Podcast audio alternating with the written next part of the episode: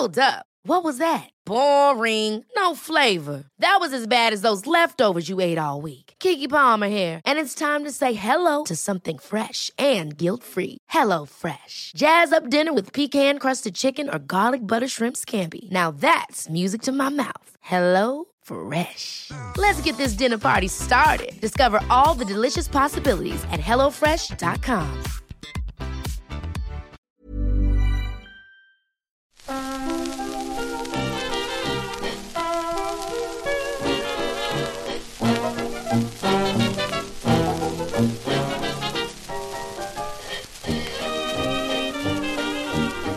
Muy buenas, amigas y amigos, bienvenidas y bienvenidos una semana más al podcast Reload, programa sobre videojuegos que hacemos desde anightgames.com y que, como bien sabréis, supongo, es el especial E3 de este año. Acabamos de ver la última conferencia, o el último vídeo, el Nintendo Direct, Estamos grabando esto el martes por la tarde. No sé si lo acabaremos de grabar hoy o haremos un corte mágico para empalmar con lo que con lo que comentemos mañana. Pero el E3 acaba de empezar, paradójicamente, pero hemos visto las conferencias donde suelen anunciarse la mayoría de los juegos nuevos que tenían preparados para este año. Así que vamos allá, ya sabéis cómo va esto. Conferencia por conferencia iremos repasando qué se ha dicho en Los Ángeles. Y para ello tenemos a Fran Pinto, Pinhead. Buenas, Pep. ¿Cómo vas? Bien, bien, este año bien. ¿Sí? Sí, es que el año pasado me lo comí yo solo, ¿eh? Ya ves. Bueno, a ver, vosotros estabais en Los Ángeles jugando, pero estar aquí, joder, pues desgasta bastante la soledad y tal. pero este año me he visto rodeado de esfuerzos y todo muy bien. Claro, porque este año no sé si lo sabéis todo, lo dijimos. De hecho, que narices, no, no ha ido nadie a Los Ángeles de, del staff, pero hemos visto todas las conferencias y, y ya preguntaremos luego qué, qué se ha jugado por ahí. Vamos a Madrid para saludar a Marta Trivi. ¿Qué tal? Pues muy decepcionada con mi primer E3. Ya os lo contaré a lo largo del programa. Pero para ser el primero no ha sido nada épico. Pues mira que yo venía con, con cierto optimismo ¿eh? sobre vuestras impresiones, pero bueno, a ver. Tú, Víctor, chico nuclear, ¿cómo lo has ¿Qué visto? tal? ¿Qué tal? ¿Qué tal? Eh, bien, bien, ¿Sí? bien, bien. Sí. Uy, Ni- Víctor. Ni mucho ¿qué- ni poco, ¿no? Sí. Nada, tengo, no sé. ¿Quién eres? Pues bueno, ha, ha habido, yo qué sé, el Death Stranding. Está en fase de negación ahora. No, hombre, tam- tampoco, pero quiero decir, ha habido unos cuantos juegos que han estado bien, otros, pues, yo qué sé. Es que no. ha estado bien, ha estado bien. Ha estado bien. Estoy todavía, estoy en shock aún por el. Tengo como sobredosis de Smash Bros. en el cuerpo ahora mismo. Ya ves, ¿eh? Ya, habla- ya hablaremos de eso. Ya ves. Antes de... Vamos a darnos una... Una alegría, no. Pero tampoco vamos a castigarnos en exceso empezando con Electronic Arts. Vamos a hacer primero un poco de valoración general, de titulares, de conclusiones. Si tuvierais que destacar o resumir eh, lo que os ha parecido el, el evento, o, insisto, el pre-E3, no pre-E3 no, porque fue la semana pasada, las conferencias del E3, vaya, ¿qué, qué me diríais? Mm, Yo diría, no importa cuánto te esfuerces porque Sony te va a pasar por encima. Así estamos ya. Que, que despiden a todo, que despidan a todos los departamentos de marketing de todos sitios. Porque total, si está ahí ya Sony, puede hacer lo que quiera. Una opinión polémica. pues por supuesto. No sé, no sé qué esperabais de mí, ¿eh? Yo voy a decir. Bueno, para, para eso te fichamos. Yo voy a decir que. Eh, es que no- en serio no puedo pensar, no puedo pensar entre el Smash. Eh, Estoy pensando todo el rato como en, en, en el cambio en el ataque de Palutena hacia abajo. No, y no, te- no tengo. Y solo pienso en eso y en eh, la escena de Death Stranding del tío. del repartidor de globo cargando. cargando ahí mil tappers como por encima de un barranco. Me Ha una- sido, ha sido totalmente el meme del E3, ¿eh? Yo- eh, Para mí ha sido el mejor, de momento, sí, sí. ¿Tú, Fran? Para mí, eh, estoy pensando y me cuesta mucho hacer una valoración general. Estás en plan contextualizando, ¿no? Cuando dices, es un E3 de transición, es un E3 de tal, ¿no? Me está costando mucho, lo veo muy heterogéneo. O sea, he visto conferencias que me han decepcionado muchísimo y conferencias que me han gustado bastante. O sea, como mucho, está como muy polarizado este E3 para mí. Sí, sí. Y eso es lo que yo he notado, vamos. O sea, he visto juegos que me, que me han decepcionado un montón, juegos que me han gustado un montón, de- conferencias que, que han funcionado muy bien, aunque no tuviesen muchísimo contenido, lo han distribuido bien, otras ha sido un desastre total, o ni siquiera lo han intentado, de hecho. Ahora empezaremos a hablar de ello, pero bueno, eso. Muy, muy heterogéneo todo. Sí, yo también estoy con, con las contradicciones, ¿no? Es, es difícil sacar una conclusión del E3 cuando cada compañía se lo toma de una forma tan y tan y tan distinta, ¿no? Pero sí que creo que en general sigue habiendo un problema muy gordo sobre la forma de plantear las conferencias. Es decir, hay que ponerle muchas ganas para no aburrirte mucho o no enfadarte incluso con la mayoría de las conferencias. Y en ese sentido, creo que solo ha cumplido o solo se le puede poner buena nota a Microsoft, que ha hecho, creo que sin duda, la mejor conferencia de E3. Pero, efectivamente, como apuntaba Marta, no sé si eso vale para ganar un E3, ¿no? Normalmente planteo la pregunta de otra forma. Normalmente empiezo preguntando quién ha ganado este E3. Y hoy no lo he hecho porque creo que es especialmente difícil de decir, ¿no? Creo que ¿Qué? ¿Es un empate eso? Microsoft ha hecho la mejor conferencia. Microsoft ha reanimado a su comunidad más que nadie. Pero si nos tenemos que quedar con los juegos, yo si me tuviera que comprar una consola esta semana, si no tuviera ninguna y tuviera que comprarme una hoy, sería PlayStation 4 Pro. Ya Es ves. que Ya ves. Es que es lo que el otro día lo comentábamos, ¿no? Y mientras estaba viendo lo de Sony, sobre todo más tirando al final, cuando ya parecía que el formato ya estaba más o menos claro y demás, que no me, no me ha apasionado especialmente. Pensaba justo en lo que hablábamos la semana pasada de que Microsoft necesita eh, los juegos que se vieron en Sony. Básicamente, ¿no? O sea, un tipo de juego que no, que con, con, con el joder, con la buena conferencia de la de Microsoft fue, fue una conferencia tradicional del E3, ¿no? Sí. No, no puede ser más, más clásica. Fue bien de ritmo, fue bien de, de tono, fue bien de de pues de proporción de anuncios tochos y, y, y, pues los típicos más familiares que, que te esperas que estén ahí intachable, ¿no? En realidad. Pero joder, eh, no, ¿dónde están las, eh, ¿cuál es el Last of Us 2 de, de Microsoft, no? Es, es Claro, un poco, el- es- un poco lo jodido. Incluso el Ghost of Tsushima, por ejemplo, que a mí sigue sin decirme mucho. Mí también. Eh, es, es, es increíble, ¿no? O sea, lo ves y dices, joder, vale, va- la- el duelo este eh, al final con la señora, la llegada del ejército mongol. Sea, hay, hay como un montón de, de momentos memorables, ¿no? Que, que, joder, no sé. Microsoft, yo me acuerdo del Gears Pop, ¿sabes? es una imagen que no, que no puedo, que no puedo quitarme de la cabeza. Y en ese sentido es que Sony está en, en, en un rollo tan diferente ya que, joder, no es, es- es extremadamente difícil, eh, yo creo, quitarle protagonismo en, en, el E3, la verdad. Vosotros que también estáis diciendo lo de Microsoft y que se llevaba muy buen ritmo y tal, pero yo mm, no sé, quizá es porque tenía que estar, era la primera vez que tenía que estar escribiendo y tal, pero a mí me parecí, me pareció demasiados títulos, demasiado rápido, todos muy, muy iguales.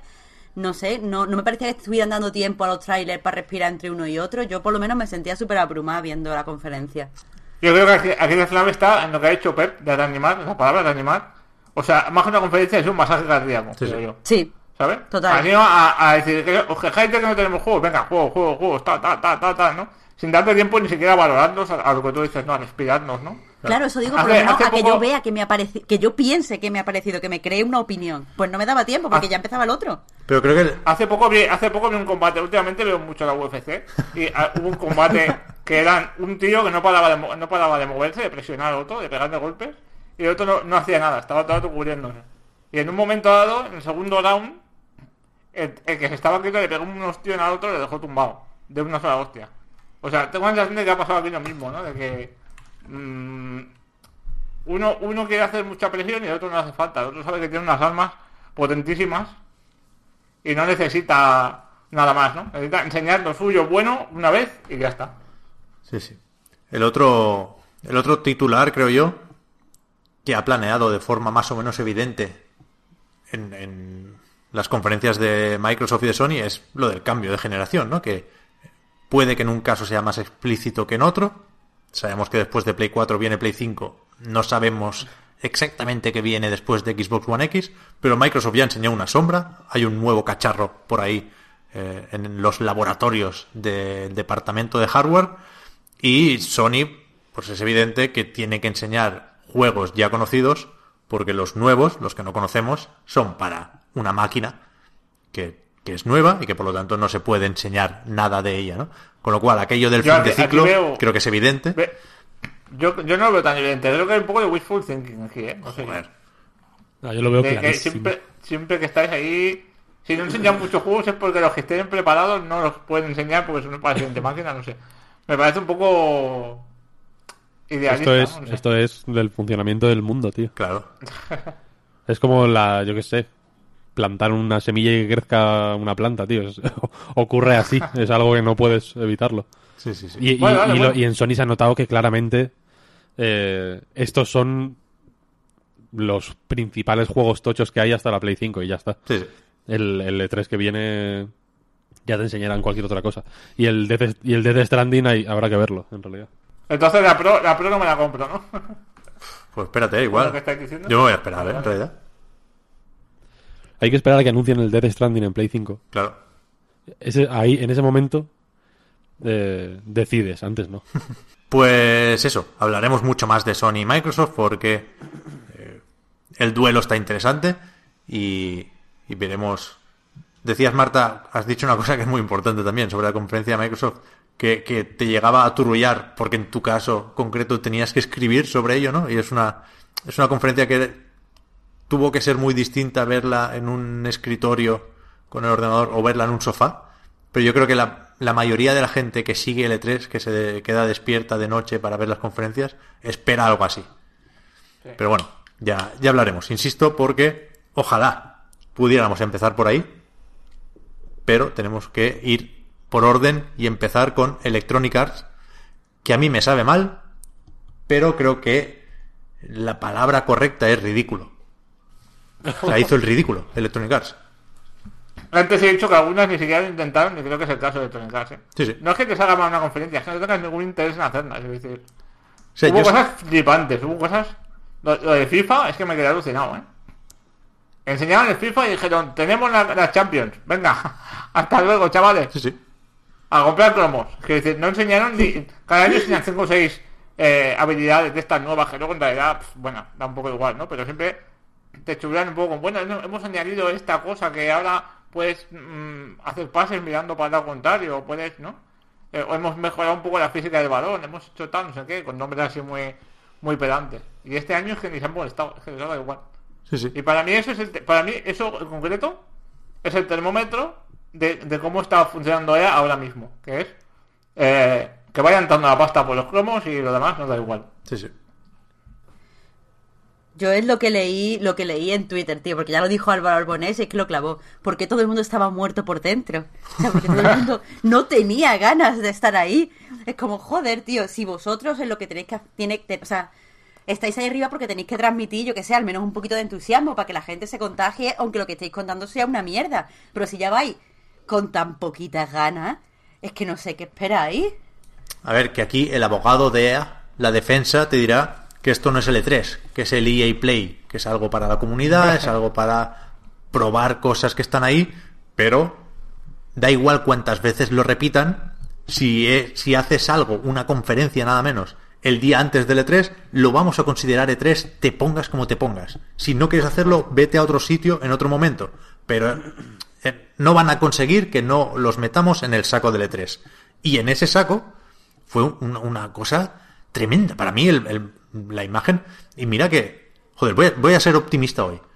Creo que lo mejor que podía esperar Electronic Arts es que nos gustará hasta cierto punto el Anthem. Y yo estoy ahí, yo tengo ganas de jugar al Anthem. Con lo cual deberían darse por satisfechos con eso, ¿no? Debería haber sido una buena tarde, una buena noche para Electronic Arts. Y sin embargo fue todo lo contrario. Es que lo, del, lo de Star Wars, lo de Respawn, el Zampel ahí con la gorra, con una cara de no sé dónde estoy, diciendo, oye, me he pensado el título ya, ¿eh? A ver si te gusta. Star Wars Jedi Fallen Order. ¿Para qué me dices, nene? Me da igual el nombre. Encima no me gusta. lo- o sea, no- el nombre encima es feo. Pero no... Me pareció de las peores conferencias que he visto yo en mi vida. Sin duda, de largo. Lo, de, lo de Zampera, el otro día vi. No sé si, si veis noticias de actualidad. La, la serie de entrevistas callejeras que hace Venga Monjas. Y estaban en el Primavera Sound. Y le estaba. Pues le preguntaba a una chica qué grupos vienes a ver, tal, no sé qué. Y la tía como que empezó a decir grupos. Sí, que los leía de... Y de pronto dijo uno y dijo, pero ese grupo, y le, le responde el entrevistador, pero ese grupo cuál es? Y dice, no, no, lo, lo anuncian ahí. Y era como eh, latas y plásticos o algo así. Sí, y era lo que ponían la... Me imagino a Zampela como buscando eh, palabras, en plan... Está, está el ratón de este ordenador se llama Fallen. Sí, sí, fue, fue un desastre que no enseñaron el Battlefield tampoco. Eso fue, un- eso fue un poco raro, la No verdad. enseñaron nada. Y para mí, yo dije, bueno, a lo mejor le ceden juegos, como hicieron el año pasado, ¿eh? le ceden juegos a Microsoft. Pero es que la presencia de Battlefield 5 en la conferencia de Microsoft fue otra vez de, de- de juzgado de guardia, de, de no saber qué espera la gente de ellos.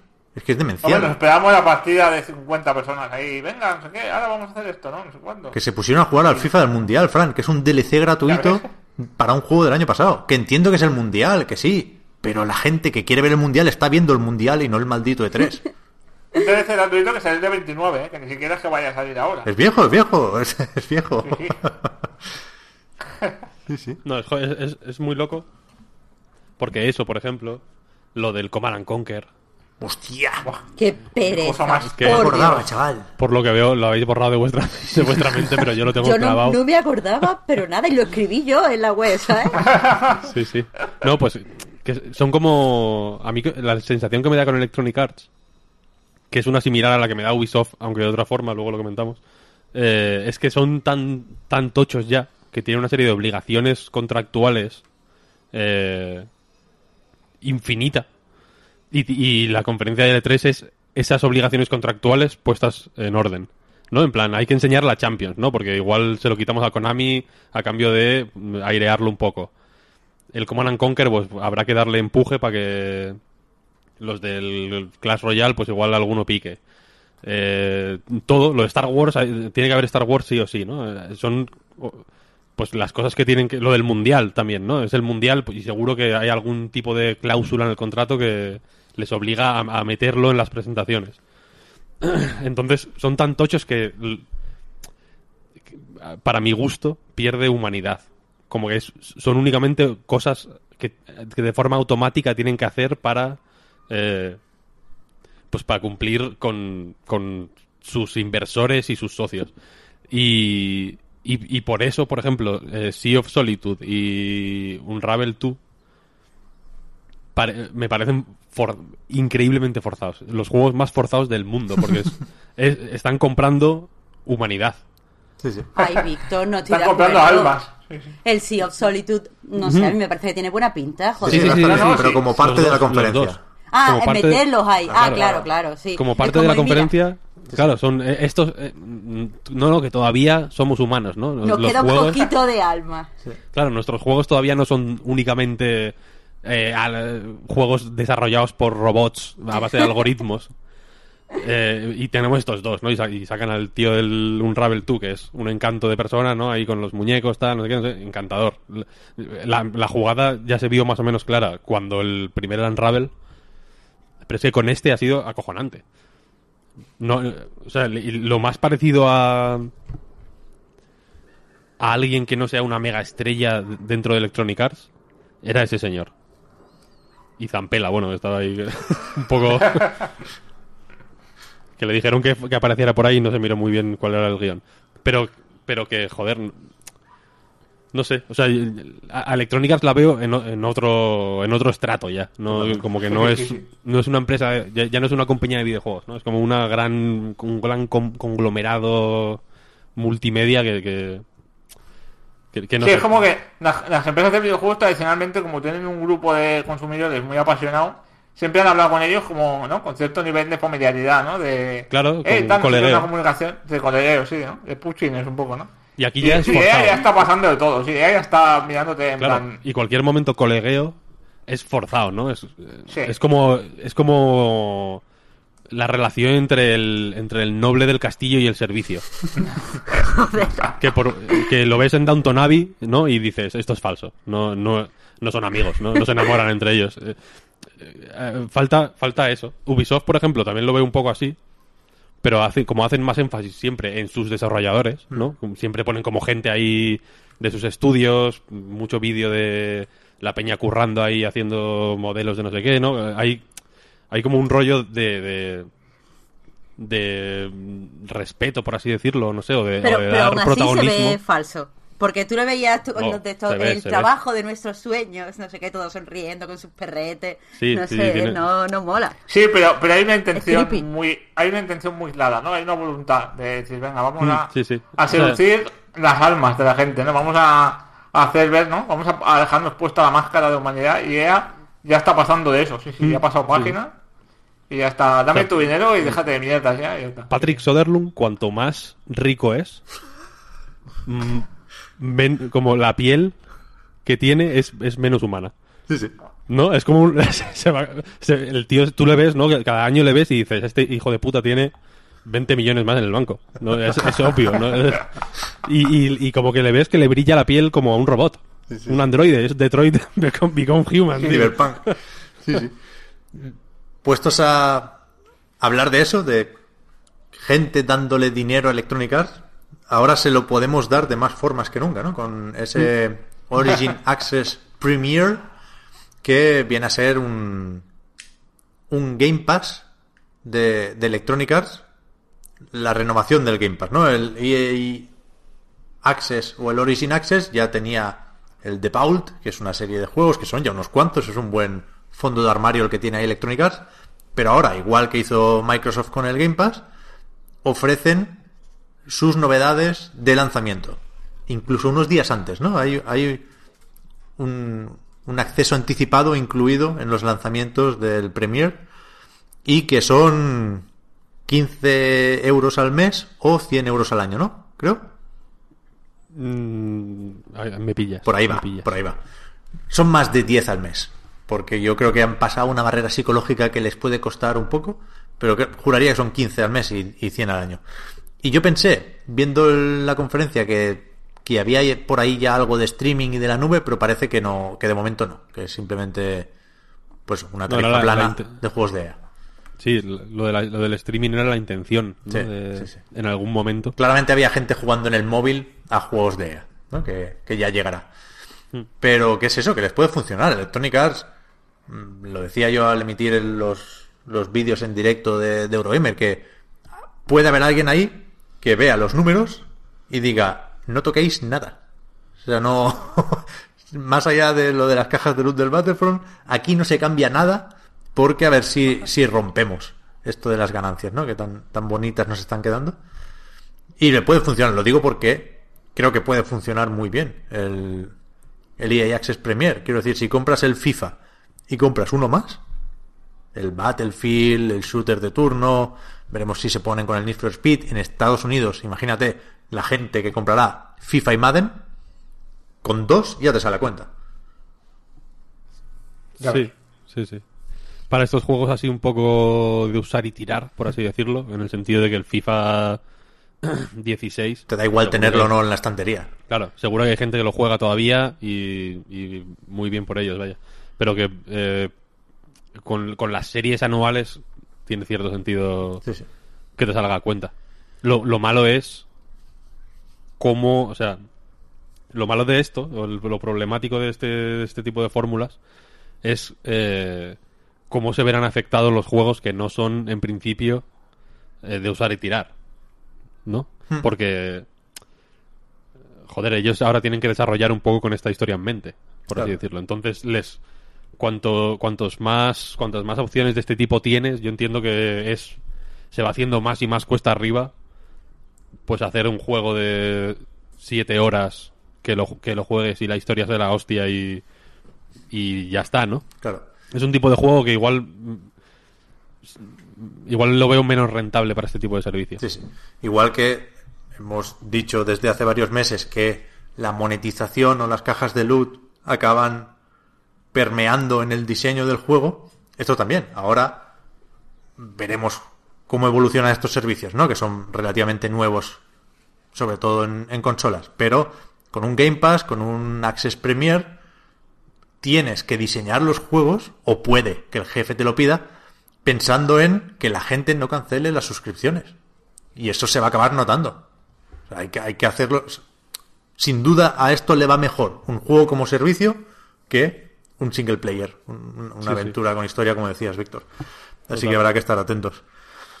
Vamos con el Anthem, porque del Battlefield es que no enseñaron nada y, y para volver a repetir lo que dijimos después de haber visto el tráiler de la muchacha con la prótesis, pues yo creo que, joder, que a esto se arriesga EA, ¿no? De que hagamos un podcast de E3 sin poder hablar de Battlefield 5. Es que no lo han enseñado. ¿Qué quieres que te diga? El, Se, el Royal, tío. se puede probar ahí y, y hay un montón de vídeos del gameplay del Jack Frags pegando cholazos. Y es chulo el Battlefield 5, yo tengo ganas. Efectivamente, eh, se dijo lo del Royal, pero no se vio nada. En plan, bueno, tal y como decían los rumores, tiene pinta de que estén haciendo pruebas y que veremos cuando lo tienen listo para implementar. Pero sí, sí, el, el Battle Royale llegará también a Battlefield 5 y yo tengo ganas. Hablando de esto, eh, yo dije cuatro Battle Royales. Uh, Recordemos, Ha ¿no? habido Aquí- poquitos, ¿eh? Es que tú no viste el PC Gaming Show. Hostia, ahí, ahí fue increíble, ¿eh? es verdad. Todos. De hecho, había 100 personas en el público y fueron muriendo hasta, hasta que quedó una solo. En el No, PC pero- Gaming Show había dos, que no me acuerdo los nombres, pero bueno, da igual. Que uno era un plagio evidentísimo del PUBG y otro era un plagio evidente, evidentísimo del Fortnite. O sea, Exactamente iguales. pero, pero con iguales, iguales. Sí, sí, sí, Sí, sí, sí. Te ponen dos capturas una al lado de la otra y no sabes, no sabes distinguirlos. Acojonante. Pero ahora, ahora el bueno es uno que hay como bromista, ¿no? No recuerdo el nombre, que es algo así de Realistic Battlegrounds, no sé qué. Es el típico que juega con las físicas, que pegas Mm. sí, un sí. franquetazo y tiene el retroceso exageradísimo. Ese parece guay, ¿eh? Ese dicen que lo peta en YouTube. Sí, sí, sí. Pero es verdad, veremos el, ba- el Royal de Battlefield, pero no sé, es que nos, nos dijeron que nos enseñarían la campaña o la historia de Battlefield y, y vimos cuatro cortes de gente cayendo al agua y un poco de nieve y hasta luego Lucas. Que no hubo nada, es que fue exagerado, fue ridículo, de verdad. Sí, sí, no, fue muy, fue muy extrema, sí. Así que eso, el Anthem. Protagonista claro de la conferencia, por dejarlo al final, por dedicarle más tiempo, porque sale pronto, supongo. Si no, si no cae ningún retraso, hostia, no tengo la fecha aquí. Debería haberme apuntado las fechas. 22 de, febrero. 22 de febrero. Ah, es de, de los del meme también. Está ya. Ya no se cabe en el 22. 22 de febrero. A ver, a ver. Yo creo que no lo van a retrasar. No hubieran dicho un día concreto si no lo tuvieran más o menos claro. Uy, O sí, No sé. yo qué intuyo dudas. Claro, eso, eso creo. Yo, yo no lo daría así tan, tan directo. Eso de, bueno, han dicho un día esto a misa. No lo veo. Creo que no se pudo jugar ahí, que, que te metían en una salita y hacían un, un hands-off. Te enseñaban más cosas en, bueno, en una partida con la gente de BioWare. Pero tiene que haber beta, tiene que ponerse esto en marcha, más pronto que tarde. Y yo tengo ganas, sé a lo que voy, sé que en el mejor de los casos será un Destiny con la posibilidad de volar, con más verticalidad y con un apartado artístico que me puede recordar a Evangelion, con lo cual, bien. De hecho, hici- hicieron un poco el Inception, enseñando ahí un skin de uno de los robots con los colores de Leva 01.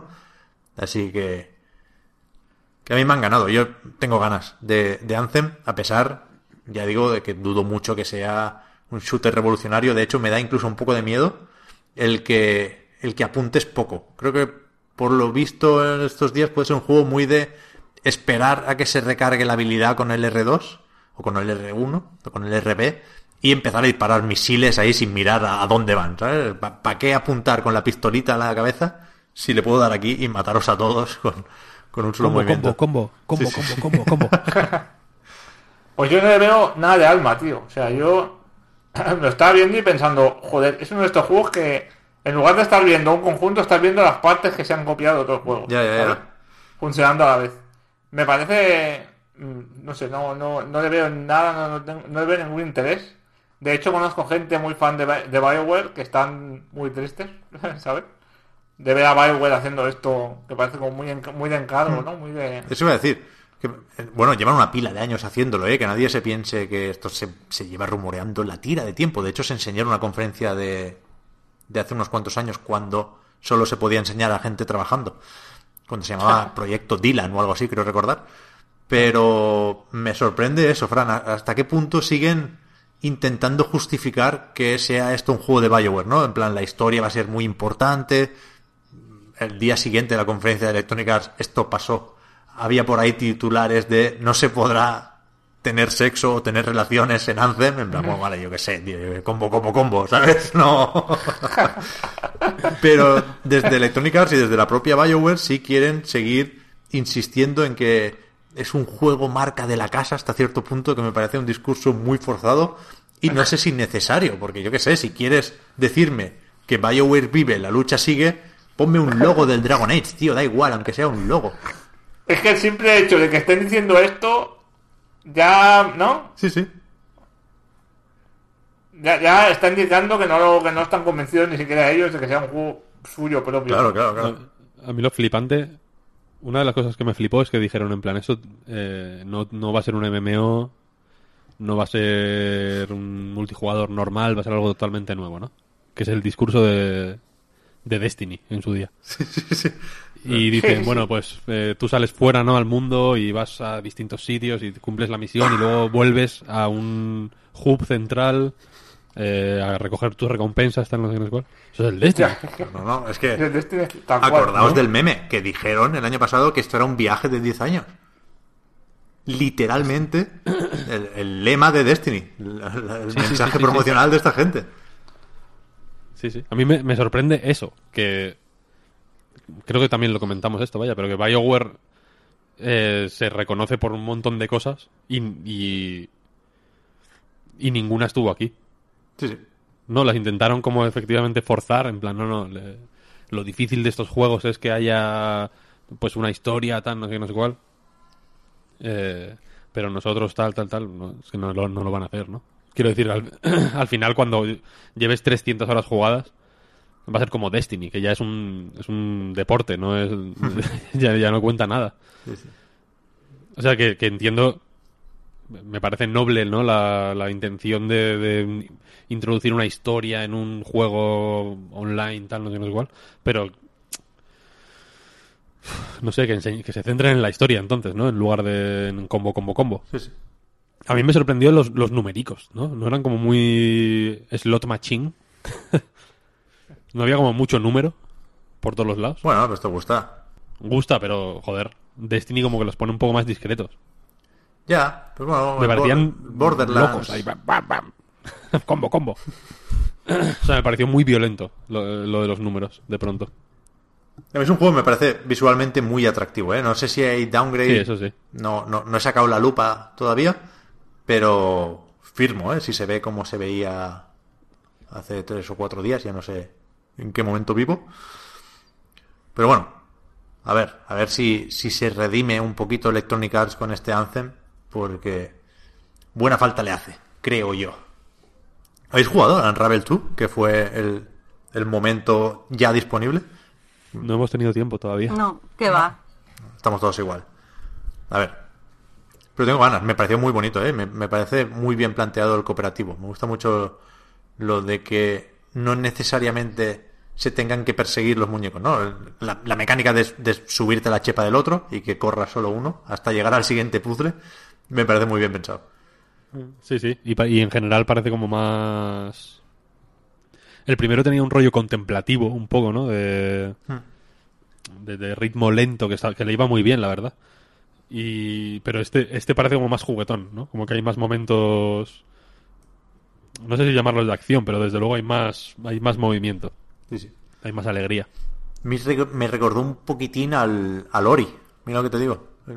A, a partir de ahora, todas las persecuciones en los juegos de plataformas 2D me recuerdan a la mítica escena de la inundación del Ori. Y lo veo un poco por ahí. Pues si hablando de Ori, Sí, eso iba a decir. Yo estoy. si quieres a Ori, pasamos a la siguiente. Vamos con Microsoft y pongámonos cómodos porque yo creo que vamos a estar un ratico aquí.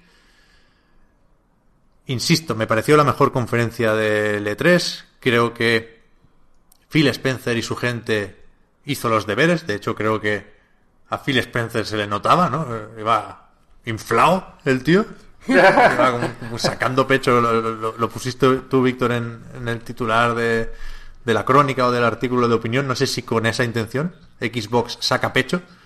Pero desde luego, tanto la Hombre, consola no- no- como el propio Phil hicieron justo eso. Sí, a fin no le abrochaba la camisa, ¿eh? Por eso, por eso, por eso. Claro, sí, sí. Estaba, ¿cómo se dice eso? Que no, que, que no cabe en sí. De gozo. Sí, sí.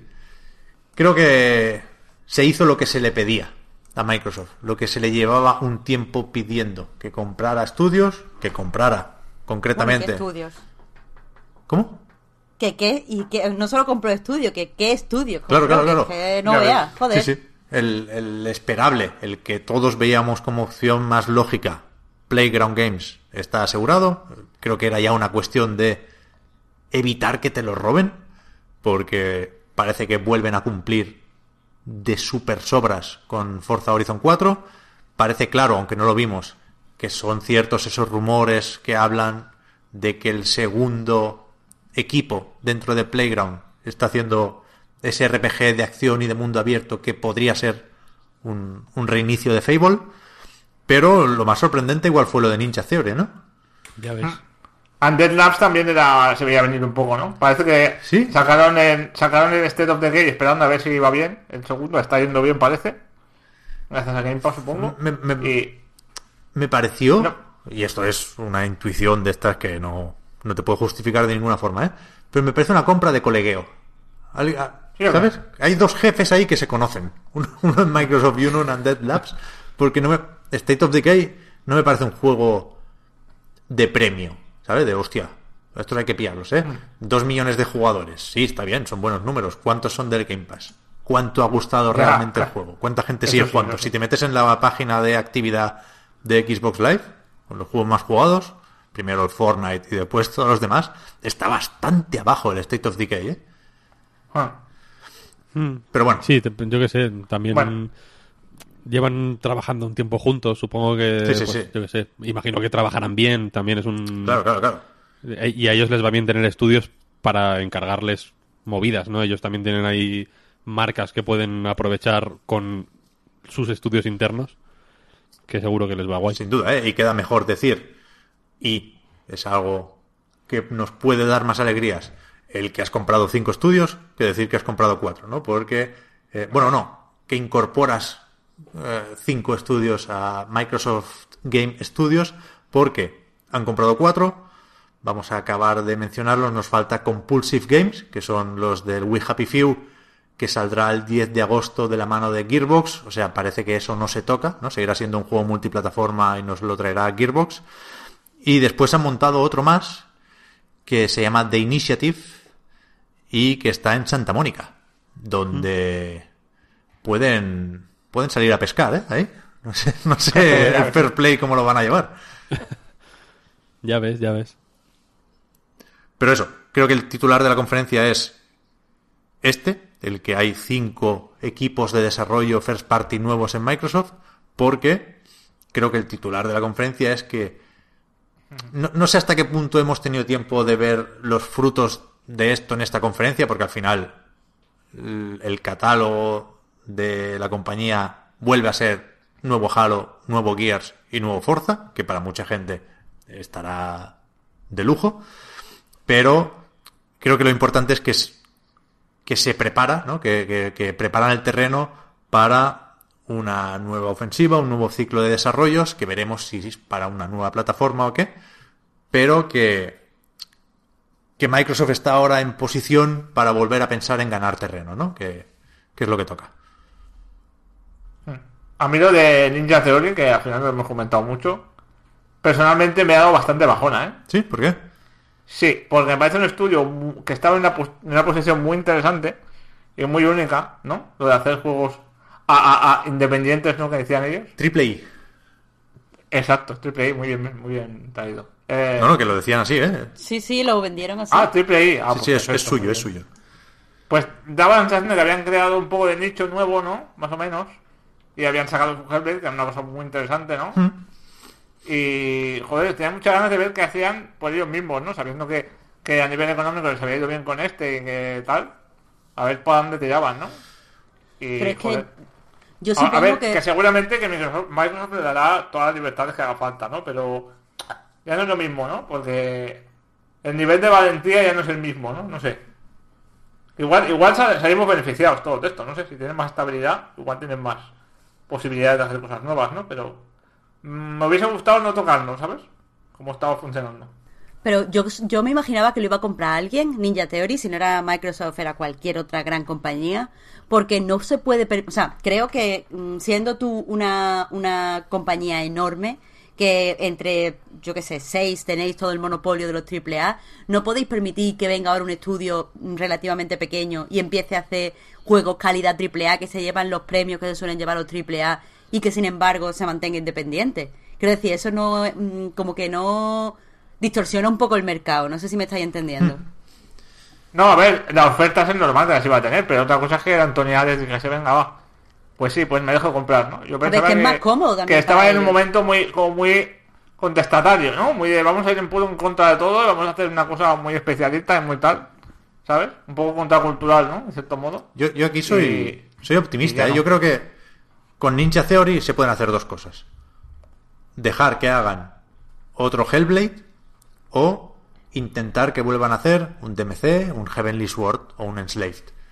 Y a mí me da que van a hacer lo primero, que ahora es, es más rentable y les sale mejor a nivel de imagen y de todo, seguir haciendo juegos medianos bien, ¿no? Creo que que es más fácil quedarse con la escala y la ambición de Hellblade que intentar hacer otro Heavenly Sword. Sí, sí, Hombre, sí. a ver, Creo que le conviene más tanto a, a Ninja Theory como a Microsoft hacer ese tipo de juegos que tienen más repercusión, que, por que dan parte más de caché. Microsoft, me parece eso, justamente, una compra de, de prestigio, ¿no? Sí, sí. Porque desde luego no van a hacer juegos de 100.000 horas de estar ahí enganchando a la gente a Game Pass y tal, ¿no? Es lo que decía Víctor, ¿no? El tipo de juego que no... eh, que no es muy rentable, que va a tener más difícil salir ahora, ¿no? Juego de 8 o 10 horas. Pero a ver, es que esto es un poco como cuando la- los grandes, o sea, por lo menos yo lo veo así, a lo mejor Pep, que es el que sabe más de todo esto, dice que no.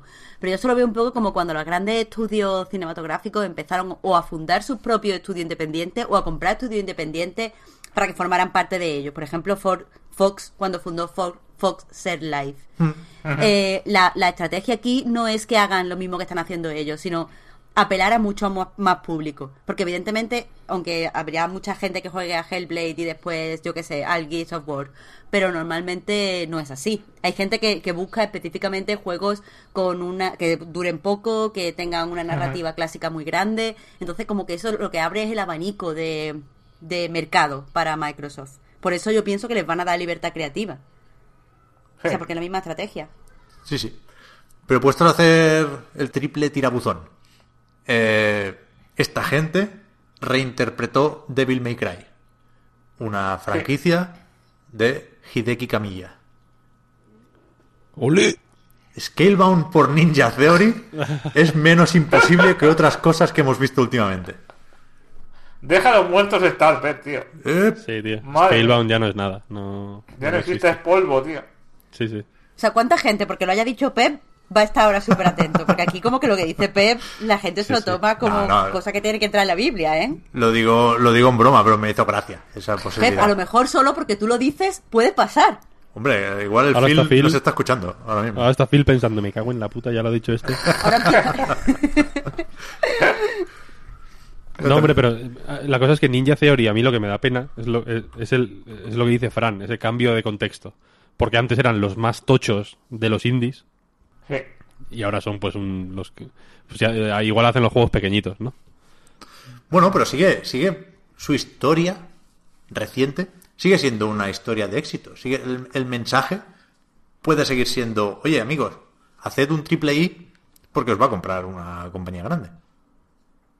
¿Sabes? O sea, Sí, sí, sí, pero... eh, creo que, pues, que vale, vali- ma- yendo- valida el, el modelo de yendo- Hellblade como modelo de éxito. Yendo más allá, entonces, eh, el problema está en que el mensaje no debería ser haz un triple I que te compra una gran compañía, sino haz un triple I que te va a quedar níquel, va a ser celebradísimo y vas a poder seguir a tu puto rollo Exacto. tranquilamente, ¿no? Porque, o sea, eh, eh, tampoco quiero verlo como un fracaso, ¿eh? Porque, insisto, eh, yo estoy más, de hecho, por lo que dice Marta de ampliar eh, el, el- el alcance de sus juegos, digamos, ¿no? Que llegue a más a gente distinta, a gente que busca otras cosas y eso me da una cierta esperanza con cosas rollo Game Pass y demás, ¿no? Creo que creo que la parte apocalíptica va a ser que todos sean juegos como servicio para eh, garantizar que el servicio sigue en marcha, el servicio de base, el Game Pass, o como quieras llamarlo. Pero la posibilidad de eh, tener a un montón de estudios propios haciendo juegos un poco más eh, baratos, por así decirlo, y más diversos y que ofrezcan no solo eh, pues eso experiencias online pensadas para durar muchos años me parece guay. Algo rollo Netflix no de, de ir comprando contenido más barato o encargando o, o produciendo eh, contenidos más más más baratos pero más eh, más vistosos, ¿no? O que, o que puedan ser más arriesgados sí. o lo que sea. Me parece guay. Y si Microsoft se, se hace heraldo de, de, de esa de esa forma de pensar eh, los videojuegos, chapó 10. Sería increíble, pero no, pero no sé, me da, me da pena, ¿no? Que haya que, que depender siempre de de supercorporaciones, ¿no? Sí, sí. La verdad es que los videojuegos son caros de producir. O sea, a mí me da pena también, como mm, concepto un poco idealista. Pero es que los videojuegos son muy caros de producir, se tardan muchos años en hacerlo, hace falta Mm, mucho sí, tipo de sí. talentos diferentes. Es normal que, la, que la- el mercado en realidad lo controlen supercorporaciones, porque son los que tienen el flujo de dinero Claro. constante. Sí, sí, claro, claro, evidentemente, evidentemente. Pero que Hellblade parecía como una muestra de que había otras formas, ¿no? En plan, esto se puede hacer de otras maneras. Sí, sí. Pero hablábamos antes de, de humanidad o de alma. Y creo que esta gente tiene demasiada como para perderla ahora de golpe. Quiero decir, Sí, sí, desde luego. es- ese, ese incentivo que puede ser hacer un juego lo mejor posible y tener reconocimiento en forma de premios. Cuando ganaban premios en los BAFTA, en los Game Awards, donde sea, la gente de Hellblade, te ponías contento en casa porque los veías muy contentos. La muchacha que era community manager y pasó a ser actriz y, se llevó por ello unos cuantos premios. Es que es una historia súper bonita dentro de, del estudio. Y no, Sí, sí, no creo que se pierda Rare eso tam- ahora. Rare también. Bueno, si ya han hecho un ¿no? vídeo para, para explicarle a sus seguidores ¿Ah, sí? lo de ¿No lo la compra. Ah, hostia, no lo he Ay, visto. pues me parece como algo muy tierno, porque no tendrían por qué. Claro, claro. Pero No, sin realmente. embargo, pues a- un vídeo así cortito, eh, le explican sus razones, se ven ellos haciendo el paripé y Claro, claro, no es sé, que me parece durante bonito. todo el desarrollo de Hellblade ha sido de esos abiertos, ¿no? De, de- de poner muchos vídeos en YouTube enseñando cómo trabajan, enseñando Sí, en sí. qué están. Y creo que, que va a pasar lo mismo con el siguiente proyecto. Que, que- que ese vínculo está creado y, y está para quedarse. Lo estoy relacionando ahora mentalmente con el mando este Adaptive que hicieron. ¿No? Es un poco que Microsoft quiere, ¿no? Quiere tener alma también, ¿no? En, algún, en cierto modo. O sea, de alguna manera me parecen cosas paralelas, ¿no? También puede que, Bueno, es que, que eso... esta gente... Yo, yo creo que, que la división de juegos iba, iba un poco tarde en ese sentido. Yo creo que la imagen de Microsoft ya, de, toda la compañía, la del Windows, ya era un poco así, ¿no? Con, con el amigo, siempre digo mal su nombre, el Satya Nadella. Es, un poco esa imagen, ¿no? Con el Minecraft, con, con la última actualización de Windows que se llame Creators Update. Creo que va muy por ahí Microsoft y que, y que lo está haciendo bien, ¿eh? Que, que ya tardaban en, en hacer lo mismo al ponerse al día con, con la imagen de la división de juegos. Sí, sí, a ver qué sale de aquí. Que por otra parte, a corto plazo, sigue siendo, más que otra cosa, Forza, Gears y Halo, ¿no? Lo he dicho por orden de cercanía. El nuevo Forza estará a la venta el 2 de octubre. Se puede jugar en L3. Parece que está la gente encantada, como no podía ser de otra forma. El juego se va a la Gran Bretaña con, con el paso de las estaciones como gran novedad dentro de su mundo abierto dinámico. Y tiene una pinta espectacular. A mí me gusta mucho la ambientación. Mira que el, el otro rumor era lo de Japón y, y, era muy muy llamativo, ¿no? Lo del cerezo en flor, los, las postales de Japón que os vamos a contar. Pero me gusta mucho lo de la Gran Bretaña porque me parece todo reviews de Top Gear. He, he visto muchos coches bonitos derrapando por esas carreteras y ahora me apetece hacerlo a mí. Me, me, joder, me gustó un montón. Sí, yo, yo tengo otros referentes y a mí me recordó a, a los, los, paisajes que se ven en, en, los programas del canal Cocina. Hay mucho, mucho cocinero británico ahí, con jardines grandes. Bien, bien. Pero eso, es que, joder, siempre tengo la sensación de ser injusto con los Forza y sobre todo con los Forza Horizon, sobre todo a partir del 3, porque es que no se puede decir mucho más, pero es que, ¿qué? La duda va a estar entre el, el 9 y el 10, si no la lían con la progresión y el loot. Pero... Ah, yo creo que va a ser guay. El 3 era un pepinazo total. Eh, Playground yo creo que tiene más que más que ganada la confianza. Sí, sí. Y este pintaba de lujo. Sí, a, a, yo tengo ganas de ver cómo funciona. O sea, cómo funciona en el sentido de cómo se siente jugando normal, digamos. Lo de las estaciones. Mm. Que cambian semanalmente, leí o no sé qué. Eh, y, que, y que mola, ¿no? Porque como que en, en, un mes, que serían las cuatro estaciones, por así decirlo, cambia el mapa, ¿no? De, de, formas más o menos significativas y tal. Creo que eso va a estar guay. Ah. Pero sí, es que no, no es un pepinaco, vaya, no hay, no hay otra. Este es el primero así grande, gordo, gordo de Game Pass, ¿no? O entiendo que este entra, llega el Game Pass. Mmm, Hombre, sí, cual, sí, sí, este, ¿no? está confirmado. Bueno, pero Sea of Thieves, digamos que está a otra, ¿no? A otro nivel para mí, vamos. Forza, Forza Gears of War y tal está, ¿no? no sé, sí, puede que sí. Puede que haya que empezar a, a, evaluar el Game Pass a partir del lanzamiento del Forza. Estoy de acuerdo. Mm. Sí, sí. Que, que eso, en, en, octubre, como mínimo, habrá que hacérselo. A ver si hay promoción de un euro o qué. Pero, pero sí que, sí, que sí. estamos ahí. Después, hubo mucho Gears. Tres en concreto. Gears Pop. Un juego que no. No sé ni a qué género pertenece. ¿Será de estrategia también? No se sabe, ¿no? En... Yo en todos los lados lo he, visto que se refieren a, a, él como un juego para móviles. Sí. Como, el género es ese, juego para móviles. no... Pues eso. Nadie sabe de qué son los juegos, los juegos para móviles. Marcus Phoenix y compañía con, con la horrenda estética Funko para Android y para iOS. A ver, a ver qué sale de aquí.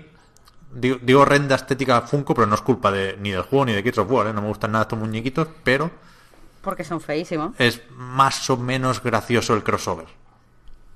Te podría, hay, hay... Te podría llegar a decir.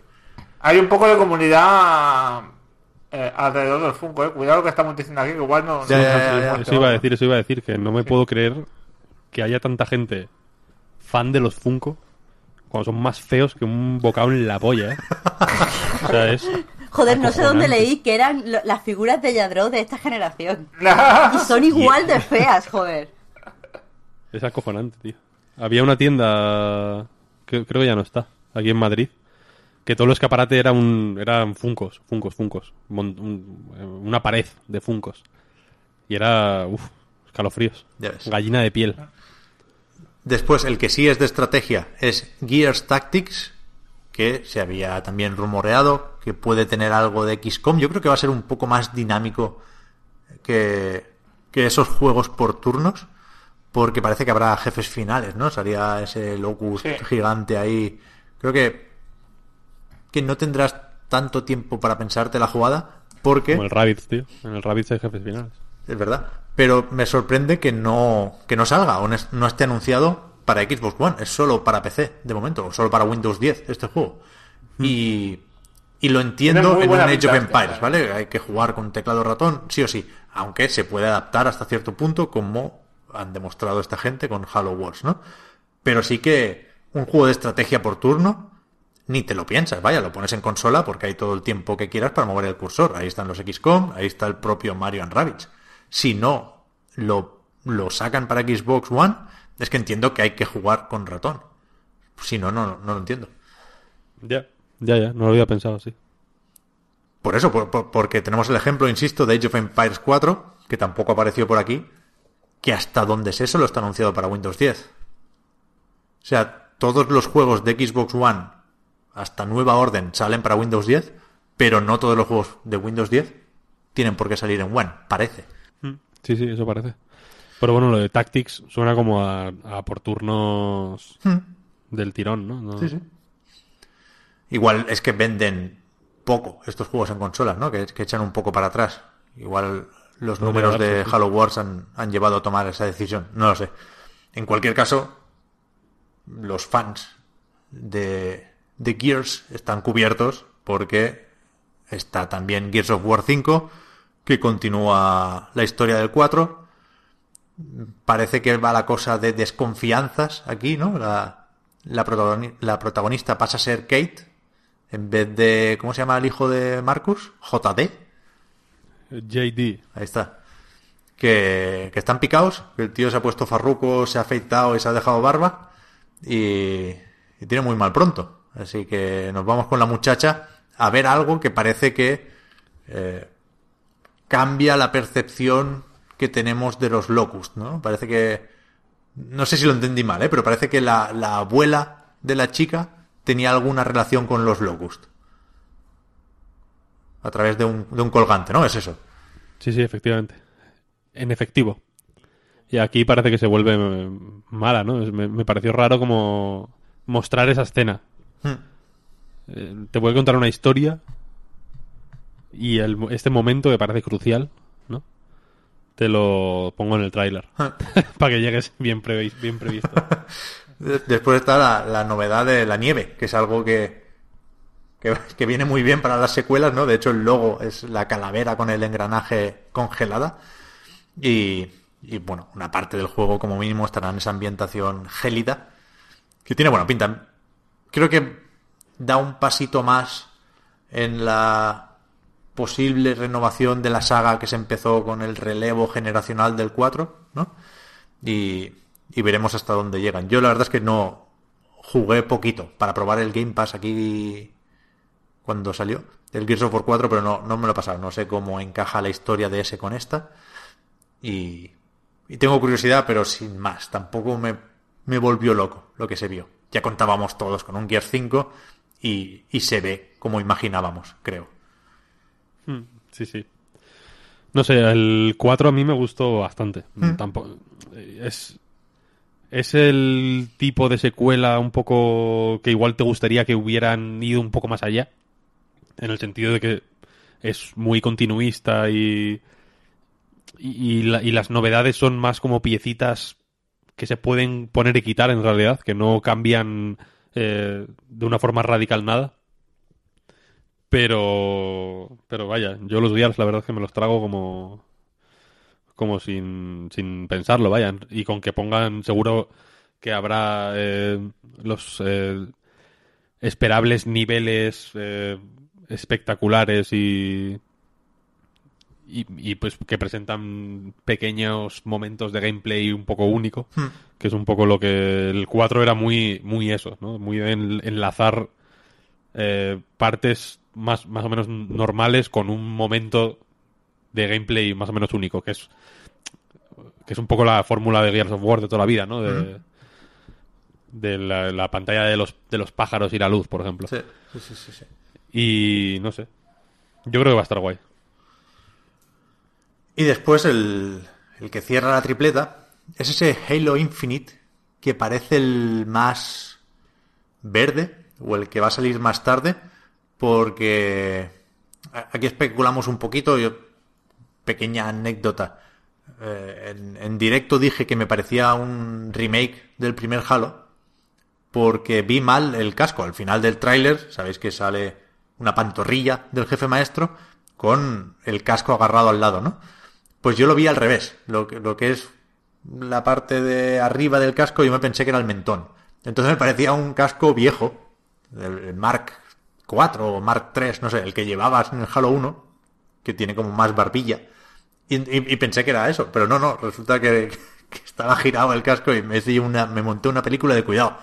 Después hubo gente que se montó otras películas, en plan puede ser un Battle Royale, esto va a ser una cosa rara, pero en 343 Industries colgaron también una entrada en su blog, una noticia, diciendo que esto es una historia del jefe maestro que sucede después de, de lo visto en, en Halo 5 Guardians, con lo cual puede que se acabe llamando Halo 6 Infinite, puede que le cambien el nombre, pero desde luego creo que es Halo 6.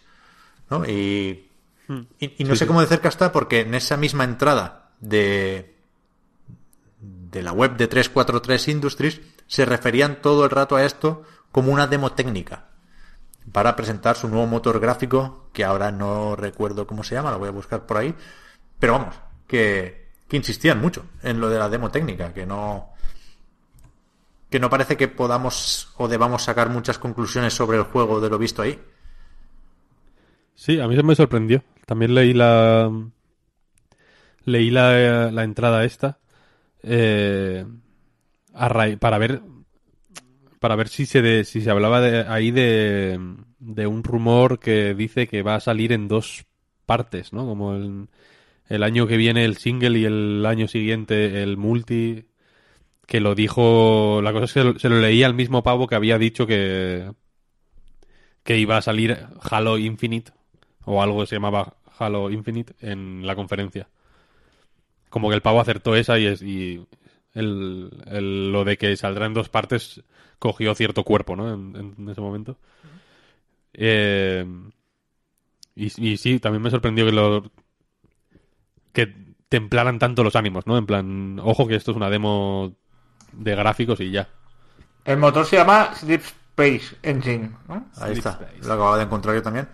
O sea que si uno quisiera ser agorero, hoy no voy a ser yo, podía llegar a pensar que esto puede ser un juego de lanzamiento de la siguiente consola.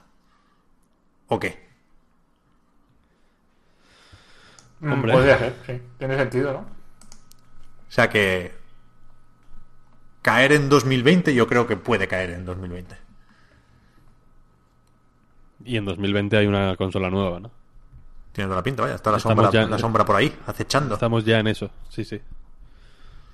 Pero bueno, está bien. Me gusta, me gusta el discurso de volviendo a, porque en la, en la conferencia hubo muy poco tiempo para hablar, volviendo a la entrada en 343 Industries, el, discurso del feedback de Halo 5. ¿no? Yo creo que hay mucha gente muy contenta con Halo 5 por el multijugador. A mí la campaña me pareció floja, floja, floja. Y creo que, que Halo no se puede permitir prescindir de la historia o de la campaña, como va a hacer, por ejemplo, Black Ops 4. Así que hay que, hay que repensarse esa campaña, esa forma de contar historias y dejarse de experimentos con el log y, y el castle y volver a, bueno, a, a lo que nos gustaba en el primer Halo del jefe maestro, vaya, que creo que es la intención, por lo visto en el tráiler. Tenía vibes, tenía, ¿no? Cositas del primer Halo. Hombre, el... cuando has dicho lo del lo de que fuera un remake del primero, me ha parecido, o sea, lo he, pensado, ¿no? En plan, joder, es verdad. Sí que puede llegar a recordar. ¿Qué más? Creo que de First Party hemos, hemos acabado ya. Hay muchos, nos lo dijeron con los números ahí, 50 juegos nuevos, 18 exclusivos, con o sin asterisco.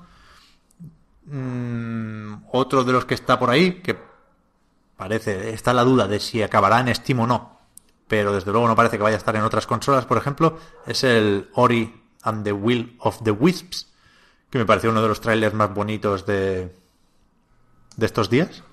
Es una cosa preciosa. ¿eh? Sí. Sí, sí, súper guapo. Los fondos son acojonantes. Después me está durando poco aquello del optimismo. Ahora estábamos aquí con el amigo Javi Swap, eh, Javi Moya, y me enseñaba un gameplay, creo que de Gamerside, y me ha rayado un poco ver que tiene una espada y un arco, el, el- el animalillo, Sí, en esta ¿El secuela. espíritu ese? Sí. Ah, pues no pega. Que eran, en el primer juego los ataques eran distintos, vaya, se rebotaba mucho con los enemigos, se le disparaban una especie de bolas de energía, pero el arco me parece muy explícito. Me, me ha sorprendido verlo ahí. ¿Dónde has visto el gameplay? Ya, Para creo, que creo que era Gamerside, luego busco enlace. Pero vaya, Pues que, no es, gusta que es un arco de, de tensar la cuerda. ¿eh? No, no creo que apuntes con él, o igual sí. Pero, pero que eso, que pegas padazos y, y dispara flechas. Pero yo, yo tengo muchas ganas, ¿eh? Me sorprende, de hecho, que Microsoft no anunciara también la compra de, de Moon. Los que hacen este Ori.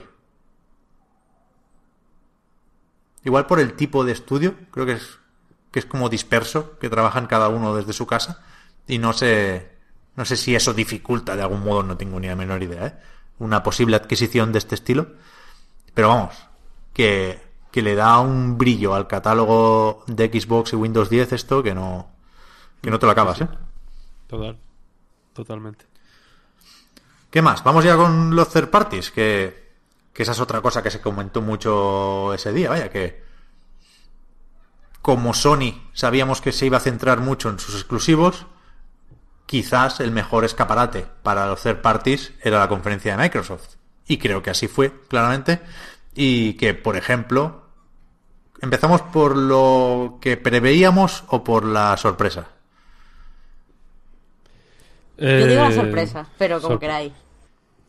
Sí, lo más sorprendente lo primero, sí. Es que para mí no fue tan sorpresa. Yo siempre esperé ver Shadow Die Twice, que ahora se llama Sekiro Shadow Die Twice, en la conferencia de Microsoft. Lo que no me esperaba es que fuera un juego de From Software y Activi- Activision, chaval. Activision, nada menos, ¿eh? Yo flipé. Activision. Esto acerca, esto convierte a From Software cada vez más en la Platinum, ¿eh? De ahora, ¿eh? Sí, sí, sí, La sí. nueva Platinum, ¿no? Que, Ha habido tantos juegos de From Software ya ves. que... Ya ves.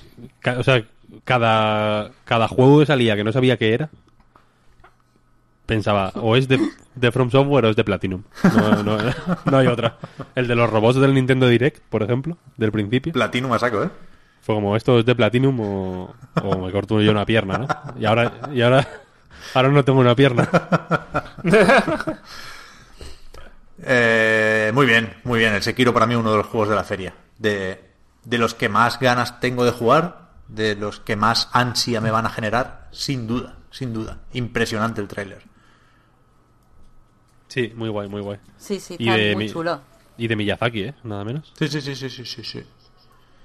Ojo ahí. Los rumores nos decían que que será más mundo abierto, ¿no? Que no será tan niveles interconectados como un mundo abierto más o menos tradicional y con menos jefes por ello que en un Souls, por ejemplo. A ver, a ver qué. A ver qué hace. Lo, comentaba eh, cuando, cuando salió el tráiler, vaya. Que yo, soy un tipo de seguidor de, de, Dark Souls, en realidad, vaya, tampoco de From Software. Que pienso en Miyazaki y es como, venga, exactamente lo mismo. Quiero el Dark Souls 1, pero otra vez, ¿no? No, no, no quiero que haya ningún cambio. Y, pero pensándolo en frío, es como, joder, a ver, a ver. O sea, es difícil, ¿eh? El, el- el- la postura en la que. O sea, la postura, la, el sitio en el que está ahora mismo Miyazaki, ¿no? Porque casi cualquier eh, cosa distinta que quiera hacer se va a ver como algún tipo de traición a, a, a la fórmula de los Souls, ¿no? Como que me da la sensación de que tiene menos espacio para trabajar porque si de pronto es un juego de plataformas en 2D, va a ser como, hostia, esto no es el Dark Souls que yo quería, ¿no? Entonces, eh, aquí vi como mucho brinco, ¿no? Y mucha... un, un tipo de movimiento que no, que, que no me esperaba. Mucho gancho, ¿no? O, o similar, mucha cuerda. Sí, sí, sí, sí. Lo vi como muy ágil, Eh. que es algo que no asocio con Miyazaki, porque asocio a Miyazaki exclusivamente con Dark Souls. y, y, y nada, la verdad es que tengo, tengo ganas de, de, ver que, de ver qué sale. Es de los trailers Bueno, que he de- visto ya de un, hecho, un par de veces. To- todos los juegos de From Software son un poco, yo desde fuera lo pregunto, son un poco plomizos, ¿no? En el sentido de que todos los todo el combate es un juego muy pesado siempre, ¿no? Últimamente sí, pero a, a mí Sí, estos días me ha dado el Sekiro una buena excusa para volver a hablar de Otogi, que es de mis cosas favoritas, Sí, eso. y que, que han hecho muchos juegos. También está el Metal Wolf Chaos. Quiero decir, es un estudio moderadamente, o había sido hasta hace poco un estudio moderadamente inquieto, From Software, ¿eh? Sí, sí, sí. Y me parece Tenemos guay. el Ninja Blade también, recuerda. Joder, es verdad. Ahora será Ninja juego de culto, ¿no? El Ninja Blade. Yo eh, actualmente es el antes antes compraba siempre Vanquish cuando lo veía en, en, en un Zex y cosas así y ahora ahora compro Vanquish y Ninja Blade. Poca Me broma, cuesta con, como un con- euro, lo, lo venden baratísimo. con Ninja Blade era un juego muy corto y con muchas carencias, pero creo poder decir que siempre le vimos algo, ¿no, Víctor? Ah, Supimos hablar bien hasta cierto punto de Ninja Blade, de algunas de sus mecánicas, como poco. O sea, eso, eso es obvio que, que tiene faltas por todos los lados. Duraba media hora, macho. Es que... Sí, sí. Pero, pero es, o sea, el, el tipo de despiporre de Ninja Blade, por ejemplo, es no es muy distinto al del el Metal Chaos, por ejemplo, de hecho, ¿no? Que es como otro juego así medio chiflado. También, en mi opinión, un poco limitado, pero que es, que es como guay de es como fresco de jugar, ¿no? Porque es como un- es una chifladura. Eh, pero sí, bueno, y From en realidad o sea, me- merece la pena como mirarse. Por, o sea, por eso digo que yo soy seguidor, digamos, de Dark Souls. O, o podría considerarme seguidor de Dark Souls y no de From, porque si te miras eh, la lista de juegos que ha desarrollado From Software, hay de todo. Sí, sí. Y hay un montón, porque en realidad hacen. Tienen algún Monster Hunter incluso de PSP, de, de estos spin-offs, eh, que igual solo salieron en Japón incluso, ¿sabes? O sea, que, que han hecho mu- muchos juegos realmente. Esto, lo, o sea, lo que está ocurriendo ahora, ¿no? De un juego para Activision, otro para no sé quién, el de la realidad virtual, no sé qué, es como lo normal, en realidad. Lo único que. Lo único que. Que fuera de Japón igual eh, no, no tenían tanto. En Japón tampoco lo sé, en realidad, vaya, pero desde luego eh, en Occidente no tenían, no hacían tanto ruido. Y qué iba a decir, así, que estos días hemos estado hablando con, con, con el Puy, nos referimos cariñosamente a este Sekiro como Sirocco, pues es una, una palabra que le gusta mucho Puy, de, de que nos quedamos ahí me- medio locos con el anuncio y que, que por lo que se ve en el tráiler es un juego que debería ir a 60 frames, ¿no? Que es, que es algo que, que el- Les va a costar. que le a cuesta costar. a Front Software, ¿no? Es igual su, su talón de Aquiles. Pero, vamos, en PC por lo menos debería poder. Esto saldrá en Xbox One, PlayStation 4 y PC a principios de 2019, ¿eh? Ojo. Sí, sí, sí, sí. Melocotonazo. Como también lo fue el juego que sirvió para cerrar la conferencia de Microsoft. Me pareció curioso, me pareció esperable, pero también curioso que a pesar de ese discurso sobre el reanimar lo first party, se acabara por segundo año consecutivo con un juego de otro, ¿no? En este caso de CD Projekt, una decisión completamente comprensible, porque había muchas ganas de ver Cyberpunk 2077, y a mí me gustó muchísimo lo que se vio. A mí también. A mí también, A mí tío. también. Y no tenía nada de expectativas, ¿sabes? O sea, no pensaba que me iba a encontrar con algo así que me llamara tanto la atención. Yo estaba un poco como Marta, o sea, yo conozco un poco los libros de los juegos de rol eh, y el teaser anterior, el famoso de la tía esta que la matan y tal, lo veía muy solemne, lo veía muy serio, lo veía muy Blade Runner, ¿no? Y, Sí, y eso es lo que me entendido- pasaba a mí. Lo veía, lo vi, no, no conocía los cómics, pero los libros. Pero era como, bueno, esto lo he visto ya mm, cuántas veces. Claro, claro. Es una cosa que ahora, ¿no? El, el Cyberpunk serio, ¿no? Es como muy habitual. Y de hecho que es lo que, creo que es lo que muchísima gente esperaba este Cyberpunk y ha habido un poco de, hostia, de impacto al ver que no, que, que está basado en el libro de Cyberpunk 2020 o 2022, no me acuerdo ahora cuál es el original, pero bueno, que es macabra, juvenil, y loco y tiene más que ver con Transmetropolitan, que es un TVO de un, de un, de un periodista cyberpunk muy loco también. Y no sé, me, he reconciliado un poco con él. Estaba un poco. Me parecía guay, pero estaba un poco apartado de él. No tenía muchas esperanzas. Y ahora han recuperado. Vamos, mm, para mí han recuperado el favor. Y además el trailer tiene mucho rollito Rockstar, creo yo. Tiene mucho, mucho rollo GTA. Sí, es verdad, ¿eh? Sí, Sí, gamberrismo, tío. Gam- gamberrismo, tan, tan cual, sí, sí. Y, y de la manera de presentar la ambientación y los escenarios y...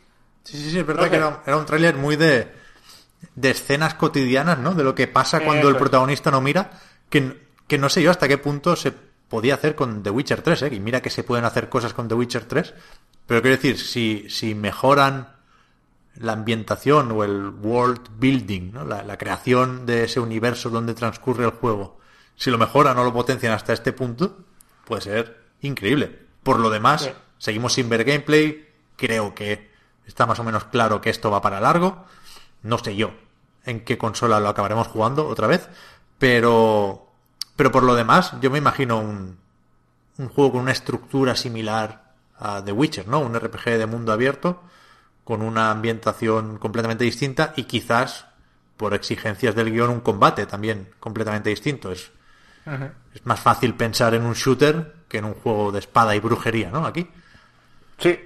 Y habrá que ver cómo llevan los polacos estos el sentido del humor, porque claro, los juegos que han hecho de, de Witcher se basan en los libros que son bastante serios, ¿no? Bastante mm, de temas jodidos, ¿no? Y este es como, también tiene cosas jodidas, pero es como mucho más loco, tiene mucho sentido del humor, tiene mucha sátira social, mucha sátira tecnológica, ¿no? Mucha sátira política, es un poco un Paul Verhoeven, ¿no? De- Del mundo de Cyberpunk. Un Yo eso lo poco- veo perfecto, la verdad. O sea, Sí, sí. el- porque el, o sea, el Witcher es cierto que, eh, pues en, en general, a grandes rasgos, es un juego serio, pero tiene muchísimo sentido del humor en realidad. O sea, hay mo- muchas situaciones graciosas, hay misiones secundarias que son que son cómicas directamente. El Geralt es bastante troll, vaya. Él, eh, Claro. claro, es un personaje muy cínico, ¿no? Y muy de y muy sarcástico y, y- El DLC, el DLC de Blood and Wine era la puta risa, ¿eh? Era todo el rato Gerald fuera de contexto todo el rato. Por eso, por eso, que, que yo no, o sea, yo no me espero de hecho que el Cyberpunk este sea de pronto eh, todas las, las misiones del hijo de, de Michael en el GTA V, ¿sabes? Como no me cuestan, no me cuesta nada en realidad ver la parte más oscura y más y más jodida. Y yo, y, y yo personalmente creo que, que será más impactante y más eh, y más efectiva precisamente por por cómo contrastará el- la- las cloacas de esa sociedad con con las con la superficie, ¿no? El- con el- todo el hipercolorismo y el y, y esta de- desesperación punk que en realidad yo es lo que entiendo de, de, de lo cyberpunk, ¿no? Es que Cyberpunk es propia- propiamente dicho, el Cyberpunk es esto. O sea, es. Tiene este punto de macarra y de loco y de. Claro, claro, por eso, Sí, sí. que no me cuesta nada eh, ver, o sea, eh, de hecho, creo que creo que lo comenté en el line cuando estábamos viendo la conferencia, que yo pensé en Akira viendo el el tráiler este. ya ves. Y, y luego he leído a mucha gente diciendo esto es una mierda porque tal, no sé. eh, Como he visto referencias a Akira, en plan, esto no se, no se parece a Akira. O se podría parecer más a Akira. Es como, joder, no sé, yo lo veo. cl- claro, vaya. Luego también el tema, el tema es que mucha gente toma, toma Blade Runner, que también lo he oído mencionar muchas veces estos días, como referente Cyberpunk. Y el problema con Blade Runner es que está ambientado en un mundo totalmente Cyberpunk, pero es un neo-noir, es una, una historia de detectives y de... ¿No? De- es una historia muy clásica muy triste muy contenida. Me parece que la ambientación es futurista, Cyberpunk y tal, pero el Cyberpunk por sí mismo, el nacimiento del Cyberpunk es así, es este. Decía antes que habíamos acabado con los first party y, y no, en realidad me columpió un poco, porque se pasó increíblemente de puntillas por Crackdown 3. Otro Cyberpunk bien, bien traído también. que eh, cuando Kotaku soltó lo del retraso a febrero de 2019, dijo que no, aseguraron que no era una filtración controlada, que no, no se había quitado Microsoft ese peso. Pero yo me imagino, si no se llega a filtrar, realmente hubieran hecho lo mismo, hubieran no dicho nada de Crackdown 3, porque no se dijo nada. En plan, sí, sí, este juego, ¿os acordáis de él? Sale en febrero, ¿eh? Yo no veo nada raro aquí. No, no es como si faltara todo aquel discurso de la nube, no... No Ya, es verdad, es verdad. Me pareció bastante incómodo lo de Crackdown 3, pero suavizado por todo lo demás, ¿eh? No, no Pues podemos- esto no he dicho, no he dicho nada, pero me llamasteis loco cuando dije que van a retrasar Countdown 3 y lo retrasaron al final. Sí, sí, sí, sí. Es que es, es Que un no, palo, no ¿eh? me alegro, no me alegro ni un poquito de haber aceptado, ¿eh? pero porque esto y yo y creo bastante firmemente que lo van a cancelar, ¿eh? Nah, creo, Pero estás ¿no? muy equivocado, ¿eh? No creo, no creo. Ya, yo tampoco, yo tampoco. Lo sacarán. Lo sacarán. Yo, yo creo que está en la cuerda floja la nube, pero el juego en sí...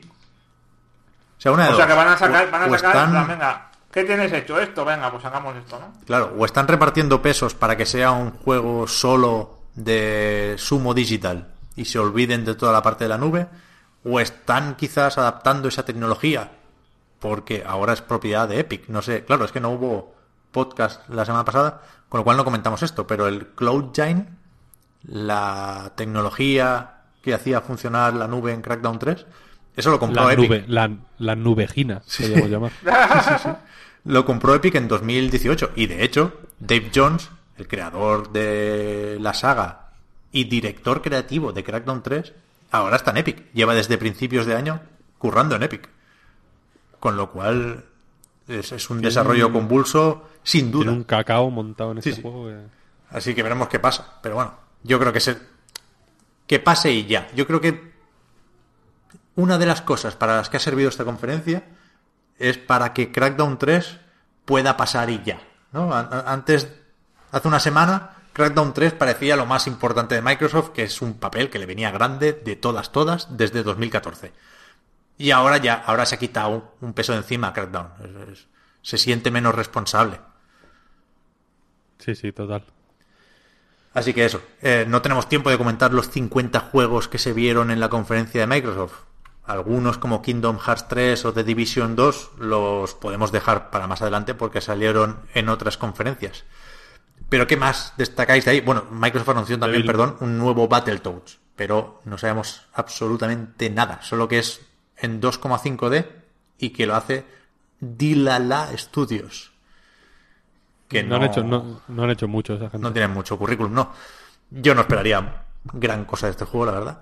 Pero está bien anunciar el regreso de Battletoads. Se pueden hacer memes, se puede jugar a la nostalgia. Tenía que hacerlo Microsoft y en ese sentido creo que, que es inteligente aprovecharlo. De Devil May Cry 5 no hemos dicho nada, ¿no? Eso iba a decir. eso. Para mí, Eso te iba a decir. el otro pepino de esta conferencia. Me gustó muchísimo el Itsuno quitándose también esa presión, presión de encima, ¿no? Ya habíamos dicho que el, el pobre hombre en cada evento de los últimos años ponía en Twitter, siento no poderos enseñar todavía mi nuevo proyecto. Tenía unas ganas de salir y enseñar esto el pobre hombre que se vio ahí en, el, en la conferencia. Estaba más a tope que nadie. Y es verdad que ha, ha vuelto a generar controversia como pasa últimamente con todos los Devil May Cry, porque es una estética muy urbana, muy occidental hasta cierto punto, pero a mí me flipó el tráiler. Tengo muchísimas ganas de jugar a esto. Ah, Yo también, pero no es de los juegos que más ganas, de los juegos que han presentado que más ganas le tengo. Y creía que iba a ser que sí. O sea, quiero decir que, que no sé. Pero a mí me, Que me parece quizás tenía tanta expectativa que el tráiler me dejó un poco... Eh. pero me parece muy del futuro. O sea, este juego va a 60 Sí. frames, lo ha dicho Capcom, y a mí, gráficamente, compartiendo motor gráfico, me parece mil peldaños por encima de Resident Evil 2 Remake. O sea, mucho mejor. Mm, No, no sé yo, ¿eh? No sé si has visto el otro trailer ¿eh? de Resident Evil 2. Que tiene Sí un que lo he visto, tráiler. sí. La cara Ah, de la muchacha en el Devil May Cry es de no creérselo. Sí, Da un poco de miedo, ¿eh? Cuando Las dice- expresiones faciales, o sea, las caras son 80 veces caras- mejores que la de Leon. En las caras sí que le han dedicado horas, la verdad. Ah, eso sí. También estéticamente es curioso, ¿no? Que, que hayan seguido con, ¿no? Con la estética occidental, digamos, ¿Eh? Pero vuelva a manos del, del creador original. Sí. Eh, Hay gente a quien le recuerda más a DMC que a Devil May Cry 4, ¿no? Y lo entiendo. Sí, sí. ah, claro, claro. Pero no creo que sea un problema, porque aquí está Itsuno No. al volante y dice que va a ser su mejor juego. Y si lo dice, será verdad. Porque los japoneses no saben mentir. Así que otro que a principios de 2019. Hay, hay mucho juego que no conocíamos hace una semana y que en principio, crucemos los dedos, estaremos jugando en menos de un año. ¿eh? A mí me han gorilado mucho esto sí, también. Sí, sí, total. ¿Qué más? Yo no. O sea, hay muchos más juegos y muchos van a estar bien, ¿eh? Pero hasta aquí destacaría yo las cosas. No sé, alguno. hay, alguno hay más uno, hay uno que hay uno que me gustaría destacar que igual por precedentes Per se lo ha saltado que es Dying Light 2 Ya. que el primero era un juego de zombies en mundo abierto y tal pero el segundo para empezar tiene mucho más que ver con con relacionarse con las facciones humanas y tal con Sí. vale pero es que hay un detalle que es que en este juego trabaja Chris Avellón Ya, es verdad. Que este tío es muy top Sí, sí, sí, sí. Va a estar bien. Me gustó, ¿eh? La presentación de Dying Light. O sea, este tío viene de trabajar en Black Isle, en los juegos, en los Baldur's Gate, en Salwin Dale, en Obsidian, en un montón de hostias, en, en Exile. Sí, sí. Es el guionista del último Prey. Joder, este tío es un bicharraco, ¿eh? Hizo el Tyrant y el Pillars of Eternity. Lo vi muy, muy arcane, muy Dishonored. Sí. Y me gusta. Sí, sí, creo que, creo que va a estar bien. Mira que he hecho bromas yo con esto porque creo que Warner Pero sabe es- más de es- liarla que, que de hacer juegos. Pero es muy otro juego esto, ¿eh? pero este creo que es chulo, No parece de Tesla, ¿eh? Realmente. Sí, sí, sí, sí. Que yo esperaba ver Mortal Kombat, ¿eh? Por parte de Warner. Igual, es, es el típico que anuncian a medio E3, ¿no? El jueves. Pero de momento no lo hemos visto. Sí, sí, total. A mí me gustó ver Session, Sí, el de Skate. el de, el de Skate. Sí, sí. Este lleva un verdad que tiempo tiene un rollo súper interesante, ¿eh? ¿Jugaste la demo, Víctor, de este? Que está para PC desde hace un tiempo. Viene de un Kickstarter esto. Sí, creo en su día sí que la jugué, creo, sí. Sí, sí. Por eso que le llevo un... bueno, que- creo que ya hemos hablado de él alguna vez, de hecho, y todo. Ah. Eh, y me gustó verlo ahí. Y Tunic, que me parece el Hostias, qué ves, bonito. es verdad, no me acordaba. un juegazo. Qué boniquísimo que es. Fran, tú estabas a tope con este, ¿no? Sí, bastante, bastante. Sí, sí. Tiene una pinta preciosa, hombre. Ah, Sí, sí. Pues qué más, habrá que ver esos indies que salían ahí picaditos en el vídeo porque fue donde apareció un momentín el below, a ver si nos dan ya fecha de una maldita vez. Y vamos acabando, ¿no? Con Microsoft. No sé si falta algo más así que nos apetezca mucho destacar. Podemos comentar lo del final, cuando ya habían desfilado los 50 juegos. Se, se habló de cosas más menos tangibles, ¿no? Más, más del futuro, si cabe. Que si el machine learning, que si la inteligencia artificial, que si esa sombra de, de la próxima consola. Lo del Fast Pass parece lo importante, ¿no? Aquí, Fast Pass, ¿es? Eh, Fast Start. Fast Start, ahí está. Comienzo rapidico. Eh, a, a mí esto me parece guay, la verdad. Parece que tiene como algoritmos que, que detectan por estadística qué es lo que los jugadores primero exploran en los juegos. Entonces se va bajando eso antes. Ujú. Y va aprendiendo a base de, de ver a los jugadores jugar, entre comillas. Eso entendí yo. Sí, sí, sí. Y, y de ahí lo del Machine Learning, ¿no? Que cada vez será más... eh, también hi- hicieron énfasis en eso, ¿no? Que cada vez mejorará el sistema, bla, bla, bla. Y... No sé, a mí me parece guay, la verdad. También... eh, habrá que ver hasta qué punto eso... eh, En este 3 ha habido varias cosas que me han interesado en el sentido de cómo van a afectar a los juegos Ujú. Eh, per se, ¿no?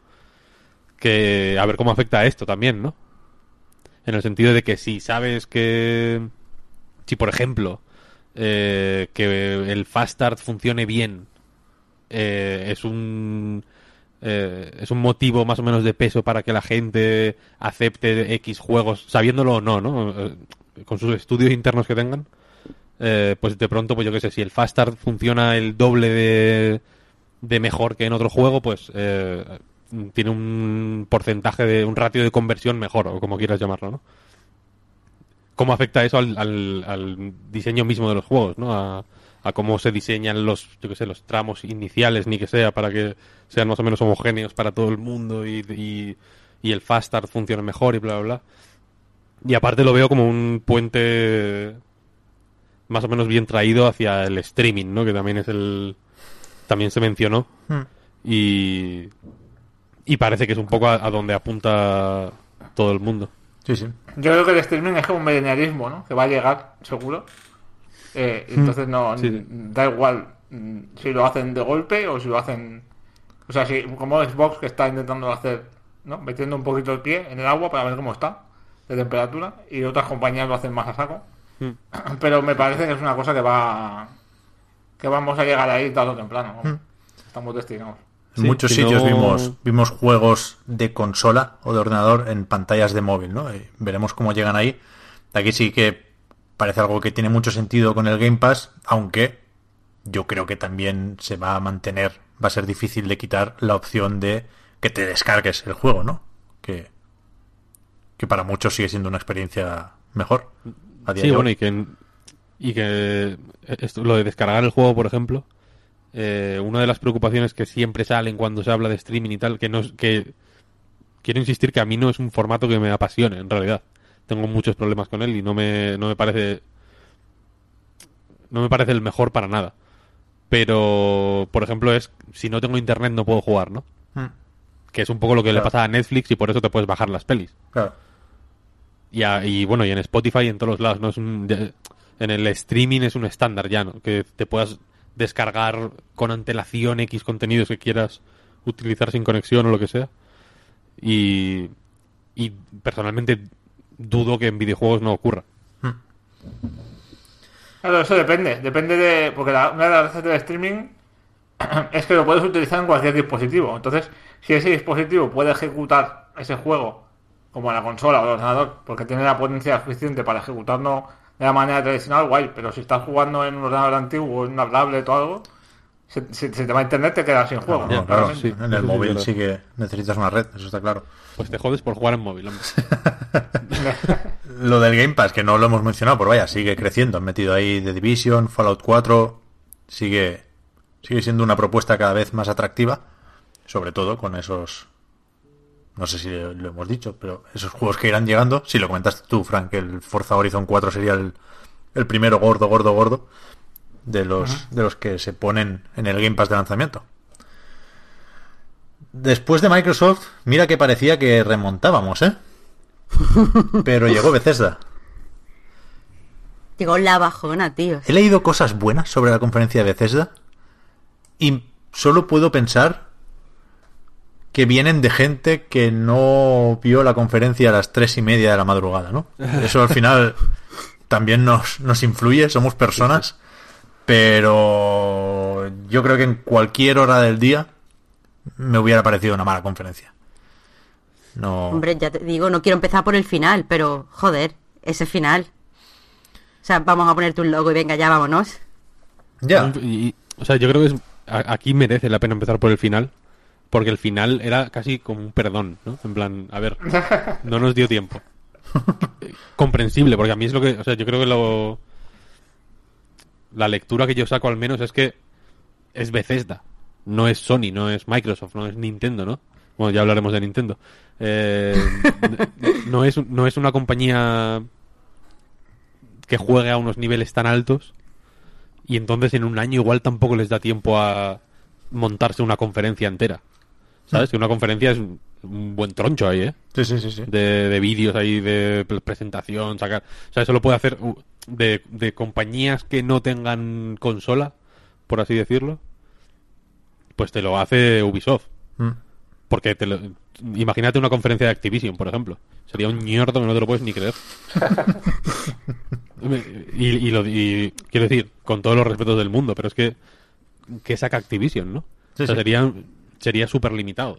O, o- o tiraría todo de Blizzard, por ejemplo, o, o sería limitadísimo. El Que es un poco lo que le ha pasado, lo que le pasa a Bethesda, en realidad, ¿no? Mm. Que tiene que tirar de eh, de la parte de publishing más que de la de desarrollo, porque la de desarrollo da alegrías de, de una vez cada X años, pero joder, este año se ha notado que si no tuvieran a ID Software y- o a Arkane o, o a Machine Games, joder, nos habrían presentado un juego de cartas, un juego de móviles y el Survival, ¿sabes? Sí, sí. No te lo pierdas. Quizá el que menos culpa tiene en todo esto es Rage 2, ¿no? Que fue el primero que vimos en la conferencia y, y sigue pintando muy bien. Yo creo que está está interesante el juego. A mí me convence regular todavía. ¿Sí? ¿eh? Le veo problemillas, ¿eh? Sí. Porque lo veo muy... Yo también. El shooter Doom, digamos, ¿no? El estilo de shooter del Doom de, de 2016. Que eso, en principio, el papel es de puta madre. Está muy bien. Pero el Doom tiraba mucho de velocidad, de espacios cerrados, de ir encadenando hostias con los zombies, ay, con los zombies, con los demonios. Eh, el sistema este, súper ingenioso de, de que si los matabas a tiros caía, caía munición, si los matabas a golpes caía vida y tal, ¿no? Como que Mm, te quedabas ahí una especie de, de juego dentro del juego, ¿no? Era y un en juego este de lo veo como muy naves, espacioso. ¿De Víctor, perdón? Que era que es un juego de naves. ¿Sabes? Sí, que matando sí, a los enemigos te salían distintos power-ups, tal, había que gestionar eso correctamente. Era muy de... efe- Efectivamente era muy de... De, de niveles cerrados, ¿no? Porque evidentemente las pantallas eran grandes, pero había unas arenas muy específicas don- que, estaban muy bien diseñadas para cierto tipo de partida. O sea, tenía un rollo arcade que luego, de hecho, se aprovechó para el modo arcade, ¿no? Que, que te Sí, daba puntuaciones en base a los combos y tal. Que, que yo en este no sé, no sé, no le, veo un poco desaborido. Sí, yo también. Lo veo que, vas a tener que estar ahí pegando tiros sin mucho criterio. Que al final vas a acabar usando las mismas armas de siempre. Porque te aburrirás de probar dos o tres cosas y... No sé, para mí le falta lo más importante de- del Doom, ¿no? Que es eso que dice Víctor, ¿no? El, el microsistema ese de, de ir encadenando los golpes y de ir teniendo en cuenta lo que va a soltar el enemigo, ¿no? Dicho Pero esto, tampoco tampoco dábamos... convence el tono. O sea, el tono este El- tan exageradísimo que el sobre tono todo... me convence... El tono después de E3 me convence un poco más. Yo era muy anti, Claro, claro, por eso una- lo digo. Sí, fue culpa de- del trailer y del rollo este eh, jugador suicida que llevaba. Y luego Mm. cuando he visto el juego no me ha parecido tan tan así. Me ha parecido un post-apocalipsis post-apocalipsis loco así, pero más tradicional, no tan no tan puchi, ¿no? Creo. A mí me faltan precisamente locuras, porque en el 1 había personajes, ¿sabes? O sea, y, y- y creo que, el- que era el momento de apostar más por eso. Por ejemplo, en, en Mad Max, que yo creo que es un referente más o menos claro para este juego, las, las películas quiero decir, la, la locura y la, la situación extrema es, es un contexto importante, pero lo guay son los personajes, ¿no? En realidad. Y en el Rage 1 había personajes, de hecho. Era un juego con muchos más personajes de los que tiene que tener per se un shooter en primera persona. Y en esta presentación, no sé, lo vi, lo vi muy Avalanche, que es lo que no quería, precisamente. En el sentido de que el, todo el rollo de si lo puedes ver, lo puedes conducir, tal, no sé qué. Como bueno, correcto, pero no tan, el escenario era muy Avalanche, no sé, no. Evidentemente es, esto lo digo sabiendo que es obviamente pronto para decir, nada, pues esto va a ser una ñufla, ¿no? Porque vimos una metralleta nada más.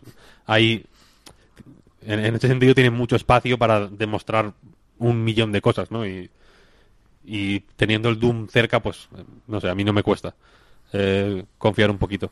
Ya.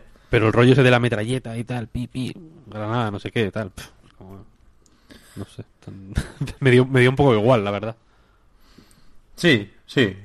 Sí que es menos ID software de, de lo que yo llegué a pensar. Sí que se ven más diferencias con respecto al primer juego de, de lo que yo quisiera. Aunque sigue estando ahí el Winstick. Tiene cosas muy resultonas este juego. Y, Mm, sí, sí. y veremos las ciudades. Todo eso que decías de los personajes, Víctor, es verdad. A mí me gustó mucho en el primer Rage, ¿no? El sentirse en, en un universo un poco Borderlands también, donde, Mm. Yo qué sé, a lo mejor te ponen cuatro personajes, cuatro tenderos y solo te hace gracia uno. Pero bueno, ese uno ya cuenta, ¿no?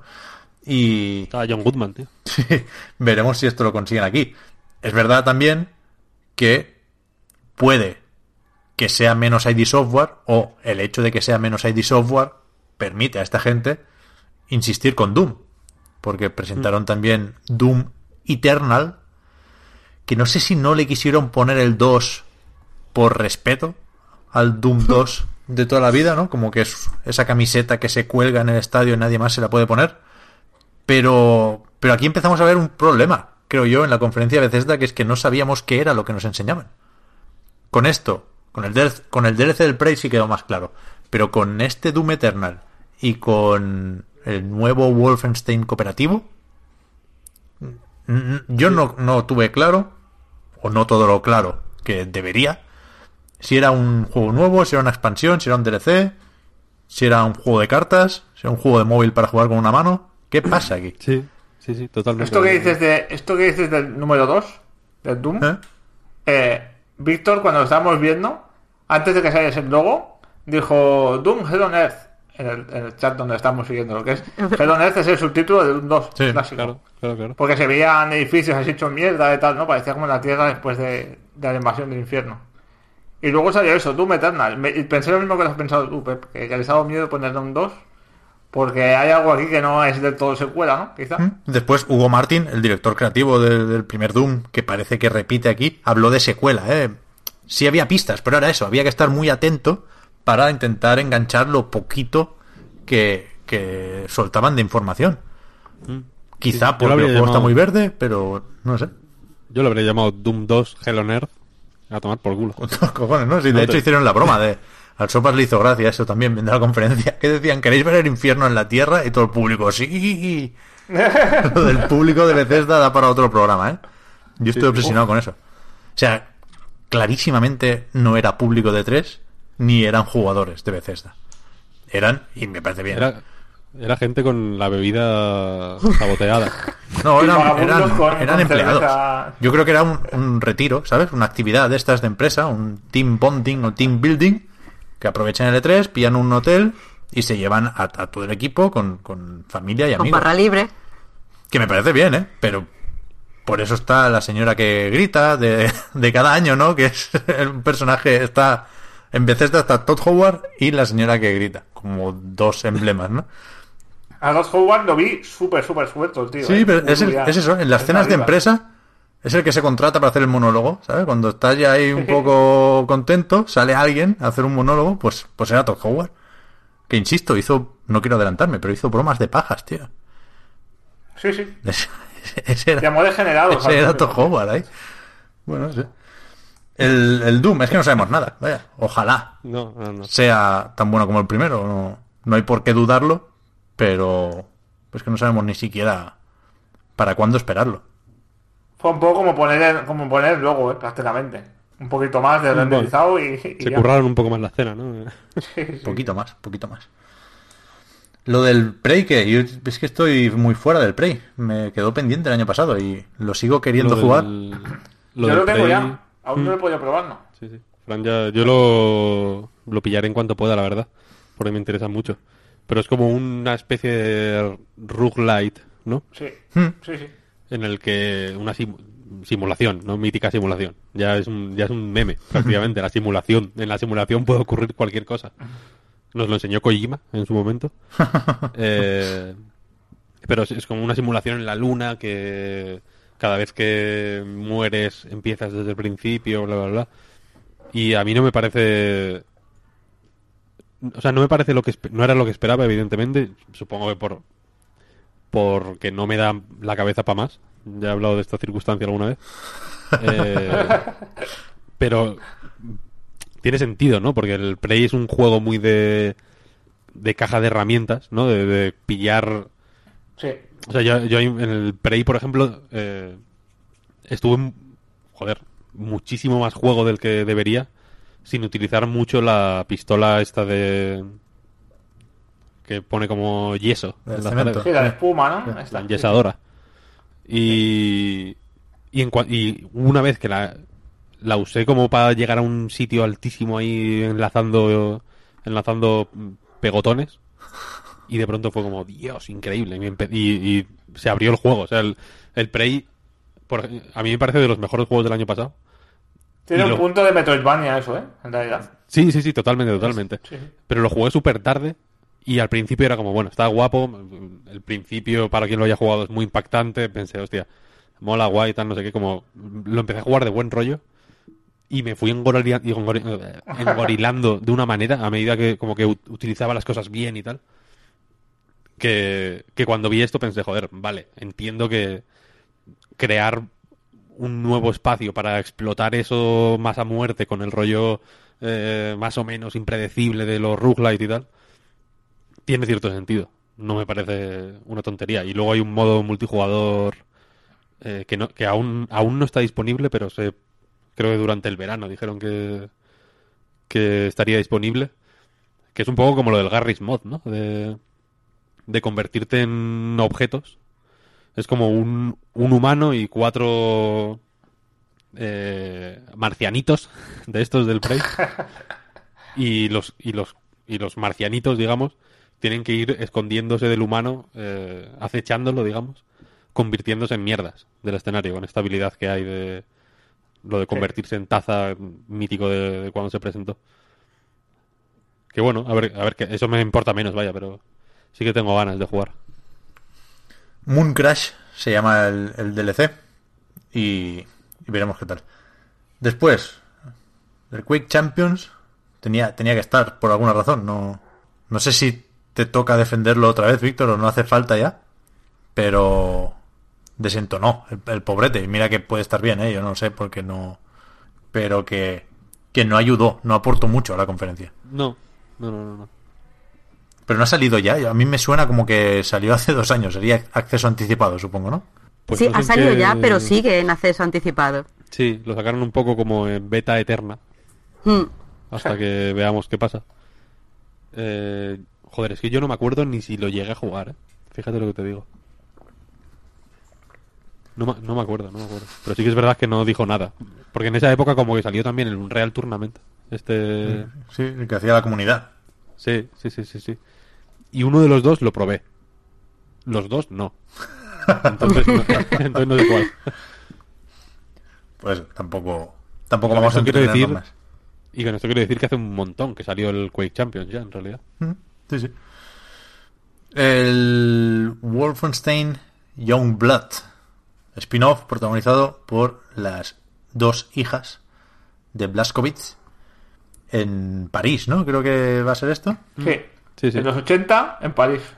En la París ocupada de los 80, los que ganó en, en la realidad alternativa en las que los nazis ganaron la guerra, la Segunda Guerra Mundial. Y que es un poco formato Doom Eter- Eternal, ¿no? No sabemos muy bien qué es. Se nos presentó con un logo plus, con, con una peliculita elaborada que no dejaba ver ni intuir nada del juego. Pero eso nos dicen que es cooperativo, pero no sabemos si es de aguantar oleadas, de contar una historieta. pinta, tiene pinta, por, a mí me da intuición porque es cooperativo y, o, o, o- un solo jugador. si te fijas en el logo, que se parece un poco a los de James Bond, ya que las chicas llevan, creo que llevan las dos fusiles de asalto, hay de asalto de, de francotirador, creo que me da un rollo un poco de sigilo, ¿no? De, no de tan a saco como, su padre, digamos, como el padre de Aspario, sino, sino el, eh, em, asaltando a los nazis de una manera más, Puede ser. más sigilosa, ¿no? Más, Joder, tío, no me puedo creer que lo presentaran y que, y que tengamos que hacer estar haciendo estas especulaciones. Es que, es que de verdad, ¿cómo se puede no decir absolutamente nada? Sí, sí. Quiero creer, puestos a, a apostar, que va a ser un poco como lo que hablabas tú, Víctor, en el último programa del Old Blood, de hacer como una expansión que quizá funciona de forma independiente y venderla por 20, 25, ¿no? Porque tampoco han tenido tiempo de hacer algo muy gordo después Sí. del Wolfenstein 2 y el pase de temporada, que ya eran tres historietas más. Sí, esto supongo que lo, es lo típico que aclaran en algún momento durante la feria, ¿no? Que se lo Mm. pregunta a alguien y, y lo dicen. Sí, Me sí. sorprende que no, lo, que no lo dijeran entonces, vaya, pero es cierto que el...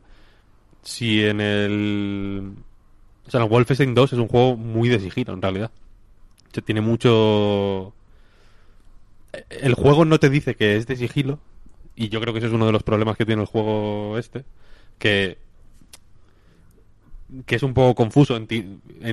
se entiende por qué es confuso en cierto momento. su- Supongo que es un poco la intención, pero bueno. Es, el diseño es más o menos confuso, entonces es muy fácil eh, ignorar lo que tiene de sigilo, en el sentido de que hay muchas trampillas por las que ir ahí reptando para interceptar a los malos sin que ir matándolos poco a poco, tal cual. Eh, entonces no me parecería muy loco que hicieran al, para, pues yo que sé, de alguna forma para eh, dejar más explícito este es- esto que tiene de sigilo los sistemas mismos del, del Wolfenstein un, un juego en el que dos personas tuvieran que colaborar de forma activa para llevar a cabo ese sigilo y que el sigilo fuera la forma claramente correcta de jugar y demás, ¿no?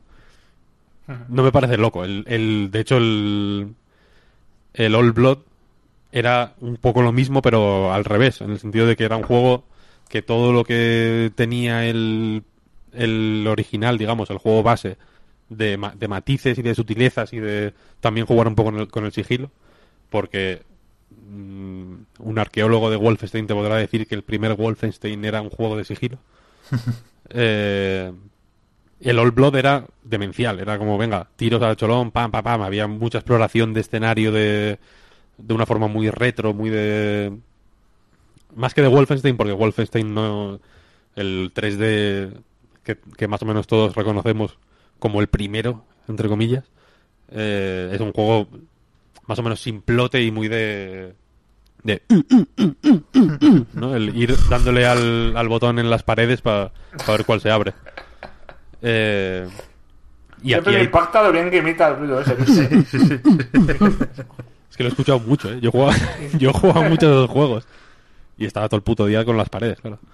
Eh, y eso, y en el, el All Blood iba más por la acción muy tocha y no me parecería creativamente malo o, vago o pobre que tiraran un poco más a hacer énfasis en la en el sigilo. Y en la parte que tiene un poco más de juego técnico y un poco más calmado.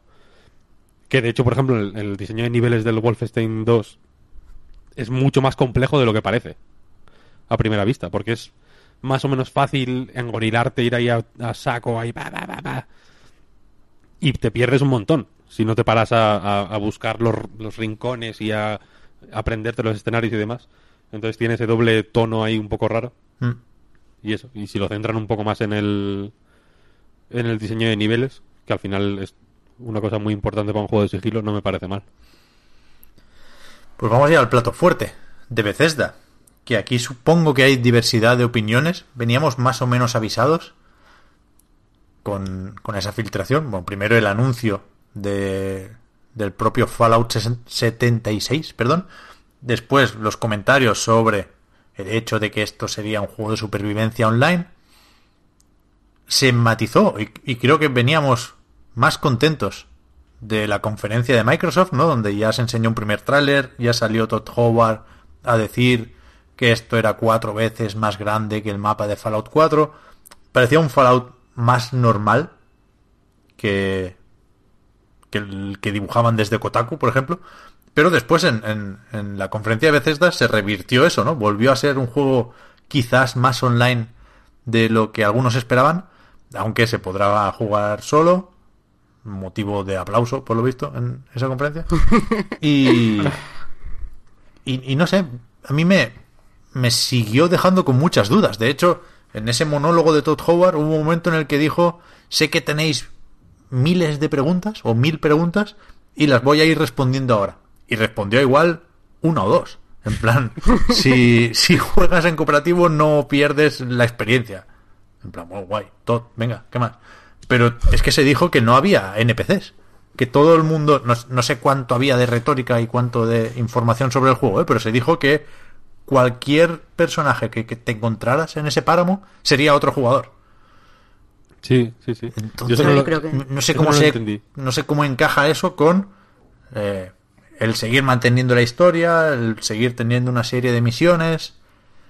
Tengo Sí, muchas dudas, eso, muchas, muchas dudas. Fíjate, yo, yo no, lo enten- no lo entendí en su momento, pero lo comentamos en el line, de hecho, ¿no?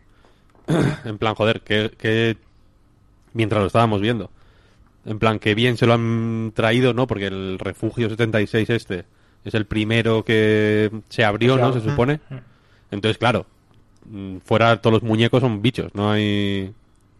La gente, literalmente la única gente que hay fuera es la gente de ese refugio. Claro. Entonces, de ahí el énfasis también en reconstruir el mundo, bla, bla, bla, ¿no? El, el muy temido énfasis en la, en la construcción y demás. A mí me recuerda mucho lo que se ha hablado de él a Conan Exiles, que seguramente soy el único de aquí que lo ha probado. Pero es muy de eso, muy de empezar sin nada, solo prácticamente, o bueno, puedes jugar acompañado también. eh, Eres el único, una- eres el único de, toda la gente que está escuchando esto ahora mismo, eres la única persona que, que- que ha jugado ese juego. Posiblemente. sí. Y, eh, básicamente eso, de, de irse montando, de, de irte mm, equipando tú mismo y luego cuando ya te has conseguido equipar, conseguir eh, recursos, una fuente de recursos eh, más o menos continua, luego montarte tu base construyendo, luego conseguir materiales nuevos para, para a su vez poder conseguir materiales aún mejores, ampliar la base, trasladarla a otro sitio, ¿no? O derivarla a este otro sitio más, más cerca de algún tipo de fuente mineral o lo que sea, hacerla más grande y tal. Y vale eso, con y me parece muy parecido a lo que están intentando con, eh, con Fallout 76. Es una mecánica que engancha bastante, ¿eh? también te lo digo. ¿eh? Sí, sí, seguro que sí, seguro que sí. mira que Juan Exile es También puto te y digo- hijo de puta como un solo, ¿eh? Es muy feo, ¿eh? Que también te digo que lo que has bastante. contado es, eh, yo qué sé, mm, Stardew Valley con aniquilación nuclear. Porque Sí, eso de te vas haciendo tu propio sitio, lo vas ampliando, vas mirando a ver qué puedes coger, lo utilizas en tu, yo qué sé, un live stream de toda la vida. Lo Sí, que sí. has- tal y como lo has contado, Frank. Sí, sí, bueno, y, y Minecraft, y Ark, y Rust, y, mi- y Sí, mil sí, juegos, ¿no? Con, desde con luego. más o menos énfasis en, en esto de, de, de- Supervivencia. de- de las, de, de las fuentes de... Porque yo entiendo que, claro, que una ciudad se tiene que construir pues en un sitio más o menos eh, bien provisto de recursos, bla, bla, bla. Que bueno, es un poco lo que pasa en Minecraft en realidad. Mm. Pero sí, sí, sí. O sea, no, no, no es por quitarle méritos al Fallout, ¿eh? que, que de hecho, por ejemplo, la idea de que haya códigos atómicos escondidos por ahí que puedas lanzar bombas nucleares para putear, evidentemente. Eh, Que para eso se lanzan, claro. Claro, claro, claro. Pregúntaselo a nuestros varios presidentes del mundo, ¿no? Que están ahí tonteando. Yo entiendo que lo que sea que hice lo hice por los loles, ¿no? Como decía el de Foro Coches. Pero me parece una idea guay, ¿no? Pero no sé hasta qué punto es como la idea que dices, coño, eh, vale, este sí. Sí, el Puy comentaba, y estoy de acuerdo, que fue un error enseñar eso, enseñar cómo se encontraban y se descifraban los códigos. Que la primera bomba nuclear de Fallout 76 debería Una haber sido un acontecimiento, Sí. una sorpresa en, en Twitch o en YouTube.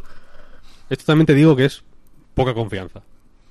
Ya, En el sentido de, vale, es que si no lo decimos no, no va a ir ni Dios, ¿no? claro. Sí, sí, estoy de acuerdo. Es que me- Que me- es justo lo contrario de Elite Dangerous, por ejemplo.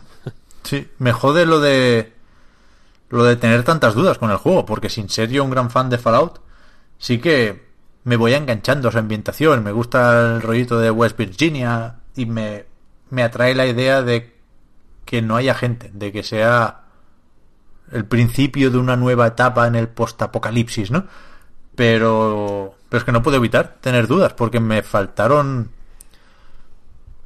me faltaron como detalles que dieran seguridad o estabilidad al proyecto. Por ejemplo, juraría, corregidme si me equivoco, que no se enseñó en ningún momento, supongo que porque no lo hay, supongo que porque es online y no puedes estar parando la acción cada dos por tres, pero esa forma táctica de afrontar la acción, ¿no? De paralizar el tiempo y decidir si apuntas a la cabeza o a la pata. Es verdad. Porque El claro, no, no, no puedes estar parando. Sabemos que el- las ralentizaciones o el tiempo bala o el tiempo bruja se llevan mal con el online, claro.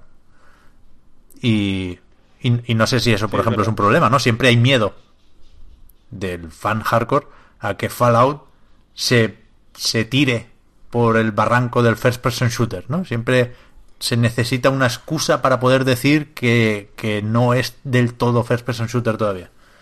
Sí, el 4, de hecho, un, un problema era ese, ¿no?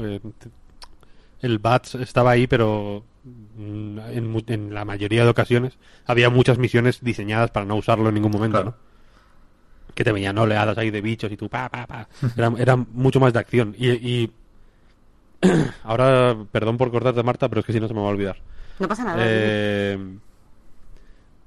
uno de los problemas que le veo a este juego, que de hecho no te digo yo que no me llame la atención, porque es cierto que la, que la ambientación de Fallout es muy top y, y mola mucho y, y es, a mí me resulta súper atractiva. Eh, pero es que lo bueno de Fallout es la gente, no los bichos. ¿sabes? Entonces, si no hay gente, yo qué sé, pues es ir matando bichos. No es lo mejor de Fallout. Es algo que tienes que hacer y que en ciertos momentos está bien utilizado eh, pues para crear peligro o para crear tensión o para crear risas, ¿no? Porque de pronto un enemigo sea no sé quién en vez de no sé cuál. Mm. Es un buen recurso, pero porque tienes antes una chapa que te ha soltado alguien en la ciudad, ¿no? Y, y tienes unos personajes que se relacionan entre ellos y hay... ¿Sabes lo que quiero decir? Que lo, que lo bueno de Fallout, no solo del 3 y del 4, sino en general de Fallout, Es la sociedad. claro. es la, es la peña que hay en el... De nuevo, lo de Rage, que decía antes, ¿no? Que, joder, eh, lo, lo guay es... eh, las películas que te van contando. Y lo- o, o si quieres decirlo de otra forma, la narrativa. Pues algo muy parecido a lo que decía Víctor iba a decir, que decía Pep, joder, con lo de decía, decía, decía, que comentaba, comentaba Pep que a ver si los fans hardcore y tal. Y a ver, no me parece que haya que ser muy fan hardcore de Fallout para no estar demasiado contento con el, fa- con el Fallout nuevo. Porque no se parece a... O sea, en- sí, tiene la ambientación, y es cierto que la ambientación está muy chula, pero no sé, a mí me da la sensación que es un juego totalmente diferente, que es como algo que han hecho unos fans de Fallout pero no es oficial. No sé si me entendéis. Sí, A mí, me, a mí me da la sensación de que la comunidad de Fallout, ahora me van a matar, me van a mandar cabezas de caballo a casa, pero tengo la sensación de que la comunidad de Fallout se lo come todo, tío. Todo lo que le eches de Fallout les parece guay. No creo, ¿eh? Que el Fallout sí, pero 4 ha no, ¿eh? tenido... Sí, Hmm. Eso te iba a decir. Que los, el Fallout 3 y 4, el 4 Son- sobre todo. eh, sobre todo el 4, pero el, el 3 también, ¿eh? Mm. Eh, la, la peña que era como muy fan de Fallout 2, sobre todo. Y bueno, de los dos primeros, ¿no? Que son juegos radicalmente distintos. Uf, es dura, ¿eh? No le, no le mola una mierda esto. ¿Sí? O sea, no le Pues Esto digo el. Fallout, el Fallout mm, en 3D en general. Ya, ya, ya. Yo estoy con Fran en que vi más reacciones positivas o más gente con ganas de creer de lo que esperaba. No sé si por la edición Ya. para coleccionistas Sí, sí. con el casco o qué, pero entiendo que, que hay por parte de mucha gente la intención de agarrarse a cualquier clavo ardiendo, ¿no? Un, un mapa que brilla en la oscuridad para colgar en la habitación, por ejemplo. O sea que Hombre, es una, es una franquicia muy, muy, muy querida, ¿eh? O sea, Mm. es una de esas por las que Sí, la gente ves que, que de verdad sienten amor y pasión de Y verdad. que, y que, joder, y que toca mucho y que, yo qué sé, la música de este puto podcast es un poco Fallout 3, ¿sabes lo que quiero decir? O sea, la... viene un poco de ahí ese rollo, evidentemente. Está la circunstancia material de que son canciones gratuitas, pero también está el hecho de que, o sea, que canciones gratuitas podíamos poner eh, cantos musulmanes, ¿sabes? O, o música folk eh, de, de- de- de- de los apeninos, pero O, la- estamos o las cosas machaconcísimas que han puesto en las conferencias, que madre mía, ¿dónde han sacado esa música? Oh, Claro, sí, o sea, sí. el- el lo de esto de esperar, porque era todo tan machacón y horrible. hombre, para Porque que- es pa- muy largo. Para despertar, ¿no? Uf, Sí, sí. No, pero eso, que joder, que es un juego. Es una saga, digamos. Sobre todo a partir del 3, que yo creo que es una de las cosas que jode mucho al fan hardcore ahí de. que lo tiene como algo, como un tesoro, ¿no? Digamos. Sobre todo desde el 3 es hiper. hiper. hiper popular y, y, y, joder, muy llamativa. Yo ya, ya digo que me parece una ambientación súper llamativa y, y, muy única, en realidad, ¿no? Con, Sí. con todo lo que se ha eh, machacado el posapocalipsis y bla, bla, bla. Fallout sigue teniendo un rollo muy Fallout, en realidad. Yo creo que puede que la gente esperara o siga esperando a ver cuánto tiene de complemento y cuánto tiene de juego principal o grande o importante dent- dentro del catálogo de, de Bethesda, ¿no? Porque sí que la apuesta que hizo mucha gente es, vale, este es Fallout 76 será importante porque se llama Fallout, pero habrá alguien para hacerle compañía, o el de Scroll 6 o Starling. Starling no, Starling es el de el de Ubi, perdona, de Starfield. Starfield. Y, no- y resulta que de momento no, no llegan, con lo cual la idea es que habrá que tirar unos cuantos años con, con este Fallout como juego grande de Bethesda desarrolladora, ¿no? Porque el, el otro, el del Scrolls, es para móvil, hay uno también de cartas, y parece que esta es la apuesta de como mínimo este año, y quizás, seguramente, si solo hay logos disponibles, también del que viene, ¿no? Mm, Sí, sí. Por eso igual esos dos logos del final que antes los hemos dejado un poco colgados ayudaron un poco, ¿no? Porque ya sabemos que las cosas de Bethesda van despacio y sabemos que primero viene Starfield y después viene Elder Scrolls, que no que no parece que vayan a salir a la vez, que no parece que se estén simultaneando mucho los desarrollos, ya ya veremos. Pero Sobre, sobre esto de los, de los logos del final, yo hay una cosa que no entiendo muy bien. Es decir, si sacas el logo de The Elder Scrolls 6, lo puedo entender porque es una franquicia con mucha soledad y mucha gente la va a seguir. Y, va- y solo con el logo, ¿no? Como cuando sacó una gente de Metroid, ¿no? Ya, ya vas a, a hacer bien la sangre, ¿no? Pero con Starfield, que es una cosa nueva, sacas un logo y un planeta y esperas que la gente aplauda y la gente aplaude finalmente. Es una cosa que no acabo de entender. Es decir, Sí, pero era un secreto a voces también. En realidad, ¿no? Sí, yo creo que les interesaba que la gente dejara de especular con eso, ¿no? Que los artículos pre-E3 del 2019 no volvieran a ser. ¿Os acordáis de aquella patente? O aquella marca registrada de, del Starfield. Yo no descartaría, y a lo mejor nos sorprenden, y a lo mejor son proyectos que están más avanzados de lo que pensamos, y precisamente por eso no los han enseñado todavía, ¿no? Por, por tener protagonistas claros el año que viene. Pero yo no sé si siendo Bethesda haría una conferencia en 2019. ¿eh? No, hombre, el Fallout 4, fíjate, que lo sacaron cagando melodías. ya, ya, bueno, el, el Fallout 76 no lo hemos dicho, sale el 14 de noviembre de este año. ¿eh? Sí, sí. Sí, sí. Por eso, por eso, que sinceramente no me parecería raro que el, o el Starfield o el Elder Scrolls 6 estuvieran el, el año que viene en noviembre también.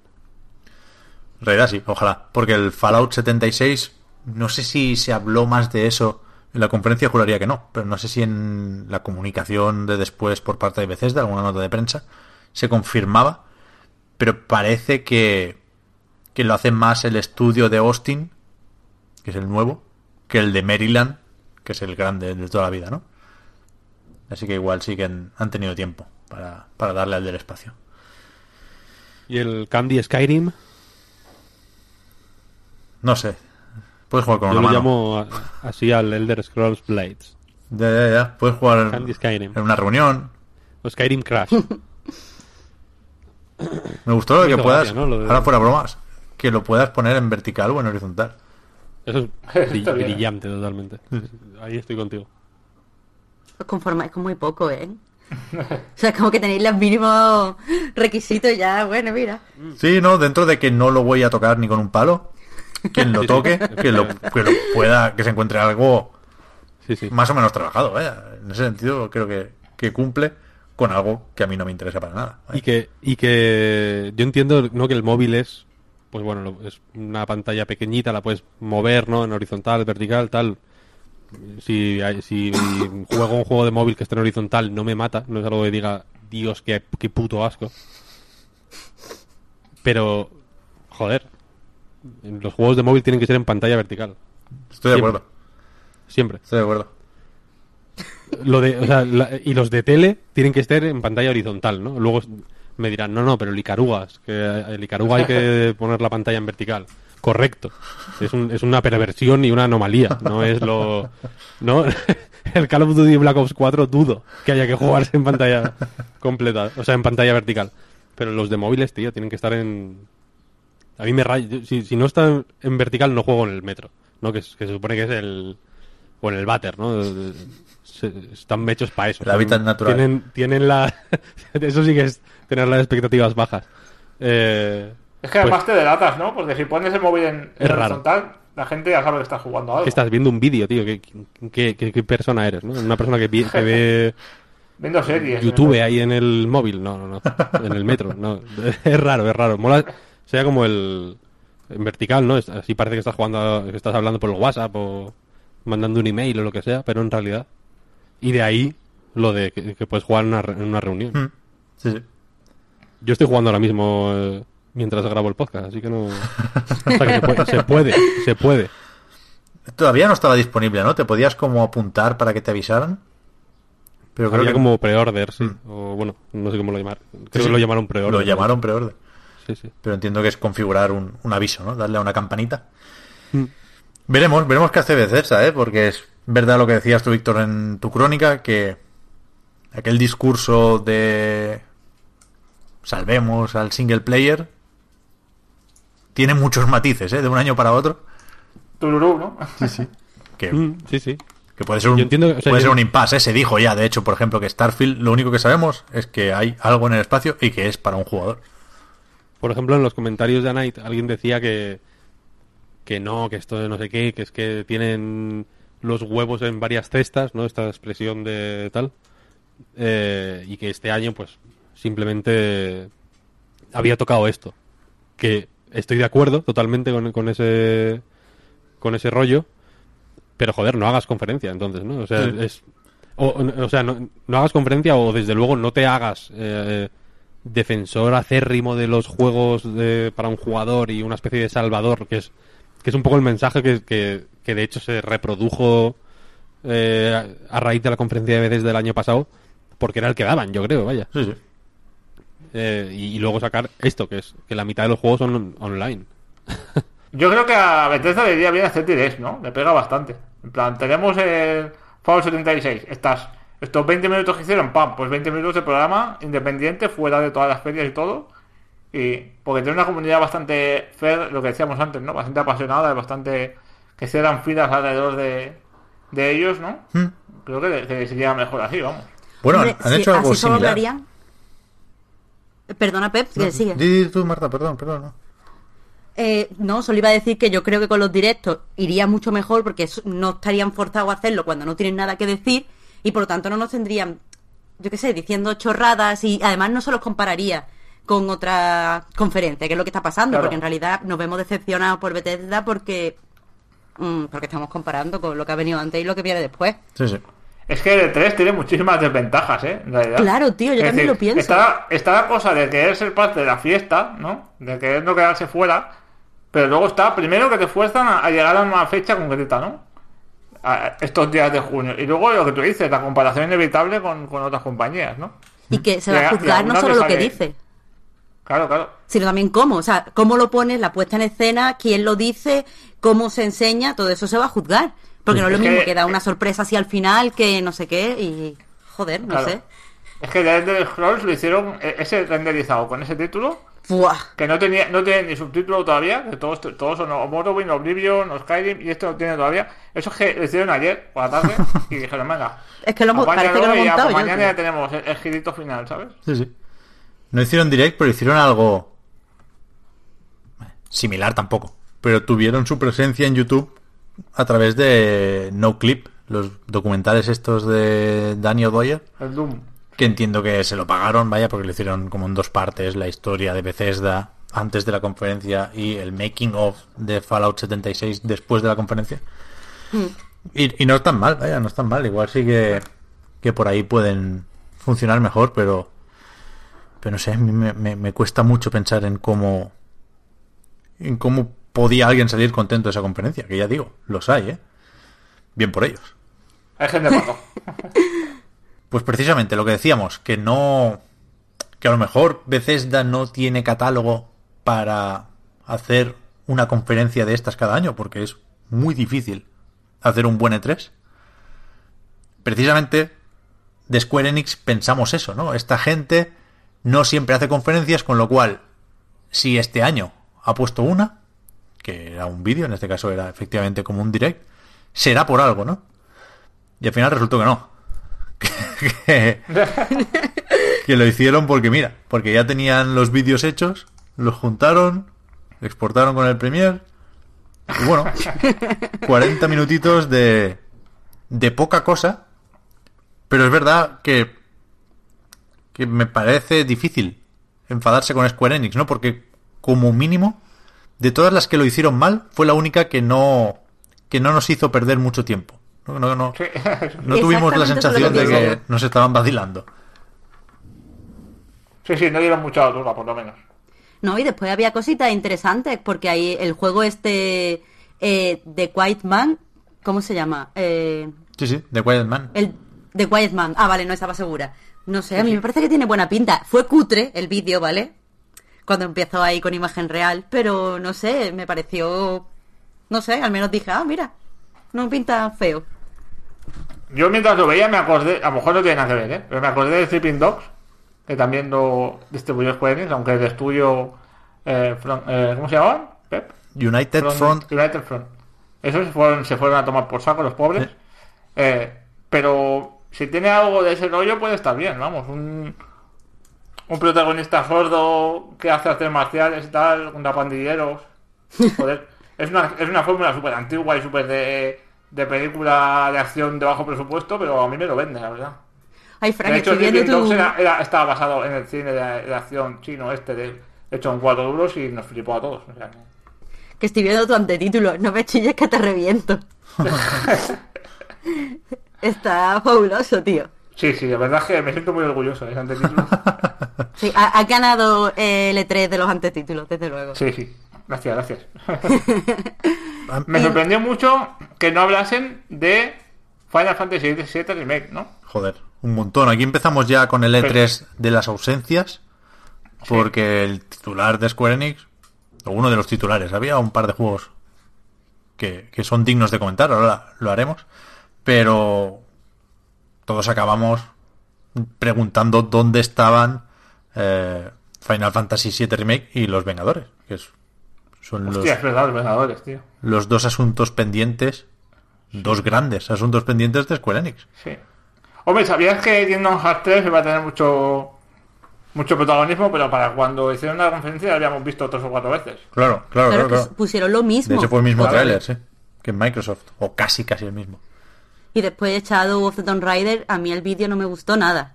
O sea, enseñaban un poquito de gameplay, pero no... Lo de siempre, más o no menos. sé. Sí, sí, es que fue lo de siempre. Shadow of the Tomb Raider son juegos, o sea, los Tomb Raider estos de la última trilogía, digamos, son muy iguales entre ellos, para mi gusto, no sé. Veo los trailers y digo, ok, muy bien, sigue la cosa, adelante, otro juego muy guay, pero no, no me emociona especialmente, no me... ¿No? Pero a ver, sin embargo, eh, en esta nueva mm, etapa parece que habían intentado crear en Lara un personaje en plan de ponerle una personalidad, una vivencia y tal. Y en este Shadow a mí no me da la sensación de que eso siga así. Me parece que señora mete hostias. Y ya está. Bueno, y, y hace sigilo. No, no sé si acordáis que decían en la conferencia que, que, o sea, en plan, queremos volver a los inicios, vamos a meter tumbas, vamos a, a poner peligro, volvemos a la jungla. O sea, en plan, como reconectando con la, la saga original. Y sin embargo, han pasado un poco de lo que llevaban construyendo hasta ahora, que en mi opinión estaba muy interesante esto de darle profundidad a un personaje que antes solo era un avatar. Bueno, Sí, la verdad es que sí. Lo que pasa es que luego. mm, A ver, han hecho una, una de las dos más sufridoras, ¿no? Más humana, en cierto modo, ¿no? Eh, pero luego es que han, han abusado muchísimo de la violencia en esta, en esta serie, creo yo, ¿no? Claro, pues por eso digo. Muchísimo tiro, muchísimo Rambo, o sea. De hecho, he visto algo de este. De este Shadow of the. eh, of the Tomb Raider, que sale ahora cubierta de barro, como con una mierda de. como, como si hubiese improvisado un camuflaje a los Rambo, Sí, claro, claro. literalmente. A punto de cargarse un tío con un cuchillo y es como, a ver. Me parece guay que tenga acción y que se tenga que defender de los malos, ¿no? Pero. Creo que se nos, se nos ha ido un poco de las manos aquí esto. bueno, el, el tono es ese. Yo creo que aquí mm, me hace mucha gracia porque siguen diciendo que en este juego veremos cómo Lara se convierte en la exploradora de tumbas que conocemos, que es algo que han dicho con los dos anteriores. O sea, desde el minuto uno empezaron a decirlo y, y siguen con lo mismo en el tercer juego. Yo creo que aquí claramente el tema va a ser que Lara se cuestione sus actos, ¿no? Porque ya hemos visto en, en este gameplay, por ejemplo, en este tráiler, otra vez cómo ella causa un tsunami intentando robar o coger una daga maya y, y va a ser en plan, hostia, Lara, te has pasado, la has liado aquí y está O sea, matando que mucha gente, plato, ¿no? ha merecido la pena esto y va a ser de estos de del, del protagonista atormentado y Pero a ti te sugiere eso el vídeo. ¿Cómo, cómo? Es que a mí me gustaría eso, pero no. No creo que vayan a tirar por ahí, que tú eres el que adivina las cosas, ¿eh? Pero. No sé, es que si no, ¿qué necesidad hay? Si no vas a confrontar a Lara con eso, no, no, no tiene sentido que hagas pasar el personaje por ahí. No le pega nada. A no ser que sea para que recapacite o se replantee cosas, porque si no, es que es súper forzado. Pues ojalá tenga razón, porque a mí me daba la sensación de que era, no sé, figurita genérica número uno. No creo, no creo. Necesitan un discurso de ese estilo para poder vender el juego. Si no, si lo dejan como juego de acción, pierde mucho, mucho, mucho atractivo. Sin estar mal, ¿eh? a mí me gusta el control, me gusta el diseño de, de estos Tomb Raiders. Pero tienen que venderte, aunque sea la ilusión de una historia. Sí. Pero bueno, da igual porque Square Enix anunció un juego de Platinum Games. Fueron los únicos que hicieron eso en un E3, con lo cual ganaron el E3. Con Babylon Fall. Que ahora es una mierda porque me voy a sentir muy solo, porque Víctor se ha tenido que marchar un momento por una urgencia. Y... Y tampoco sabemos mucho más del juego. Vimos una cinemática que puede servir para el Dark Souls de Platinum Games, que es lo que yo quise ver ahí, pero también para un free to play de cartas en el móvil. Vaya, o sea, salió como una cronología de un mundo lejano y fantástico, pero pero ni idea. Vaya, solo sabemos que saldrá en PlayStation 4 y Steam y que lo hará en 2019, creo que salía el año, debería estar listo para el año que viene confío en, en esta colaboración, vaya, porque creo que necesariamente tiene que ser fruto de la colaboración previa con Nier Automata, que por cierto, sale ya mismo el 26 de junio en Xbox One, y, y creo que funcionó ahí, y no, no veo por qué no deberían poder repetir esa jugada. Así que guay. Creo que fue el único juego... Ah, no, hemos hablado ya del Quiet Man pocos, pocos juegos nuevos y varios vistazos a algunos que ya conocíamos, ¿no? Creo que no nos dejamos mucho. Ese Tomb Raider, el Octopath Traveler, que sigue pintando muy bien, pero no creo que podamos contar mucho más antes de jugarlo, que tampoco falta mucho, sale en julio. Y ese Kingdom Hearts, que realmente yo creo que es el momento de hablar de él, ¿no? A mí me parece increíblemente bonito. Me gusta mucho que esa historia de la espera eterna parece que vaya a tener un final feliz, ¿no? Ya veremos cómo es el juego a nivel de mecánicas, de historia y demás. Pero, o sea, creo que se ha pasado incluso con la ambición Square Enix. O sea, Sí, se ve sí, increíble. mí me, sorprende. lo de meter me Piratas del Caribe es de chalaos. Y cómo se ve Piratas del Caribe, ¿no? Sí, sí. Es decir, bastante pepino, ¿eh? Ese mundo. Sí, sí. Pues claro, lo de poner un. de hacer mundos de Pixar, ¿no? Hasta cierto punto, con la tecnología que hay ahora, ahora estás viendo que el mundo de Toy Story mm, es mejor, es- está más detallado casi que el de la película, ¿no? Ya ves. El de la tercera película. incluso. Que eso es bastante loco, ¿no? Pero no me esperaba para nada. Me pensaba que iban a hacer un mundo de. de Piratas del Caribe. Eh, caricaturizado de alguna manera, ¿no? Sí, sí, sí. No es hiper, hiper, hiper realista, ¿no? No es un until down, digamos. Claro. Tiene, tiene cierto puntillo como de un poco de dibujo, como de cómic, ¿no? Un poco como los Uncharted y tal, ¿no? Que no son del todo realistas. Pero está muy bien hecho, joder, se ve muy bien, es muy bonito. Uf, No sé, tengo bastante ganas de jugarlo, la verdad. Me gusta mucho, ya lo sabéis, ¿no? Lo vamos viendo que en cada mundo eh, los protagonistas cambian su apariencia, ¿no? Para formar parte de ese mundo. Y en el de Piratas del Caribe, Donald y Goofy son como más realistas. Donald tiene como las plumas marcadas, son un poco next gen, ¿no? Son un poco más de Unreal Engine y me parece súper gracioso en este caso. Sí, sí, además muy medido, ¿eh? Porque podrían haber hecho una auténtica cosa rara, ¿eh? Sí, sí, sí. Como estos memes que hay Super Mario Exacto, que exacto. más miedo que te mueres. Sí, sí. como un pato Sí, ahí con fotogrametría, ¿no? Ahí, eh, escaneado. Pero es, es verdad que, joder, no vamos a disimular. Aquí no somos los grandes fans de Kingdom Hearts que podríamos ser. Y, y creo que representamos a esos que no han hecho los deberes, ¿no? Que se anunció también un pack con todos los recopilatorios de Kingdom Hearts y dices, lo siento, pero no, no, no, no voy a, a poder ponerme al día. Pero mi intención es jugarlo este Kingdom juego. Hearts 3,1416. Sí, sí, sí. ¿no? Yo, yo, mi intención es en enero primero darle al Resident Evil 2, que sale un pelín antes. Y el 29, si, si, si ya estoy de Raccoon City, ponerme con este, porque, joder, es que me parece súper bonito. Ya digo, el que a medio año más o menos de su lanzamiento podamos pensar que habrá merecido la pena la espera, porque vaya espera, me parece que di- dice mucho a favor de Square Enix ¿eh? con este proyecto. Sí. Sí, sí, sí, sí. Muchas ganas, la verdad. ¿Qué más? ¿Vamos ya con Ubi o qué? Vale. Sí. Mira que bien nos ha venido aquí Square Enix. Es que realmente nos, nos, nos ha hecho un favor no, no enseñando Final Fantasy VII ni Los Vengadores. Mira qué rápido, esa tarde estábamos ahí que también no sé, no- nos vino bien una conferencia así de ligera. Sí, sí, sí, quitando. Ubisoft. Eh, quizá es otra de esas con las que no hay un, una opinión muy, muy, muy, muy, muy definida, muy definida o muy unánime.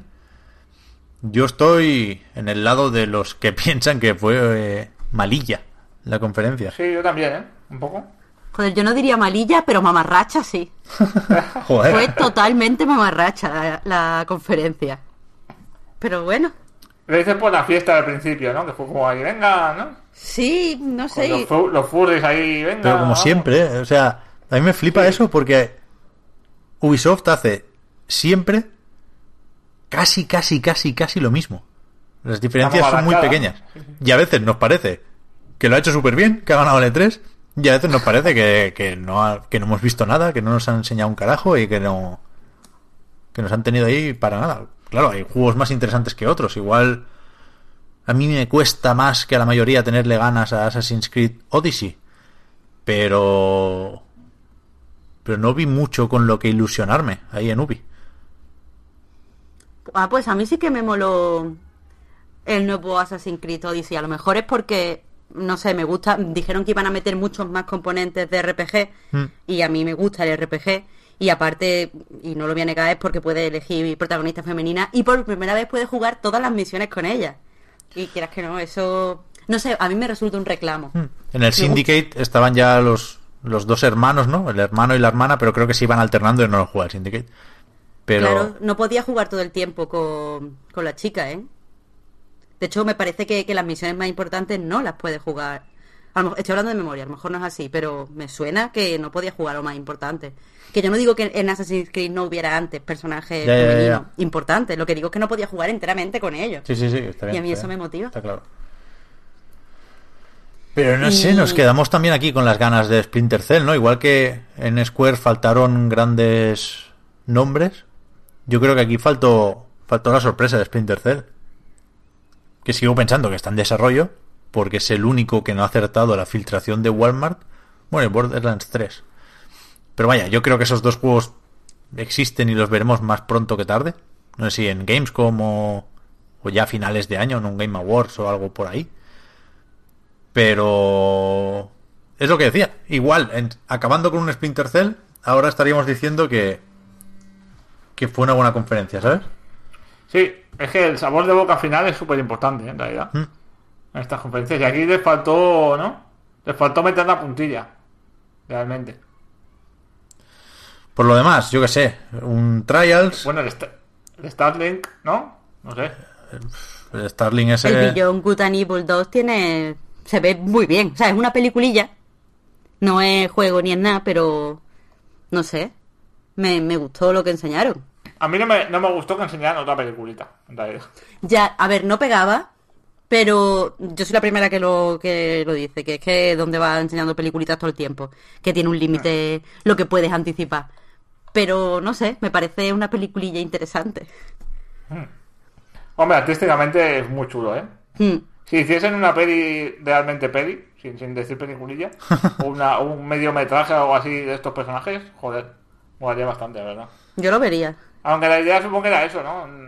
Traer a, Jade, ¿no? A la Jade de esta mala. O... Sí, además eh, eh, se establece, claro, claro, y, y establece la, la condición de precuela. Sí, eso se, se dijo ya el año pasado, ¿eh? Ah, estaba, ya estaba confirmado. Sí, sí. Ah, pues yo eso se me había escapado. Pero, pero bueno, no lo sabía y a mí me sorprendió eso de como, ¡ah! Precuela, ya está dicho todo. Y por cierto, ¿qué opináis? Porque en el, cuando lo estábamos viendo, estábamos en el line nosotros hablando de eso, y no estaba Pep, por eso pregunto. ¿Qué opináis de lo de que, que quieran que la comunidad diseñe, haga música, haga ilustraciones para crear el mundo? El Porque este, ¿no? no me gusta. Sí, sí, lo de yo soy Gordon Levy. A mí, yo le veo muchísimos problemas a esto, ¿eh? Muchísimos. Creo que va a ser uno de los rollos de los que vamos a hablar en los próximos meses o años, ¿eh? Porque, porque tiene pinta de ser una práctica que se va a extender. El rollo de diseño, de desarrollo colaborativo, que ya existían cosas parecidas, pero es que hay muchos problemas con el proceso, digamos, ¿no?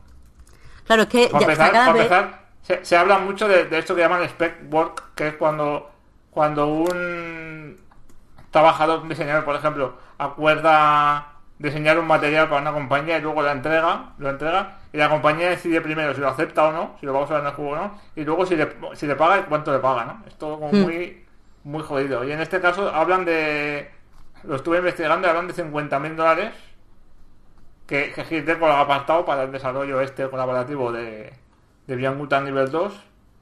Y claro, eso, mm, ¿cómo se reparte? ¿Cuánta, no? ¿Cuánto material van a usar? Sí, va todo al mismo... la- O sea, va todo de forma equitativa. Claro, Hay claro. cosas que valgan más y cosas menos, ya. Y, Sí, me, la y me encienden un poco las alarmas también sobre el tema del desarrollo de, del juego, ¿no? ¿Hasta qué punto no van mal de tiempo y van mal de gente y van mal de planificación y han dicho, venga, vamos a, dejar que la gente haga cosas? Nos haga el trabajo, ¿no? Que la gente nos haga el juego, vaya. Y además que ya desde el punto, me parece fatal desde el punto de vista, no sé si decir moral, pero lo que me parece también es que si dejas que la gente te haga eh, artwork del juego, el universo no queda tan coherente. No sé si me entendéis. Es que- Eh, tú estás perdiendo ahí dirección artística. Sí. Yo creo que que tenemos miedos más o menos infundados porque sabemos que a toda esta gente le das la mano y te cogen el brazo, ¿no? Pero yo no, no creo que la intención en ningún momento sea que la comunidad haga una ciudad entera, ¿no? Creo que va a ser que querían hacerlo como una gracieta promocional que les permitía meter además al Gordon Levitt en la conferencia. Es que 50.000 pavos no son nada. Yo creo que va a ser más No, no lo que se veía de poner un póster aquí, crear canciones para las emisoras de radio de la nave, cosas así como de fondo, ¿no? No, no, no. No, creo que vayan a encargar assets. A mí me da miedo que hagan... ¿Te acuerdas aquello que hablábamos de las bolsas de basura de, de Division? Sí. Que había un tío en Singapur haciendo bolsas de basura que no había hablado nunca con nadie del equipo de, Sí, de otros. Pues esto me parece que van a hacer un poco lo mismo, tío. Me da miedo que hagan un poco lo mismo. Si es lo que tú dices, en plan, cosas así que la comunidad podría manejar, ¿no? En plan, pósters o carteles eh, de poli- eh, rollos políticos, ¿no? O rollos de, de logotipos de cosas o, radio- o emisoras de radio. Vale, guay, hasta ahí lo puedo entender, ¿no? Dentro de una, de, de una supervisión. Pero hasta qué punto no van a dejar que la gente haga mierdas que a ellos les suponen un tedio y un outsourcing, digamos, ¿no? Sí, sí, por eso, por eso. otro. Yo creo que es, que es peligroso abrir esa puerta porque se va a entrar en cero coma en el discurso de eh, los que hagan las mejores aportaciones, pues los vamos a contratar, no sé qué. Que es algo que se ha hecho ya, en cierto modo, con Little Big Planet se hizo, por ejemplo. Se dijo, no sé si se mantiene aquello, pero se llegó a contratar a gente para Media Molecule, que había hecho niveles de la comunidad, pero era algo mucho más natural, ¿no? Mucho menos forzado. Claro, pero ya estaba, ya estaba hecha la base, Claro, tú claro, dabas claro. el juego, vendías el juego y la gente dentro de la comunidad a su gusto hacía cosas, ¿no? Sí, sí. Por eso, Que luego el juego ya estaba pensado para eso, ¿no? Para alimentarse de su ecosistema de jugadores, pero eh, que los jugadores pa- sean partícipes del desarrollo de una manera así tan... Es que, me- es que lo veo turbio, ¿sabes? De alguna manera. sí, sí, sí, desde luego, La desde luego. colaborativa es una cosa que sobre papel siempre suena muy guay y luego ya sabemos cómo acaba en muchas, muchos sectores, ¿no? Sí, sí, sí. Mm. Entonces, no sé, veremos. Yo que- creo que es peligroso ir por ahí, sin duda, pero me temo que Ubisoft no lo hizo de mala fe. De hecho, siempre han hablado de el desarrollo más o menos abierto y colaborativo y transparente con ese programa Space Monkeys en, en Beyond Good and Evil. Y yo creo que se pensaban que iba a recibirse como algo con lo que la comunidad se ilusionara, ¿no? En plan, oh, realmente soy parte de, del desarrollo del juego y y no sé, se recibió con, con dudas, creo que muy, muy, muy razonables. Pero no, no creo Pero que... me parece, me parece que habla bien de, de- de- en general de la comunidad, que se dude sobre esto. Sí, sí, ¿sabes? sí, desde luego, desde luego. Que no seamos tan infantiles de decir, venga, va, pues sí, hagamos cosas. Sí, sí. No, a ver, mm, seamos un poco, ¿no? Miremos las cosas bien y, ¿no? Analicemos todo cómo lo van a hacer y, y por qué y por dónde, con- y por- a- ¿no? Y por Pero si no estamos fastidiando a profesionales, haciendo que su trabajo valga menos, Mm, que eso claro. es otra. Ya, por eso hay que ver hasta dónde llegan las aportaciones de la comunidad o cuál es el nivel de exigencia. Pero yo, yo creo que si, si en algún momento la quisieron colar, que insisto, apostaría por porque no querían. Ahora desde luego no van a poder, porque ya saben que tienen a gente encima mirando esto. O sea que está bien el, el toque de atención para, para evitar tentaciones, ¿no? En este sentido. Sí. Veremos el juego. A mí, que os voy a contar? Se conoce que me gusta desconfiar del online, sobre todo porque porque no recuerdo ningún juego que que llevara muy bien al mismo tiempo la narrativa emergente y las locuras de juntarte con tus amigos y ponerte a bailar encima de una nave con contarte una historia seria. Y, y aquí veo esas dos cosas, ¿no? Que los diarios de desarrollo con Michel Ancel me enseñan un juego que yo asocio a No Man's Sky y compañía, y las cinemáticas, que a saber quién carajo ha hecho, las peliculitas que decimos al principio, pues me venden otra cosa completamente distinta que ojalá fuera una secuela directa de Beyond Good and Evil y fuera el mismo tipo de juego. Con lo cual, estoy cortocircuitado y no sé qué narices pensar de este juego. No, Está muy disperso todo, realmente. Sí, sí. no voy a hacer el esfuerzo hasta que no hasta que no vea más juntas todas las partes. Lo dicho, el Trials Rising que saldrá ¿eh? en febrero, que hay una beta por ahí, que saldrá en Switch también. Marcamos esa, esa casilla, que no la, hemos- no la hemos marcado mucho durante este 3. Y, y el Skull and Bones, que tenía que haber salido en 2018, ya se dijo hace unas semanas que no llegaría, y que yo sigo viendo como un juego difícil de vender, porque creo que se le sigue viendo esa esa naturaleza de ser solo una parte de Assassin's Creed, ¿no? ¿Por qué voy a comprar esto si hay otro juego que me ofrece esto y más? Pero sí que respecto al año pasado lo han ampliado un poquito, ¿no? Hemos visto más, más tabernas, más islas, hemos visto algo más similar todavía a Sea of Thief, ¿no? Que no se desarrolla toda la acción eh, encima de los barcos. Y bueno, por lo demás, un juego de Ubisoft. Se ve vistoso, se ve trabajado. Habrá bugs por aquí, algunos, o muchos o pocos, ¿no? Pero, pero realmente nos, nos, nos la pueden colar esta gente. Es que vende, sabe vender muy bien sus productos, ¿no? Y lo han hecho muy bien, creo yo, con el Rainbow Six, por ejemplo, que también tuvo su presencia. Sí. Bastante bien con el For Honor, que también nos lo recordaron. Y bastante bien también con The Division, que de hecho la secuela fue uno de los juegos más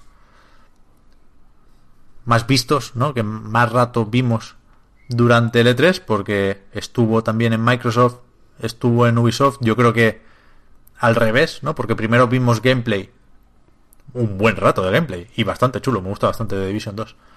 Y después fuimos para atrás con un con una CGI y un tráiler que era como el mismo gameplay editado. Pero bueno, después de la conferencia se echaron otra partidita y, y yo lo veo bien. O sea, más de Division, el primero me parece un juego muy correcto y creo que este segundo tiene mucho potencial. Sí, la verdad es que sí. Y a nivel tecnológico le van a meter. Ya, ya te has enterado, ¿no? De que el mapa es Washington DC tal cual. Pero esto es así. 1-1. Esto dicen, sí, sí, tal cual. Toda la ciudad entera 1-1. Pues no está malote, ¿no? ¿eh? A ver, tampoco es muy grande, ¿eh? Washington DC. Es un distrito pequeño y tal, ¿no? Pero. que es la capital, pero. Y además tiene bastante densidad de gente, pero mm, joder, a mí me parece sacársela un poco, ¿no? Parece guay. Mm. Y me gusta sobre todo el cambio de estación, ¿no? Que The Division era como muy invernal, ¿no? Ah, Y aquí, como que no, no sé si han dicho en qué época se exactamente transcurre, pero diría que es la primavera siguiente o el verano siguiente a, al invierno de- del primer Division, ¿no? Porque al principio se ve como hay una parte de- del suelo que, se, que es hielo y se deshiela, ¿no? Y, y se ve el sol y tal, y se ve todo como muy... ¿no? Hay, hay un callejón que se ven como cosas podridas, hay un charco de porquería de cadáveres y tal, ¿no? Es como la decadencia ya después de la decadencia, ¿no? Mm. Es mucho más posapocalíptico, ¿no? Que que el primero, creo yo. El primero aún estaba la gente huyendo, ¿no? De la ciudad, como quien dice, ¿no? O estaba la cosa asentándose. Y aquí ya parece que las facciones chungas están ya más, más consolidadas de alguna manera, ¿no? Y parece que hay más gente, que yo creo que es algo que hacía falta y, y creo que los trailers nos invitaban a, a comprar esa idea. Hay más gente que ni le va ni le viene lo del loot, ¿no? Que está con su tienda de campaña ahí y que espera que no la maten. En el primer de división o, o eras un agente, es decir, un jugador, o eras un pandiloco al que había que pegar 800 tiros para tumbarlo, ¿no? No había no había víctimas de inocentes de, de- de ese conflicto, no, no, no había nadie que no Bueno, se hubiera posicionado con, un fusil. Siempre había, había gente que te podías encontrar y ayudar y tal. Pero no estaban juntos, no Pero son los que como que te tiraban un botiquín y se iban, ¿no? Eran una mierda realmente las interacciones Sí, sí. ahí. Sí, sí. No daban la sensación de ser personas realmente. Era- eran gente con, con, con el móvil quizás en el bolsillo como mucho y te daban un botiquín a ti que tenías una mochila con 40 granadas y 30 tipos de armas legendarias, ¿no? Plan, no, no, señor, quédese usted las tiritas, macho, yo ya, ya, ya estoy cubierto. A ver, a ver cómo le meten un poco más de historia, un poco más de, de contexto al The Division. Pero yo Hmm. me lo voy a fumar encantado. Yo también, ¿eh? Tengo bastante ganas. ¿Qué más? ¿Queda algo de Ubi? El Assassin's Creed mm, lo hemos comentado por encima. Es que yo se me calienta la boca muy rápido si hablo, si hablo de Assassin's Creed, así que os dejo que, que lo comentéis vosotros si ha quedado algo. Bueno, eh, a mí me gusta comentar una, una cosa que no acabo de entender, que es esto que suelen hacer. No sé si lo hacen en todos los Assassin's Creed, pero en inglés, esto de. O sea, en español, yo sé que en doblaje es en español y ya está. Pero en inglés pongan a dos griegos, o sea, un griego y una griega hablando en inglés con acento griego. No acabo de entenderlo. No, no sé, qué, no sé qué buscan. Es decir, Pero eso ¿por es no súper normal. está? O, o- o a- o que lo hagan en griego antiguo, que se saquen la chola otra vez, ¿no? Ah, Como hicieron que- con Egipto, haciéndolo súper bonito y tal, pues con el idioma también lo haces en griego antiguo, en lo clásico, y lo subtitúas en inglés o algo así. O lo haces en inglés y ya está, como, como hacen en español, ¿no? Que se lo ventilan todo y lo hacen en español normal, ¿no? No acabo de entender muy bien qué buscan con eso. Y, y queda un poco ridículo, la verdad. Es que mm, eso, la gente está acostumbrada a que se haga esto con acentos porque, o sea, creo que es porque viene de, de las películas. Como en las películas americanas, los nazis hablan, y voy porque se ha puesto, o sea, voy a lo de nazi porque es muy común que hablen eh, inglés con acento alemán. O sea, sí, no le veáis tres pies al gato, leche, que es que hay muchas pelis. Sí, sí, bueno, estoy, ya, ya lo pienso siempre antes. O sea, los auténticos nazis del ejército nazi, en las películas de la Segunda Guerra Mundial, hablan en, en inglés con acento alemán. Ajá. Y, y creo que esto se hace porque es lo que, pues lo que hablaba el otro día en otro podcast, que lo importante en realidad no es que sea, no es el rigor histórico, es que la gente no vea nada que le saque de lo que ellos creen que es el, eh, la historia. Es como, ¿por qué no se pintan las estatuas? Pues porque si las pintara la gente diría, esto es ridículo, esto así no es. Entonces le sacaría de la historia, aunque fuera históricamente más, más real. No sé si me entendéis. Sí, sí, sí. Sí, esa era otra cosa que quería comentar, las estatuas. Quiero decir, los Assassin's Creed últimamente, cuando, ahora que han pillado ese rollo de novela de Dan Brown, de hacer, ¿sabes? De hacer historias y tal, ¿no? De Sí, hacer- sí, sí. de- dentro Muy bien de un- expresado. novela de época, digamos, pero en videojuego, ¿no? Videojuego de época lo podríamos llamar esto, ¿no? Total. Eh, y, y luego no respetan ni siquiera cosas, porque son súper tópicos. Las, las peleas de los griegos son de 300, tío. Vaya referente habéis pillado también, hijos de puta. O sea, Uy, pero, las pero animaciones. vimos 50 patadas en dos minutos. Ya ves. Total, ¿eh? total. Es que a ver, se os ve mucho el plumero ahí. Yo entiendo que, ¿no? Es decir, o, o- o hacéis juegos de época o hacéis un, un 300, pero me- veo un poco de inconsistencia en lo que quieren hacer, vamos. Pero eh, es totalmente inconsistente desde el punto de vista histórico. Pero también tienes que entender que muchísima gente conoce a eh, Esparta y los espartanos por 300. Y es lo que te decía, de que el juego, o sea, la ficción tiene que parecer histórica, no ser histórica para que el público lo consuma. Bueno, pero que parezca histórica, no que parezca una peli de, de ¿sabes? De acción de, de hace 10 años. Es decir, Ya, pero tú ponle, si- ponle a la, gente que no sabe algo Dime, dime. No, no, quiero decir, tienes la oportunidad de hacer algo mm, de, de, de, de derribar esos tópicos con tu juego. De decir, mira, esto de 300 era una chorrada que, que visteis en una peli, pero ahora eh, vais a ver lo que es la Grecia de verdad, con sus estatuas pintadas de colores y con su vestuario tal y sus tipos de lucha y... ¿No? Me parece yo creo que- perdida, vamos. Yo creo que eso al público le parecería ridículo. O sea, yo creo que la gente no, no entendería qué es lo que están haciendo. Imagínate que hoy he leído eh, un tweet, la, ha retuiteado Cultura Fan, por si alguien quiere ir a verlo, es una captura, que hay un tipo diciendo que, que mm, le parece que lo que está mal en el juego es que hayan metido a una mujer guerrera en Esparta, cuando, bueno, históricamente eh, mm, se entrenaba a las mujeres también para ser guerreras, pero que cosas mitológicas o cosas tal, eso no, les, no, le, no le parecería que estuviera mal porque entra dentro del folclore. y el folclore dice que es muy antiguo, no como las mujeres que, como todos sabéis, nos inventaron pues hace, yo que sé, unos 20 años o así. Pero hay- Eh, Os así- inventó Howard H. Mujer, ¿no? En 1850. Claro, claro, está, lo pone en la Wikipedia, tiene que ser verdad. Pero que eso, la, mm, creo que si Ubisoft, o sea, tenemos que entender que esto lo hacen para vender, quieren vender muchos juegos. Y eso está por delante de hacer un juego históricamente real, o sea, históricamente fiel. Entonces, eh, Entiendo que con este no, no se tiran el pegote, es decir, se lo van a llevar a las escuelas entonces, ¿no?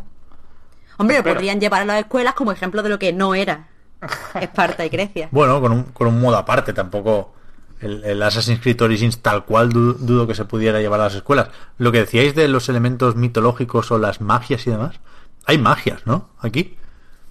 O sea, hay un momento en el que le le metes fuego a tus espadas, pero bueno, esto puede ser algo con una pólvora súper antigua. Pero yo juraría que en el tráiler había un momento que disparaba una flecha hacia arriba y se dividía esas flechas en varias flechas de luz o algo así. Yo creo que hay... Sí. Sí. Hombre, que van a tener un coqueteo con la mitología griega, está claro, creo yo, vamos. Ha habido cosas raras o paranormales en los Assassin's Creed desde siempre, ¿eh? lo sé. Pero, pero aquí parece que es más directamente una magia de un juego de rol, ¿no? Creo que va en el paquete de estamos haciendo que esto sea cada vez más un juego de rol y que por, por lo tanto, entre otras cosas, le metemos magias. Pero no sé qué decir. Así, lo que decía Fran de 300 van a ir a saco a por esa estética y eso, ese tono porque es lo más reconocido por mucha gente. Claro. De hecho, Leónidas está en el juego. En- Me metí en la web de, oficial del juego para pillar artworks y esas cosas que, que me gusta hacer a mí. Y tiene una sección de personajes históricos y hay por ahí pues, filósofos y compañía. Y también está Leónidas. Y creo que los protagonistas son descendientes o familiares Sí. de Leónidas. Sí, son descendientes de Leónidas y tienen su, su arma, La lanza, su, su la lanza. lanza rota. Vale, vale, Sí. por ahí está. Claro, pero es que eso, habrá cierta parte del público que le suene Esparta de, de 300 y que fuera de 300 no sepan ni que Esparta existe de verdad. Sí, sí. Claro, de existió hecho, de yo verdad, creo que decir. la referencia es todo el rato a Leonidas porque lo mencionan varias veces en el gameplay. Hmm. Es por precisamente eso, ¿no? Para intentar negarse todo el rato con, con 300. Claro, creo, creo que la gente muchas veces, o por lo menos tengo esa sensación, espero equivocarme, en Estados Unidos conocen Grecia, Esparta y tal por o 300 o, o la peli esta de Brad Pitt, mm, Troya. Mm. ¿Sabes? Le sacas de eso y no tienen ni idea de, de qué es qué. Sí, sí, sí. De hecho, hay un momento en el que un, pe- un personaje salta desde alto de un barranco. Que también es super 300. Es como, pero joder, os estáis pasando aquí, ¿no? No sé. Pero a ver, los saltos imposibles en Assassin's Creed mm, no, no vienen de, Bueno, de ya, ya, 300, vale. precisamente, ¿sabes?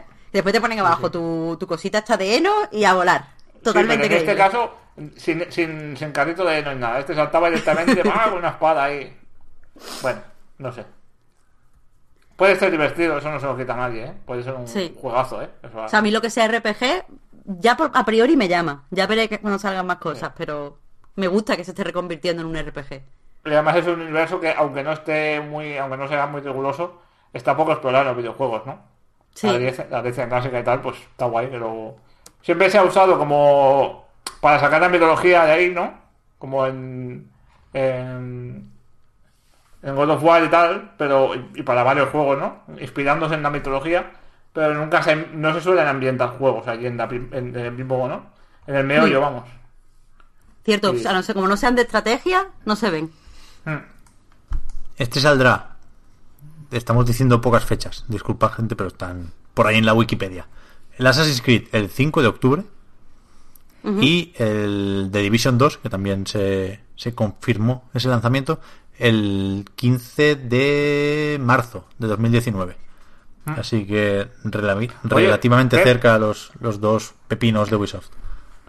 ¿El Assassin's Creed Odyssey lo veis en la misma, a la misma escala que Origins? ¿Como juego? O sea, al No. mismo nivel? ¿O es, ¿O es un juego menor comparado con el Origins?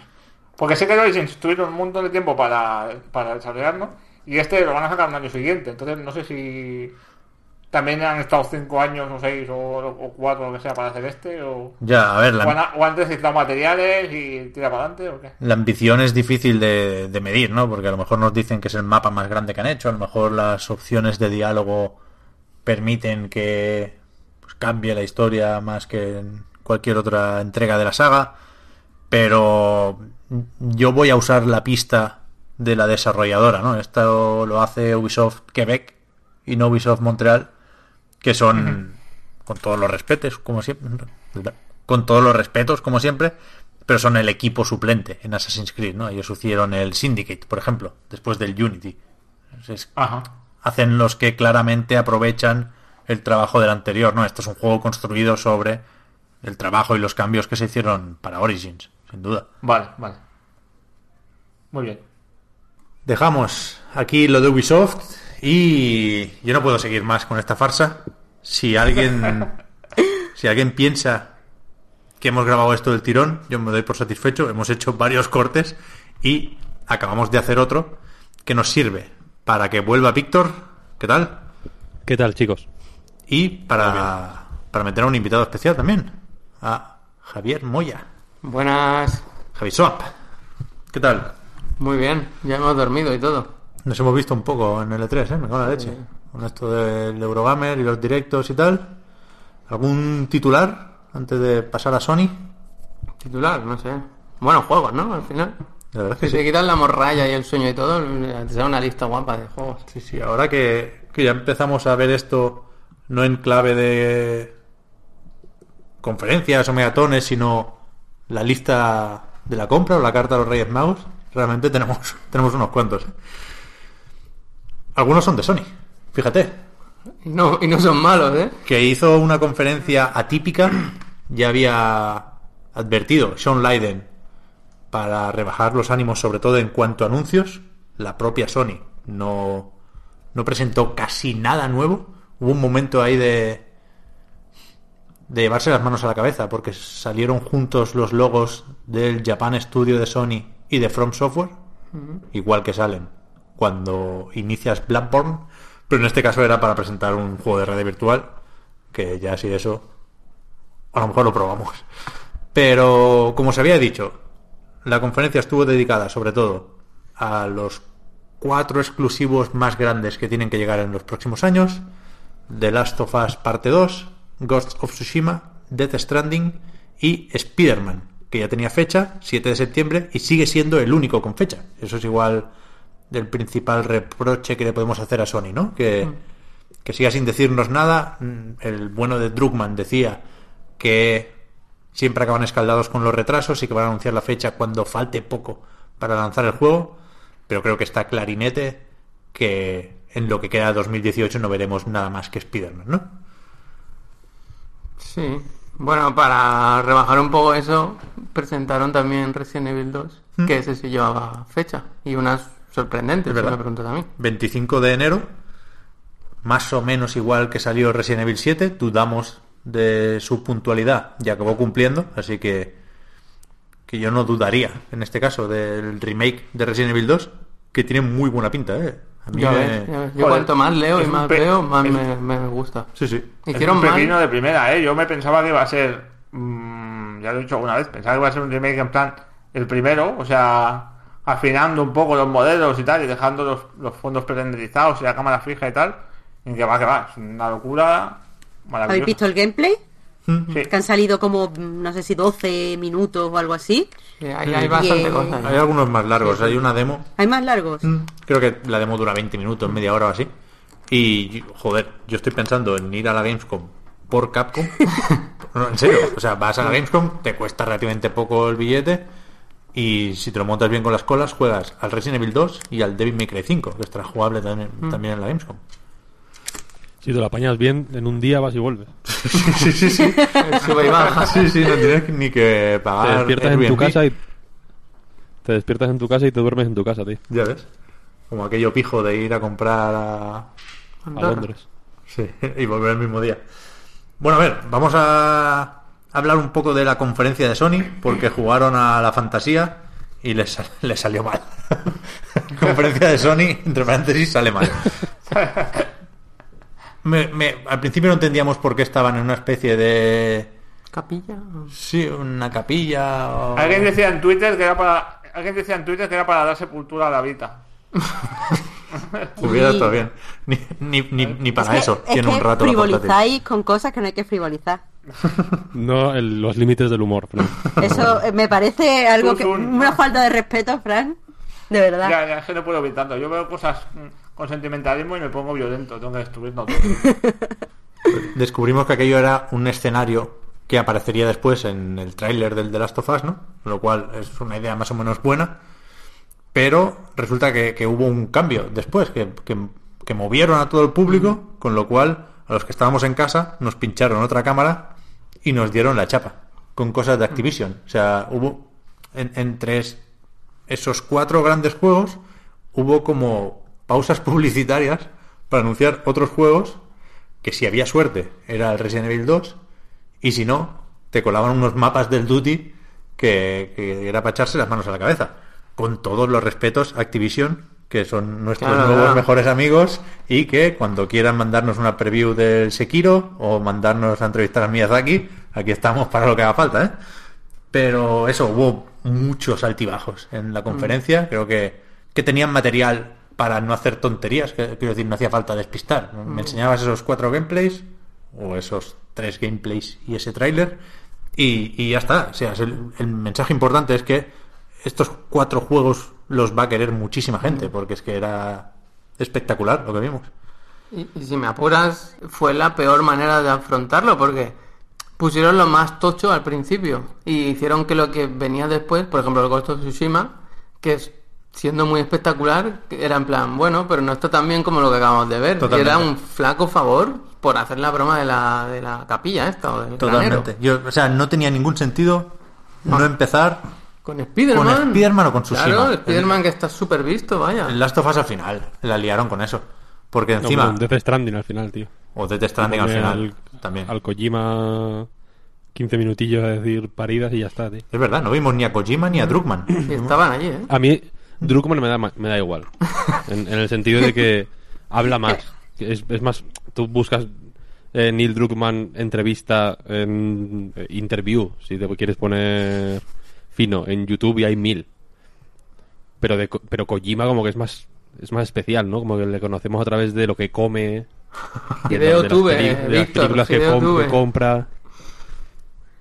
Hideo Tube está desactualizado, Ya tío. Si-. Ojalá, ¿no? Si hubiera un capítulo a la semana yo estaría encantado, pero no es el caso. estuvo en el E3 Coliseum ese del Geoff Keighley Mm, y sí, sí, dijo cuatro chorradas y Esas cuatro chorradas las tenía que haber dicho antes de enseñar el vídeo.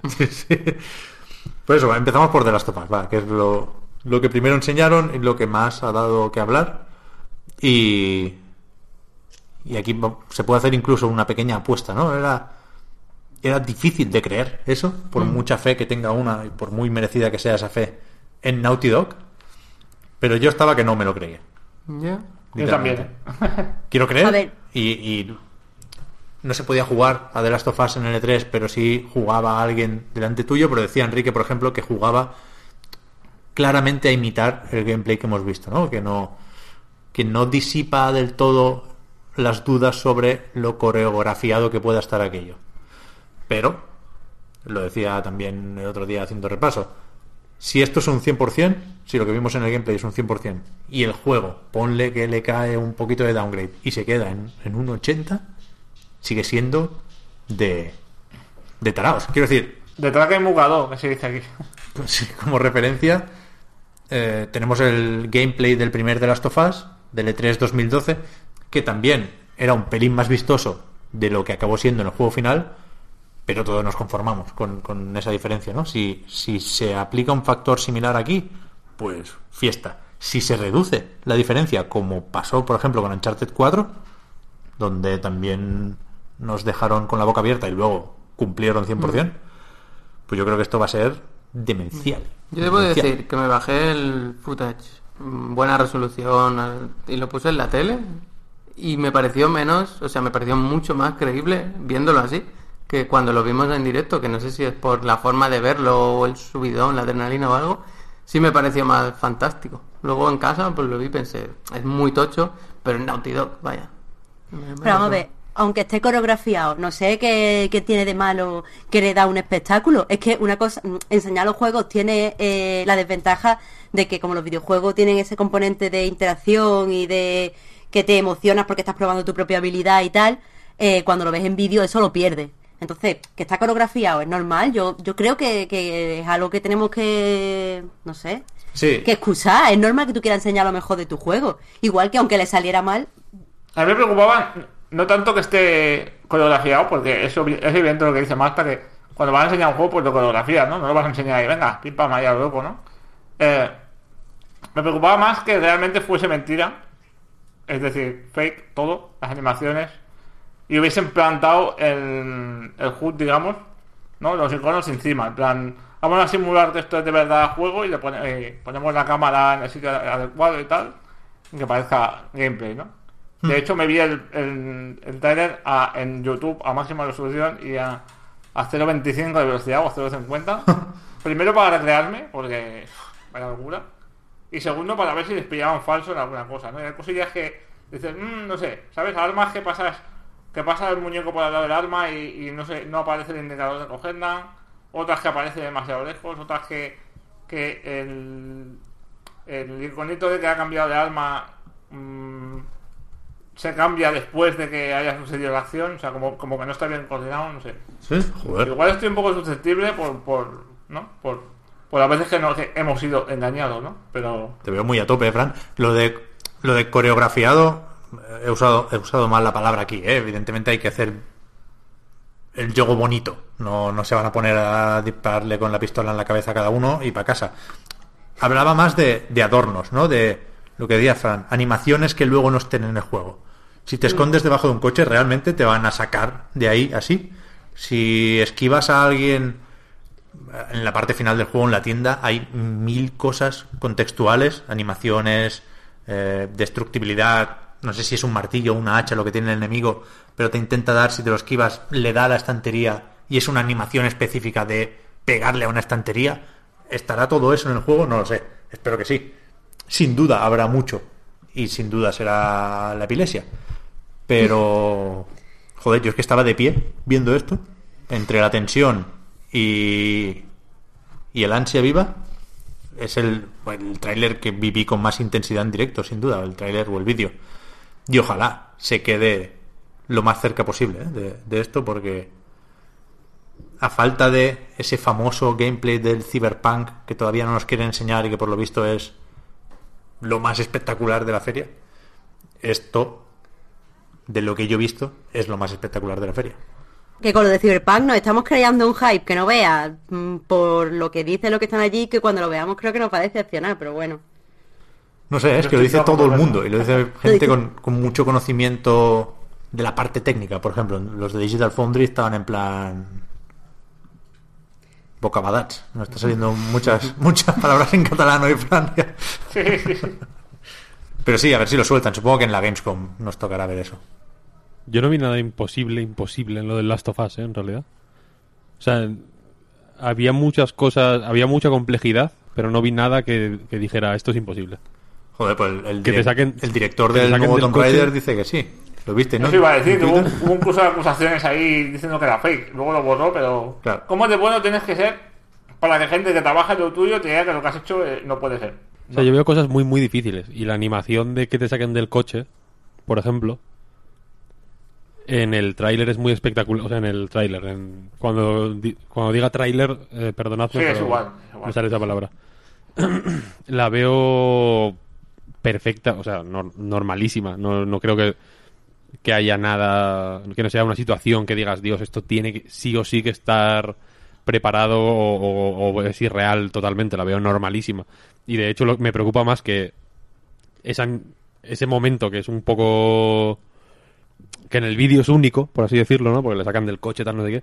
Luego en el juego sea hiper cansino de verlo 40 veces eh, en, en- ¿Sabes? La típica este- el típico momento que estás jugando ya en difícil y te matan X veces en el mismo tramo y te sacan del puto coche todo el rato y tú me cago en la hostia. O sea, que eso que lo veo eh, lo- es cierto que la parte de la tienda, que es la más yo creo que es la más vistosa porque es donde más cosas ocurren, donde más eh, cosas reaccionando a otras cosas hay, es, es así que es muy acojonante. Ahí pilla, por ejemplo, las flechas del suelo, Mm. hace un montoncito con las cuatro y se las mete en el... O sea, es- eso es como, uff, que, que- eso sí me pareció en plan, joder, si lo hacéis, mm, tampoco lo veo imposible, pero es la típica pirueta que, que no todo el mundo puede hacer, desde luego. Mm. Pero, por ejemplo, eh, una cosa que a mí me parece revolucionaria, lo he dicho ya y lo voy a repetir las veces que haga falta, que es el recular. Una animación que, que esa es la que más irreal me pareció en su momento, porque es la menos de videojuego, es para que eh, la gente lo visualice eh, cuando Ellie está como agazapada eh, de cuclillas o medio agachada eh, y, ve, como enemigos adelante, va como caminando, ve enemigos adelante y en vez de hacer como otra animación hacia atrás y, y hacer el giro tanqueta, ¿no? Que suele hacer los personajes de videojuegos, hay como una animación de recular y cambiar de dirección como de forma orgánica que, que me parece la hostia y me parece o sea, y me parece inteligente a nivel de gameplay Sí, sí. el poder el poder recular de esa manera que es, al- es algo que quizás se haya hecho ya vaya pero yo no lo había visto en la vida Es que de hecho no. Mi, mi mujer estaba viendo el trailer y dice, no entiendo cómo se juega esto. Porque se refería a que no, a que no hay. O sea, la transición entre animaciones no hay ningún giro brusco, no hay ninguna cosa de videojuego. O sea, es todo completamente fluido, todo completamente realista, ¿no? La manera en que se Claro. Eso es, lo, eso, es, eso es lo que más me saca a mí, por ejemplo, ¿sabes? Que efectivamente es. Hay, un- hay un montón de, de animaciones de transición Sí. entre cosas que haces en un juego, en plan pegar tiro, correr, Sí. tal, no sé qué, que, que quizá luego lo resuelvan guay y se juegue exactamente igual que en un Uncharted 4 o que en Last of Us 1, ¿no? Y, y que simplemente haya, pues eso, un montón de transiciones mm, dinámicas, por así decirlo, que hacen que todos los movimientos sean tengan un puntito más de naturalidad, ¿no? Pero es cierto Claro, que viendo el ¿cómo tráiler parece ¿Cómo se va a llevar esto con, con la inmediatez del control en los juegos, no? Eso es un problema también. Si metes más cosas entre medio, en el- o sea, en el tiempo en que tú decides hacer una acción, la trasladas al mando, digamos, al stick, y aparece en el juego. Si hay una, una animación entre medio, entre que tú lo pides y eso pasa, joder, igual se va a resentir, ¿no? El control, vas a notar una especie de lag extraño, ¿no? Sí, sí. Pero por ejemplo, por, por volver al recular, Sí. que por cierto, no sé si lo he dicho, pero es, me parece revolucionario, lo más revolucionario que he visto en mi vida. Eh, ahí, eh, pues quizá haya formas de recular más eh, rápidas o más ágiles, pero al menos en el contexto del gameplay, que, que recula varias veces, no es como una cosa que ocurra solo en un momento, hay varios recules. Bueno, es que en el, un en el primer Last of Us también se recula, ¿eh? ¿Sí? No ¿Pero de así, esta forma tan mágica? Supongo que no tan loco, pero, pero no das... Creo recordar que no das media vuelta automáticamente. Sí, bueno, y en el Uncharted 4 tampoco. Por eso, por pero eso. que este recule es como Sí, sí, sí, sí. muy guay. Y aparte es, es un recule como no muy decidido. ¿Sabes? Como que evidentemente está caminando hacia atrás, como que trastabilla un poco, entonces como que tiene sentido que este recule se utilice en un momento en el que tú no reculas en un juego si no te sorprende algo. Mm, es, es raro. En un juego en tercera persona, sobre todo, queda como raro, ¿no? Ir para adelante, para atrás, para adelante, para atrás.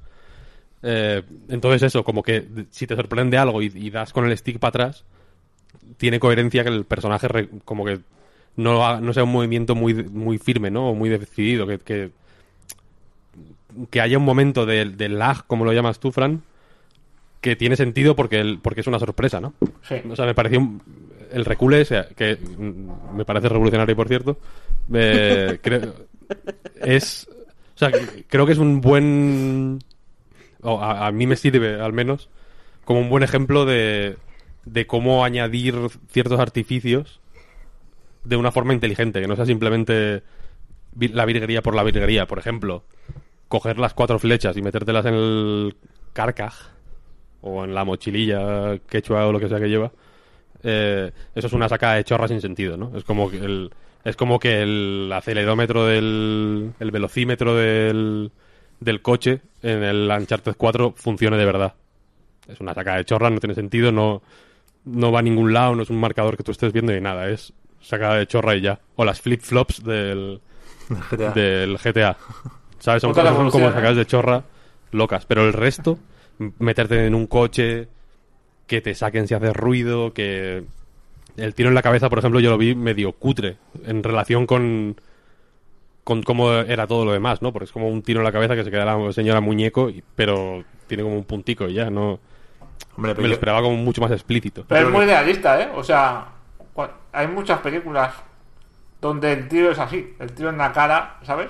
Es ese, Sí, ¿no? sí, sí, pero que- que- La tía que la va a sacar del coche, ¿no? De Pero que ya coche. que te pones, Ah. me lo esperaba como más.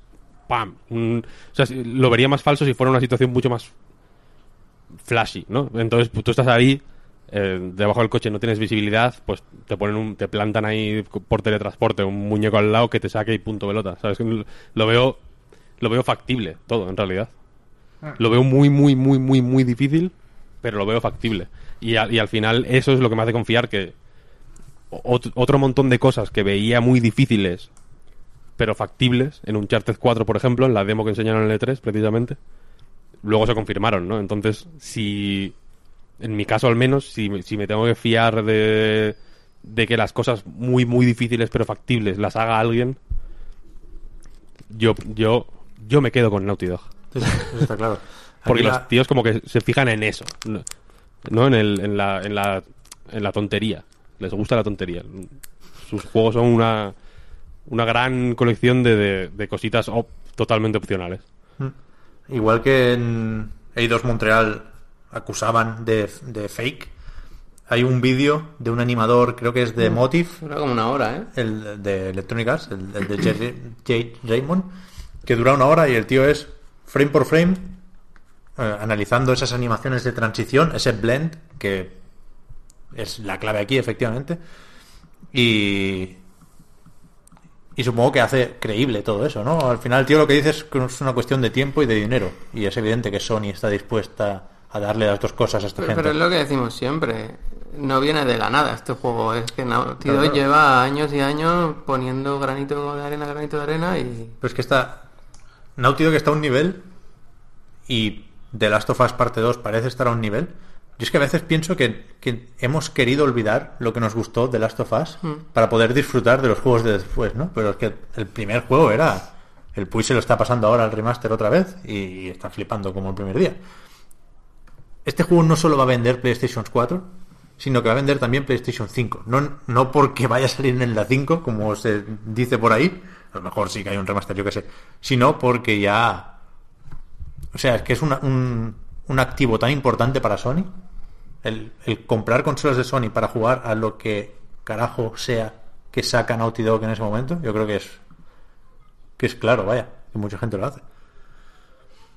Pero bueno, más allá de eso, novedades, o sea, el tráiler o el vídeo o el gameplay sirve para ver novedades jugables, ¿no? Lo de poder tumbarte en el suelo para esconderte debajo de coches, La para esquiva, pasar. sobre todo, ¿no? Exacto, hay un botón de esquiva, hay un botón de salto también, que no lo había antes. Parece que, que se podrán aprovechar, pues eso, el- los entornos, el diseño de niveles para juguetear más, para hacer más aquello del gato y el ratón. Y, Es que tiene muy buena pinta. ¿no? Me gustó Una mucho cosa que también. no se ha comentado, una cosa que no se ha comentado, y os pregunto porque igual estéis más enterados que yo, es los zombies estos de la primera parte. Los voy a llamar zombies, pero bueno, ya sabemos a qué me refiero. En esta segunda parte no hay ya porque ha pasado un tiempo y se han descompuesto. No, no, o- sí que hay, sí. Ah, vale. De hecho, se vieron en la Paris Games Week, en el trailer aquel de la noche lluviosa, acababan saliendo y, y Druckmann Ah, ha dicho en el E3 que salen, Es verdad. que sí, que sí, que sí, que sí que están. Que en la... Pero parece que tiene más importancia, ¿no? La parte humana, ¿no? Mm, A mí me gustó se la mecánica esta de la flecha, cuando le clavan la flecha a Eli, Sí. Que tienes que arrancártela. O sea, es- la, la vida va bajando, hasta matarte, pero tienes que buscar resguardarte y encontrar Sí. un momento de pausa para poderte sacar la flecha. Y está Sí, sí, guay, son tremendo. pequeñas cositas, pero joder. Realmente eso de, igual que se hilan animaciones, Mm. parece que se hilan mecánicas también, ¿no? De una forma muy realista, que todo lo que pasa tiene sentido también con el mando. Y, y a mí por, por eso me gustó el gameplay, vaya, porque iba viendo cosillas de diseño, no solo de gráficos, que evidentemente es lo que más abruma, pero creo que hay pistas suficientes como para lo que decíais antes, ¿no? Ver cómo se juega o ver dónde están las novedades jugables que me parecen súper interesantes. Lo de la IA, por supuesto, no lo hemos comentado, pero tiene que ser otra cosa a la que dedique mucho tiempo. Y decía, por ejemplo, también el Druckmann que los eh, NPCs, los enemigos, cuando te buscan y hablan entre ellos, se llaman por su nombre. Que es algo muy tonto, me sorprendió hasta qué punto yo no lo tenía en cuenta, pero es la típica cosa que, que igual Kojima lo hizo ya en el Metal Gear de MSX, pero nadie más lo ha hecho, desde luego. O sea, no, no, no, no parece que se conozcan normalmente este tipo de enemigos, ¿no? Y, y aquí sí, y creo que va a ser muy, muy interesante esto. Y da la sensación por el gameplay también de que se transmiten información. O sea, no es Sí, sí, sí, sí. aquello que, que ya mágicamente saben dónde, cuando te ve uno ya todos saben dónde está, sino que da la impresión de que entre ellos están diciendo, Sí, sí. se están dando información. Eso es Le ponen nombre y todo eso en, en la charla. Creo que es un sistema de propagación de la información. Sí, sí. Buah. Puede estar muy bien esto, me cago en la leche. Sí, sí, sí. En Sin fin. embargo, no estáis hablando de la coherencia narrativa del vídeo, que a mí eso es lo que me parece, que no, a lo mejor es que no soy tan técnica, pero a mí lo que me parece que, que super Dragman total es la coherencia narrativa que demuestra el vídeo. No es un vídeo como los demás que hemos estado viendo en las presentaciones, que es un poco, bueno, pues aquí te cuento un poquito de historia y aquí te enseño un poquito de gameplay y todo esto no está relacionado, sino que aquí han hecho una presentación, porque más que tráiler o gameplay o cualquier otra cosa, a mí lo que me parece es que es una presentación del juego y que en esa presentación mm, se establecen unas pautas narrativas y un y un y se habla un poco del, la- del sitio donde se encuentra el personaje que, que normalmente no se hace en videojuegos y está muy chulo. Da con- el contraste entre sensibilidad y, y ultraviolencia realista, ¿no? También. Pero no, no solo eso, es el decirte, mira, aquí Eli, en algo que hemos vivido todos nosotros, está súper incómoda y no sabe cómo relacionarse con la gente. Y le cuesta hacer cosas mundanas. Y sin embargo está tan, yo qué sé, tan rota o como queráis llamarlo, que lo de matar, eso lo hace pic pam pim pam. O sea, es una tía que está más cómoda en la violencia que en el Sí. amor.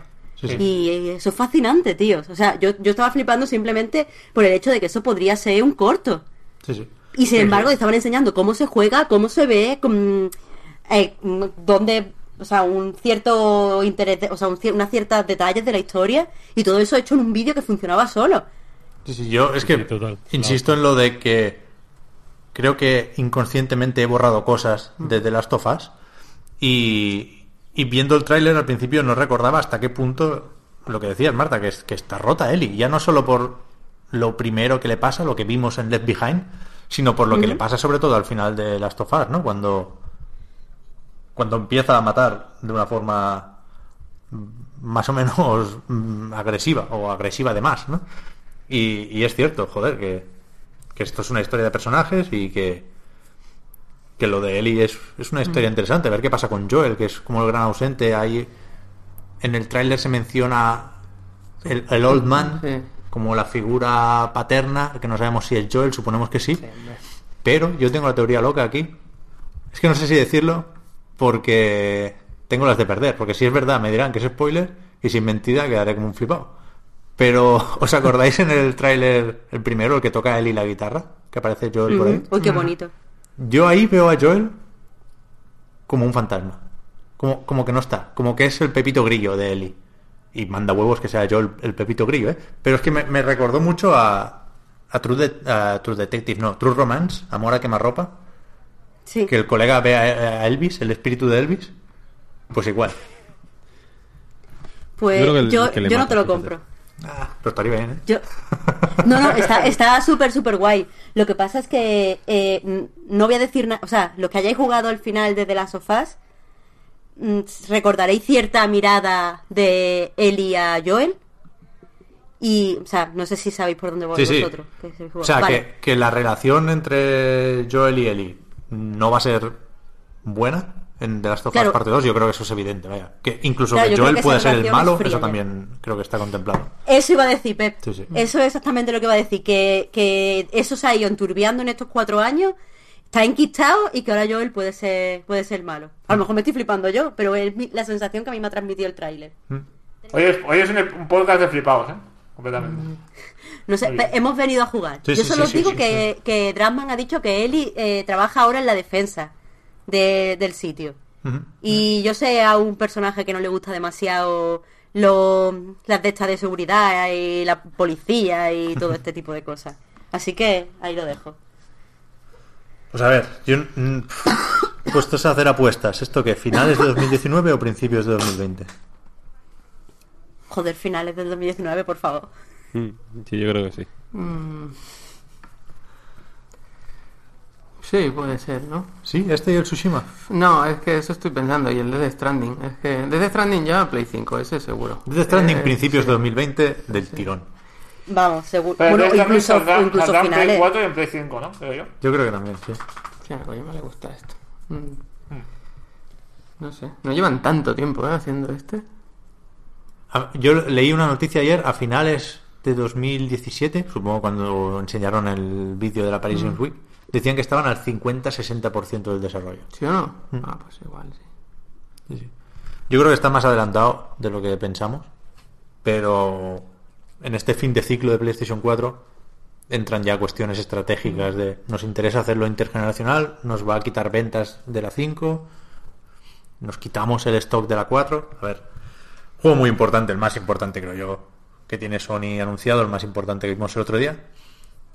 Tan importante de hecho que en mi caso hizo que me dejara un poco indiferente el que vino después, el Tsushima, que manda huevos porque también es pepino, pero aquí sí que las transiciones entre animaciones eran las que conocemos de los videojuegos de toda la vida, ¿no? Los saltitos se notan aquí.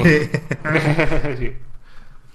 Pero bien, Entonces, a mí me bien. gusta, a mí me gusta mucho. El otro día, no sé dónde te escuché decir, Pep, seguramente en, con Eurogamer o algo, que te gustaba más el, el Sirocco que el Ghost of Tsu- of Tsushima. Sí, sí, sí. Y entiendo a qué te refieres por temas de mecánica y de tal, ¿no? Pero creo que la apuesta de Ghost of Tsushima es más estética. O sea, le veo una sensibilidad estética enorme. Le veo cosas de, de peli de Kurosawa. Le veo cada, sí, cada sí. combate es una estampa diferente muy loca. Joder, eso lo dijo. La el- forma en que se enfrenta a los enemigos, por ejemplo, y cómo Sí. los mata de un espadazo seco, dejando la katana en el aire, ¿no? Eso mola. Es, es como muy real, eh, como eran los samuráis. como recuerdo yo los samuráis en mi época, cuando era joven. No, pero No, pero en tu que- en tu león es, cierto que, es cierto que tiene un rollo como de, de, de Kurosawa que es, que es guay, ¿no? O sea, es como... Joder, me- que, que luego, de hecho, el combate final que hay en esa demo pa- parece de pronto como cutrongo. Porque como todo el resto de combate han sido como enfrentamientos ahí del tío caminando lento, como misterioso y de un espadazo ahí eh, dejando a la peña tiesa. El, el combate final parece un poco el Ninja Gaiden, tío. Lo de Kurosawa, no sé si, si lo decís por eso, supongo que no, que, que simplemente habéis estado atentos. Pero en el canal de PlayStation, creo, entrevistaron a alguien de Sucker Punch, director creativo, no sé, uno que va con, con gorra y melena, Gorra, sí. y, y mencionaba un vídeo, Javier, de Every Frame a Painting, de un- uno de Kurosawa, de la composición del movimiento o algo así. Y decía que una de sus obsesiones en el juego era que siempre hubiera movimiento en los escenarios. Por eso hay tanto viento, por eso la hierba y la vegetación se mueve tantísimo, es exagerado, pero queda muy bien. Y, y eso me, me- me dio me dio esperanzas en el juego. Creo que hay una intencionalidad más allá de los samuráis molan. No, a mí lo que más me rayó del tráiler fue al final, cuando entra en el templo a buscar al monje, que era Assassin's Creed. Pega ahí dos saltos de Ubisoft que, que- que yo ya estaba apagando la tele. Pero, Pero- sí es verdad que los Sí, pero luego queda, luego se queda un guardia a través de la puerta. Claro. Eso es muy de peli también, de samuráis. Yo creo que, que Ghost of Tsushima es a las pelis de samuráis lo que Red Dead Redemption puede ser a western. Uy, Más qué apuesta más. Sí, yo creo que sí. Lo que pasa es que, claro, mm, una cosa es Rockstar y otra es Sucker Punch, ¿no? Ahí está la diferencia. De Pero hecho, a nivel de estilo, creo que creo que es mucho del estilo sobre la sustancia este juego. Creo yo. Habrá que ver el sistema de combate, vaya, esos bloqueos, esas Sí, sí. esquivas.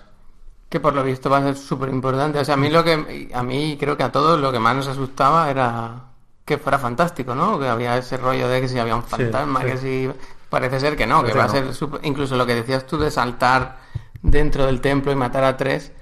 Lo hace como a cámara lenta porque él se supone que es muy bueno y lo podría hacer muy rápido y matarlos antes de que desenfunden, ¿no? Pero no acaba de perder el realismo. Siendo Pero eso ya, es- a mí también me raya eso de, porque veo partes de otros juegos, ¿no? Decía lo de. Assassin's Creed hace un momento, esos Batman Arkham Knight y otros tantos, ¿eh? Lo de ir fijando objetivos así. En cambio, cuando veo esos catanazos, El primer espadazo, ese, es- ese es el mejor momento del tráiler. Sí. Esa pausa, esa calma. Y el primer... eh, oh, ya está el tráiler en japonés, sí, hoy lo he sí. visto. Sí, sí. O sea, está hay que todo- jugarlo en japonés Claro, este. claro, claro. Y A mí me gusta mucho la, frialdad, la frialdad con la que le mata a los enemigos cuando ya están medio muertos. Y se- Coge la, coge la katana, la pone ahí, cambia la postura de la mano así con una facilidad. No sé, eso me impactó bastante, me moló bastante. a ver cómo va también el tema del loot, porque como me hagan ir así vestido en todo el juego, va como un fantoche el colega, como los pantalones mal. Oye, tú, paja. Luce muy poco el, puse- el protagonista porque, porque va muy feo el cabrón. Yo me puse malo viendo el vídeo porque tiene como unos pantalones de campana que parecen como de una tela que, que se llena de mierda rápido, ¿eh? O sea, un, es un material delicado, tiene pinta. Y el tío se mete por todos los charcos, por todos los lados, es como, hijo mío, que luego vas ahí, ahí lo típico que, que tienes las pantorrillas húmedas, ¿sabes? Porque te está tocando el pantalón, tío. Ponte no una mola. armadura. Y- y el- Y mucha gente pensará que esto es mentira, pero es que estábamos viendo el tráiler y Víctor lo estaba poniendo por el, por el line. Se traía una, perre- una perra con el pantalón, tío. Es que no puede ser, por favor. Pero que yo soy un enemigo y le tiro un cigarro encendido al pecho, vaya, le quemo el rastrojo ese, la paja esa que lleva ahí puesta, tío. No fumaban mucho, eso es lo Ya, malo. ya, ya. Claro. Los mongoles, tú. Que se ve que hay un sistema de la sangre, el spray. Se ve que hay una, han creado una tecnología ahí para que salgan los chorrazos de sangre, sí, sí. Uf, qué bueno. En fin, no sé. Este hay que probarlo. Igual que con el Last of Us me engorilo al mil por cien viendo el tráiler. Aquí mi conclusión es necesito jugar. No me mojo todavía. Sí, que saque panche, saque panche. Claro, que esto es un infamous Que con venimos Chakunais del al final. Que no. Claro, o sea, que venimos del infamous Second Son que... Se- Second Son. Second Son que... Que es increíble de ver, porque realmente es un juego acojonante, lo ves todavía hoy. y hostia, est- estuvo fino, ¿eh? Para ser un juego de salida. Era, es, una- es un juego muy espectacular. Sí. Pero... pff, No sé. lo Es muy relevante, Súper ¿no? tonto, no sé. Sí. Es, me- Es el prototype otra vez. es que es eso. Es un juego muy relevante. Que te da lo mismo lo que pase, ¿no? Es como, venga, paranoias, tal. Te hace más gracia que salga como el logo de Sub Pop en, un, en una pared que, que la revolución que se supone que estás liderando, ¿no? Yo creo que esto va a estar claramente por encima, ¿eh? El Tsushima, pero es verdad que. Que el salto pero- puede ser más grande o más pequeño. Claro. Y que, joder, yo que sé, Guerrilla, lo, lo hablábamos ya, ¿no? Que, el- que Guer- si Guerrilla pudo dar ese salto, por así decirlo, Sucker Punch seguramente también. Pero es cierto que... Es cierto que yo también quiero probarlo antes de... Antes de abrirme la camisa. Vamos con el mejor juego de la historia, seguramente. Sí. A día de hoy. Dicen que es el mejor, sí, sí, sí. Death Stranding. Puso ahí el Kojima su tráiler, que no me extraña que estuviera tantos días editándolo, porque era largo como el solo. Tráiler con gameplay, ¿no? Supongo que podemos decir. Claramente hay escenas en las que vemos cómo se juega. Paseitos. Como mínimo algunos trozos. ¿Cómo se anda? Y claro, aquí están los memes echando humo, ¿no? Con lo del globo, con lo de que es un juego de ser repartidor. Mm, No sé si me compráis lo que dije la semana pasada o la otra, de que esto era un poco Play Dead, en plan Kojima. Yo vi ahí mucho Journey, mucho Inside. Un paseíto. O sea, lo, lo vi como bromeábamos, muy indie. Y me, y me gusta, ¿eh? me No sé. flipó el vídeo. No sé. Ojalá Del Metal Gear Solid sea 5, solo de repartir cosas. del Metal Gear Solid 5 te puedes hacer un buen tráiler del Snake caminando, ¿eh? O en el helicóptero, mirando las amabolas. Ya, joder, pero aquí hay mucho O sea de las fatiguitas del repartidor, tío, claramente. Sí, evidentemente lo de las cajas, ¿no? Que a veces tiene más, a veces tiene menos. Esto es... Algo, algo hay ahí, evidentemente, ¿no? Pero que... Arrancarse la uña me jodió la noche, pero bien, ¿eh? Ya ves, ¿Verdad? cago en la puta. Ya. Qué dolor. Pero el... No, no sé, no sé. Enigmático, ¿no? Como todo lo de Kojima. A mí no me dijo mucho, debo decir. ¿No? No. Hostia, a mí la, la combinación esta clásica de musicote, dudas todo el rato, una estética muy cuidada, las nuevas actrices, no sé, a mí me gustó muchísimo Sí, sí. el vídeo. Evidentemente no 100%. sirve para juzgar el juego, ¿eh? puede ser una ñapa y nos la puede colar como el Bale por las cuadras de tijereta, pero de chilena. Pero a mí el tráiler me pareció muy muy kojimesco, lo que esperaba, vaya, lo de tomarse muy en serio el E3, ¿no? Ahí claramente en otros el departamento de marketing de quien fuera hizo un tráiler para el E3 de, de sus dos minutitos, de su hueco en a ver qué conferencia lo metemos. Por ejemplo, decía el Miyazaki el otro día que el tráiler del Sekiro lo había hecho Activision. En cambio, el Kojima ha dicho, dame 10 minutos, yo me voy a hacer aquí mi peliculita y... Y para mí el E3 es importante.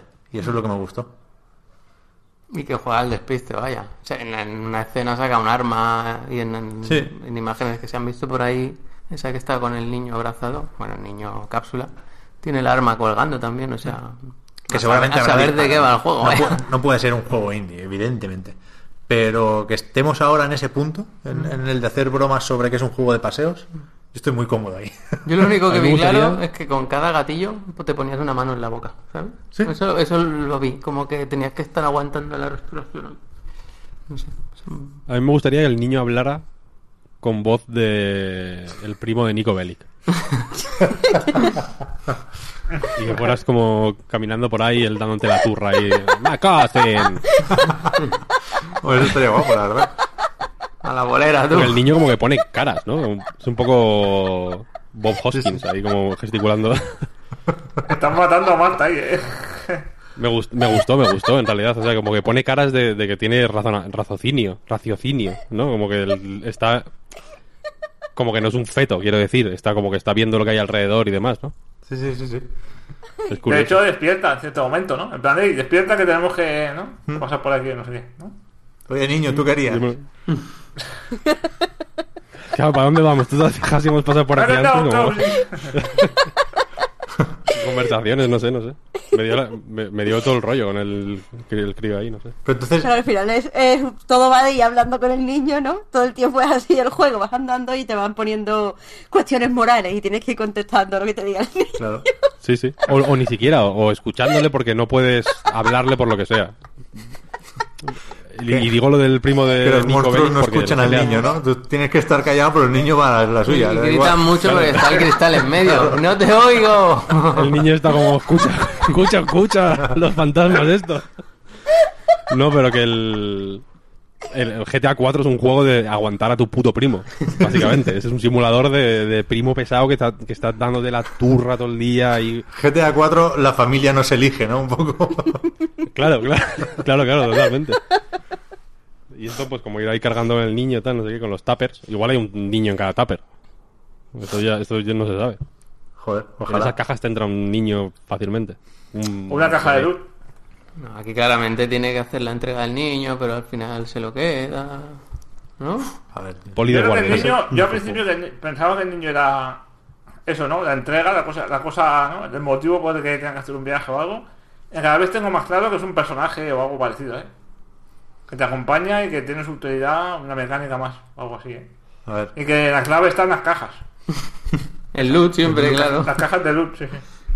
¿Tenéis más o menos ganas de Death Stranding que antes del E3? Menos. ¿En serio? Yo más, tío, yo es más. que es que no estoy ya un poco harta de tanto de, de, de quedarme con tantas dudas y no saber nada. Sí, que de tanto mareíto. Yo ya esperaba que, o sea, después de que me quedara super picu- de- ya me dejara antes mil veces picueta, ahora esta vez me dijera, vale, y el juego en realidad va de esto, o una de las mecánicas principales es esta, o la ambientación es tal cual, pero si no me dice nada, otra vez ya estoy harta de estar pendiente del Kojima. Es que ya va siendo cada día. Es que es un poco Kojima vale ya con la puta broma, o sea, ¿no? Exacto, eso es lo que me pasa. Yo estoy-. Yo estoy, yo estoy igual, ¿eh? Igual que estaba, estoy como Marta, pero estoy igual, o sea, no lo espero menos. Pero tengo ya un poco de cansancio ya, un poco de fatiguita. Yo no, no os imagináis cómo me estoy conteniendo, porque yo estoy en mi máximo histórico de Kojimismo. ¿Sí? Estoy tan a tope. Pero Pep, que no lo has creéis. visto al tráiler. O sea, se- ¿qué detalles te- ha puesto tan, con tanto hype? El, el que me confirmaran que no hay nadie de Sony mirando. O sea, que esto es Kojima Freestyle total. O sea, aquí le han dicho, Kojima, tú nos pasas la factura del muñeco este que has puesto en el pasillo, de los cafés del match. No- Nos lo pasas a final de mes, nosotros te pagamos y ya nos tiras. O sea, no hay nadie vigilando. Y Kojima está haciendo lo que le sale del, de ahí. Y, y eso me emociona, vaya. Estoy muy, muy a tope. Otra actriz, Kojima. Venga, va. No pasa nada. Pero hacen falta tantas, Kojima, por amor de Y Dios. esta la quiero joven. En plan. Que la, la, Fíjate, Kojima, qué bueno es que para no gastar, como eh, efectivamente yo también estoy con Pepe en que él, él está pasando las facturas y Sony dice, bueno, esto es un activo que tenemos que nos da caché, va, Que, que pida lo que quiera. Y él, fíjate si es bueno, que cuando salen a fumar, él no fuma. no fuma. Él hace como que fuma. Él, él dice, a mí me vale con el, con el estímulo de mover la mano y acercarme a la boca, pero este paquete de tabaco no, no te lo voy a gastar. Pero además, además lo vive mucho ese, ese, ¿no? O sea, ese movimiento, esa ese fingimiento lo vive un montón. Está ahí fumando súper placenteramente, pero no está fumando. Claro, claro, claro. Todo por el bien del juego. tío. Pero es verdad que hay una actriz que está rejuvenecida, ¿no? En el juego. Sí, no, del final. Que yo creo que, que es hasta ahí porque me recuerda un poco su cara a la de David Bowie. En el final del tráiler tiene un punto de Bowie. Se ve que era una diva en los 70 esta chica. El de Digital Foundry en el vídeo que han hecho sí. dice que se quedó flipando porque es como la recordaba cuando él era joven y salía en todos lados. Pero también parece eso, que la piel del... Nunca me acuerdo, del Ridus. ¿Cómo se llama de nombre? Norman. Norman, Norman. Reedus. Sam. Que tiene como... Sam Bridge, ¿no? Que, también es piel como de bebé, casi, ¿no? Que cuando Sí. le cae la lluvia ácida, que ahí faltan poros, faltan arrugas y no parece que sea por gráficos, parece que hay algo ahí con la edad. Y en distintas escenas, claramente es distinto él, más allá del peinado recogido, ¿no? Mm, Sí, sí. Hay algo ahí de... El tatu de la mano pensaba que era algo del juego y es suyo, vaya. que Se lo hizo y le Yo dijo, le- ¿lo podéis poner en el juego? Y el Kojima dijo, hombre, esto está apagado ya. pasa, pasa a la sala de Tiene una cara en la mano. el Sí, se lo hizo, volvió a grabar y le dijo, oye, ¿podemos ponerlo en el...? Y dijo, sí, sí. ¿Ves? Es que... ¿cuántos, Adentro. ¿Cuántos juegos hay así? Cero. El, yo no tengo, yo tengo más, más ganas que ayer y menos que mañana. esto, esto es así, es una asciende siempre, no, nunca desciende. Pero sigo- me sigue dando igual jugar o no. Y si hubiera empaquetado un poquito más el mensaje que ha dado en la eh, en el PlayStation Live, que también estuvo ahí de charleta un rato, y en lo de YouTube, que salía explicando que la, la actriz esta la quería porque él era muy fan de la mujer biónica y no sé qué. Eso te lo explica un poquito antes de, de que salga el vídeo. Y te quedas a gustísimo, vaya. Sí, sí, sí. Te vas a dormir encantado de la vida. Creo que, que le fue a entrevistar a el Darren Aronofsky. Era el moderador de la charla, en plan, es de locos esto todo. Todo es una película en sí. Esa parte es, un- es, un- es un E3 aparte, Que ¿vale? hagan un making of de esto. Le todo. firmó la... ¿Lo viste, Sopas? Que le firmó la... You are the inspiration, Hideo. Sí, sí, sí, es muy loco, es muy loco, vaya. ¿Visteis los zapatos que llevaba?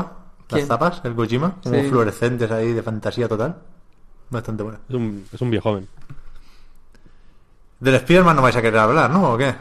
Pero el de Resident Evil ya lo habéis saltado. Yo quería Bueno, hablar lo de las antes. piernas que le El Resident Evil se lo saltó Sony, así que nos lo saltamos nosotros. No, pero está bien, joder. yo- Joder. para mí es Que una... pusieron el trailer malo, tío, eh, me fascinó eso. Eso es verdad, ¿eh? Sí, sí, pero sí que a mí me gustan Bueno, en los Resident Evil a partir del 4, creo que la mecánica de los tiroteos es muy buena. Y no sé aquí si puedes hacer, supongo que no, porque el León está jovencito, no está tan fibrado como, como el Chris. Bueno, pero luego en el 6 también lo hacías. Lo de disparar en la rodilla y luego hacerle un suplex o una patada voladora, eso no creo que esté aquí, ¿no? No, no. Van a ser Pero le rompen la pierna. es Claro, es por eso. A cambio nos dan desmembramientos con animaciones bastante tochas. Ya es que tiene puntos el Resident Evil bastante next gen. Hay un GIF de eso, que le revienta primero un brazo a un zombie Mm. y luego le disparan la pierna y se cae. Y muere un montón. Sí, sí. Mm, Está guay, pero a mí me. Fíjate que me hizo pensar.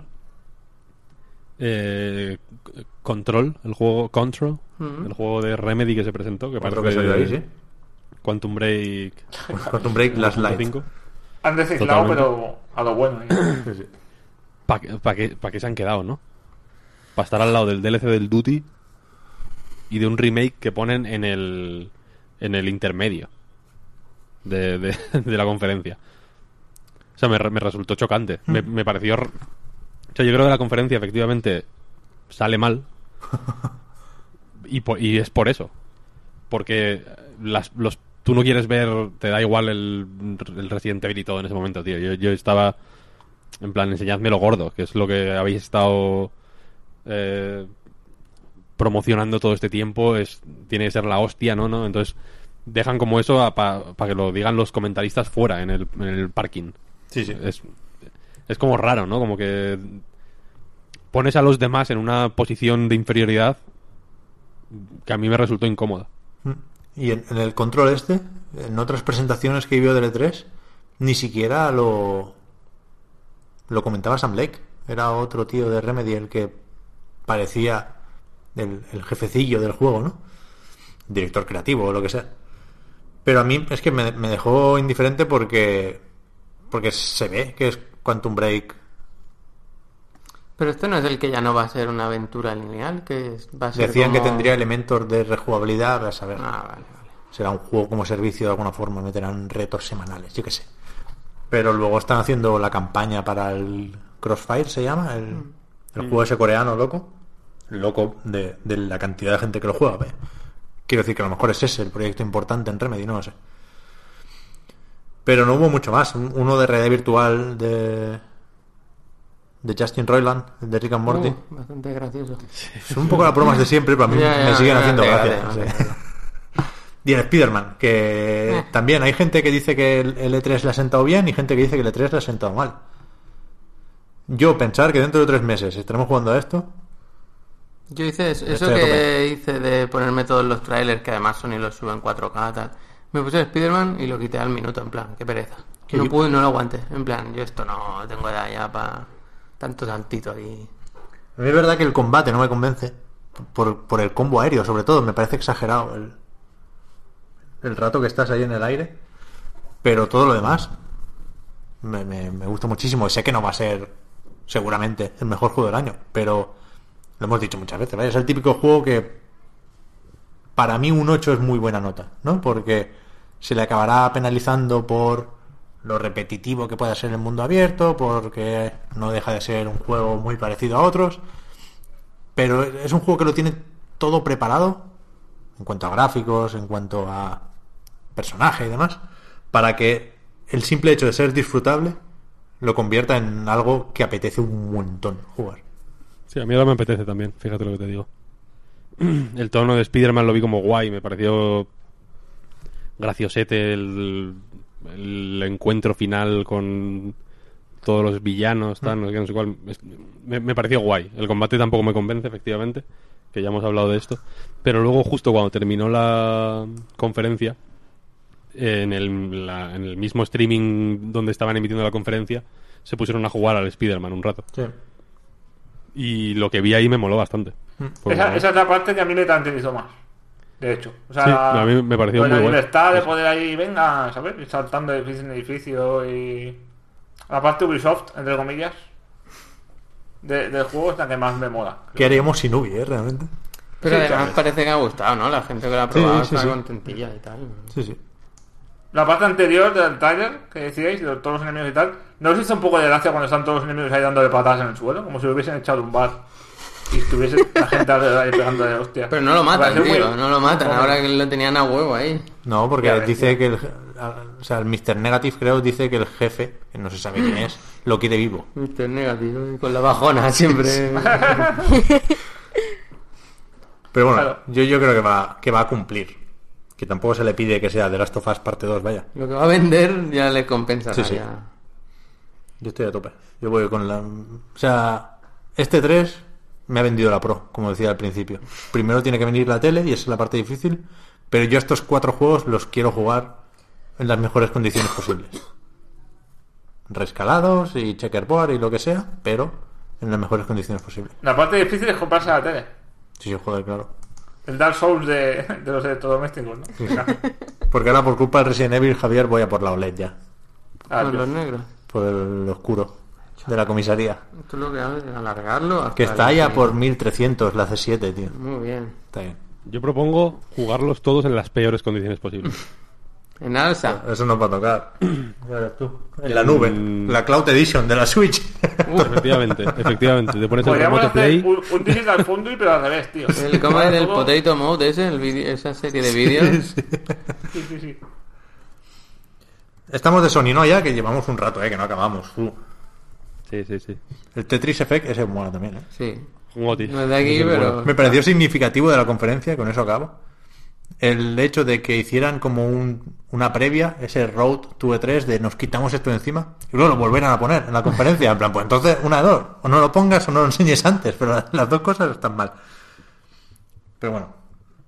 Eh, es que no quería acabar porque después viene Nintendo. Uf, qué Yo- mala tarde. Y yo tengo que hacer como que no... Como que eso no pasó, ¿no? ya ves. No me acordaba yo ahora. Digo, solo queda Sony, ¿no? No, y Nintendo. Ostras. Yo fíjate lo que te voy a decir. Y si quieres, enlazamos. Cuando. Mientras estaba desarrollándose la conferencia de Sony. Después del segundo cambio. ¿Sabes? Después del banjo, después de la flauta japonesa. Después de los parones a saco, tal, no sé, no sé cuál, estaba pensando, joder. Qué mal les está saliendo el tema este de los cambios de sitio y demás. Ojalá eh, lo hubieran hecho de una forma un poco menos experiencia y hubieran dedicado el 100% del tiempo a los cuatro juegos.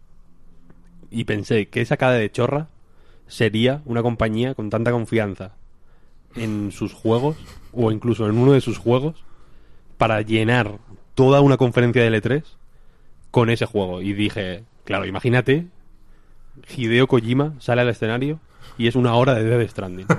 Y pensé, esto es lo, sería lo máximo. máximo. No habría nada mejor. Estarás Al contento. día siguiente, al día siguiente, es un, pensamiento mío, entre paréntesis, sale mal. Sakurai, al día hold my siguiente, beer. al día siguiente, efectivamente, pasó eso con Nintendo y pensé, ¿a qué clase de zoquete se le puede ocurrir poner solo, tener tanta confianza en, una- en uno de sus juegos? Porque efectivamente eso pasó. Tenías que tener cuidado con lo que deseas, ¿eh? Realmente. Sí, sí, sí, sí. sí. Hay gente, yo insisto, aunque esto se nos haya alargado varios días, mi objetivo sigue siendo ser optimista en este podcast. Hay mucha gente, yo estoy mirando foros, que está muy a tope con Smash Bros. Ultimate y con la forma de presentarlo. Yo eso lo entiendo también, pero creo que es evidente que, que lo de este direct fue un Smash Bros. Ultimate Direct, que es un vídeo sí, sí. que Nintendo tenía que hacer y que lo podía poner en muchos sitios de aquí al 5, 7 de diciembre sale. Principios de diciembre sale Smash. El 7. 7. Pues Sí. tenía mucho tiempo. Y en el E3 claramente había que hacer otra cosa. Había que hacer un vídeo del E3. Y no lo hizo. A mí me gusta mucho, ¿eh? Cómo lo presentaron. Sí, sí, a mí también. A mí también. A mí me gusta mucho Smash Bros. Me quejo mucho, por ejemplo. Me quejé antes de que se enseñara Anthem. Antes de que supiera que Anthem iba a tener un hueco más o menos destacado en la conferencia de EA. Me quejé de que en el E3 no se habla de los juegos, Mm. sino que se hace una paranoia. Me puedo quejar todavía ahora de que se enseñó Anthem sin, sin hablar de lo que había que hablar, ¿no? Porque había como combo, combo, combo, combo, combo en pantalla y ellos hablaban como de que iba a haber una historia de puta madre. Mm, Disonancia ludonarrativa match. Eh, pero la cosa es que esto es justo lo que, lo que me mola a mí, ¿no? Pues, en- entre otras cosas porque llevo jugando Smash toda la vida y me mola, joder, me parece, me mola, bueno, me parece curioso. Es un vídeo que me, que me vería en cualquier momento sin... Y, y si durara, en vez de 20 minutos durara una hora, me lo vería con más gusto todavía, ¿no? Desgranar cada mm, detalle de cada ataque de cada personaje. Perfecto. Sí, y, y eso me encanta. Claro, es Y que el- aquí la gracia, que le veo... o sea, es- esto lo sabemos todos, la gracia de Smash y de Sakurai está en la obsesión de, de Mm, sí, ese sí. señor, del Masahiro.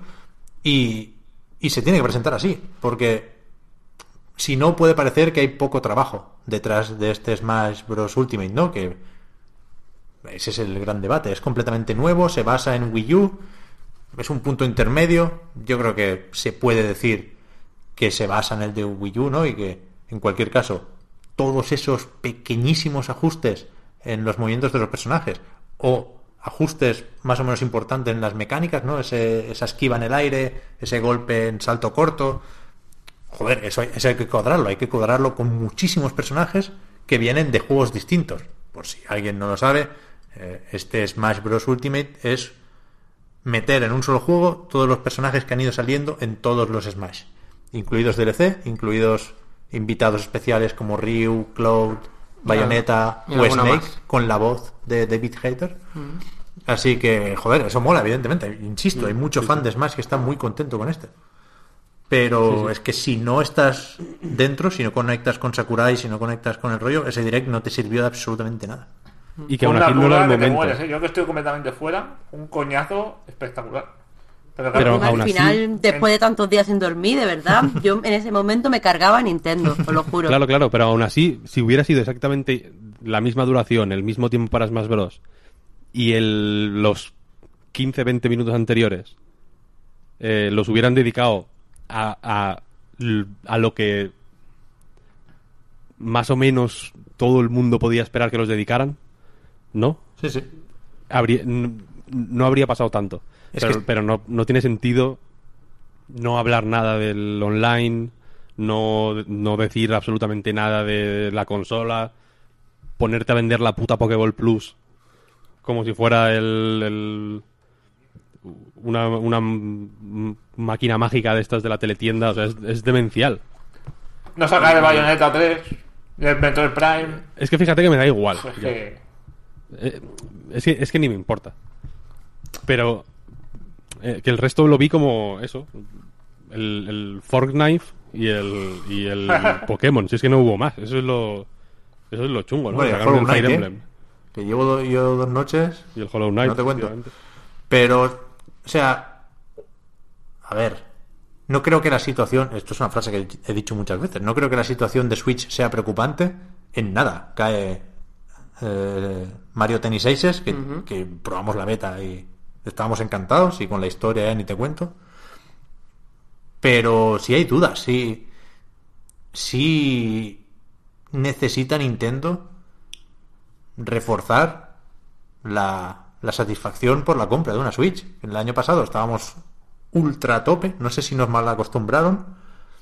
Y este año, pues eh, si no te interesaban los ports de Wii U, si... No sé. Hay, hay gente que tiene que ya está haciendo bromas de que la Switch coge polvo, ¿no? Y lo entiendo. Y hicieron muy poco para que esa gente desempolvara la Switch. O sea, no- yo sí creo que es grave que no enseñaran ni Bayonetta 3, aunque eso en concreto no lo esperaba. Me, me metisteis la idea en la cabeza en el último podcast y os maldigo por ello. Pero el, Yoshi, que se retrasa a 2019, el Fire Emblem también se Oh, ya. retrasa, el Metroid Prime anda andará. Sí que. Sí que hay gente preocupada. Sí que la hay. A ver, y, y otras noticias que, vale, no estaban confirmadas, pero que se estaba rumoreando. Yo, yo qué sé, no decir para cuándo más o menos sería un Pokémon normal de la saga. O Animal Crossing, que ya tienen, que o sea, que salió una noticia de ya tienen registrados los dominios de Animal Crossing, Switch en Japón, no sé qué. Di algo. El de retro Algo. es Star Y luego, Fox, a- es que- además estaba el rumor sobrevolando durante todo el día, durante semanas ya creo yo, de que van a decir, y el juego sale, ¿no? Sobre Smash Bros. Sale hoy, Sí. tal, ¿no? Y Sí, encima sí, hicieron sí. como una especie de doble antes de la fecha, que parecía que iban a, a dar Ya, un ya bombazo ahí, pa, pa, pa, pa, pa, pa, pa, en diciembre. Y es como me cago en Dios.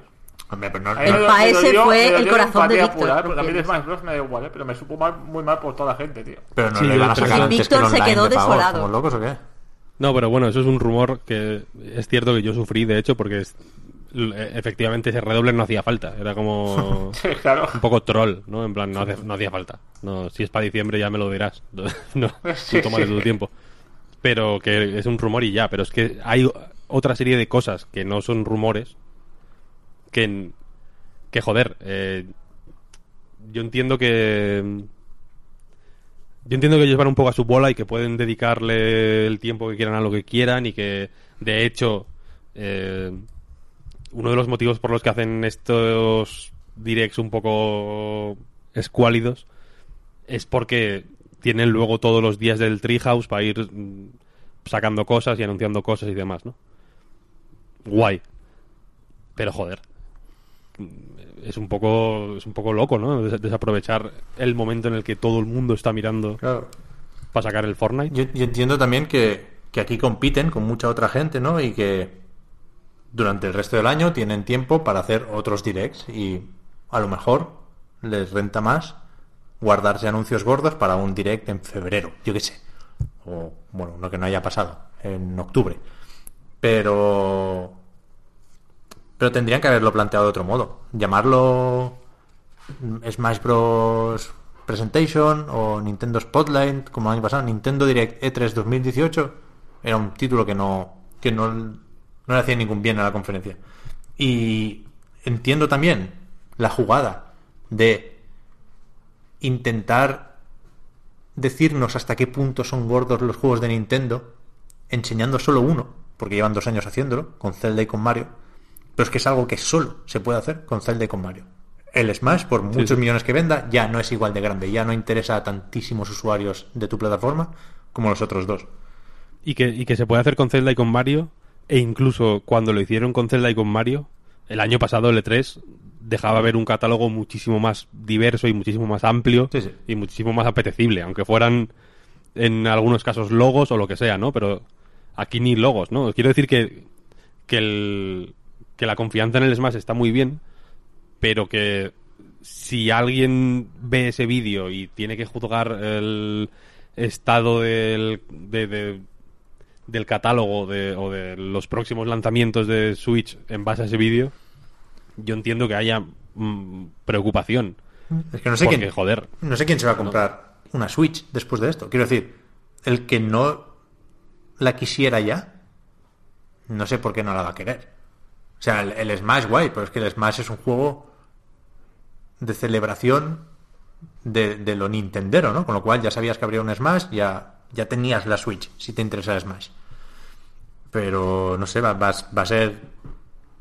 Confían en el fenómeno Pokémon, supongo. De aquí al 16 de noviembre, no me imagino a la Switch vendiendo muchísimo.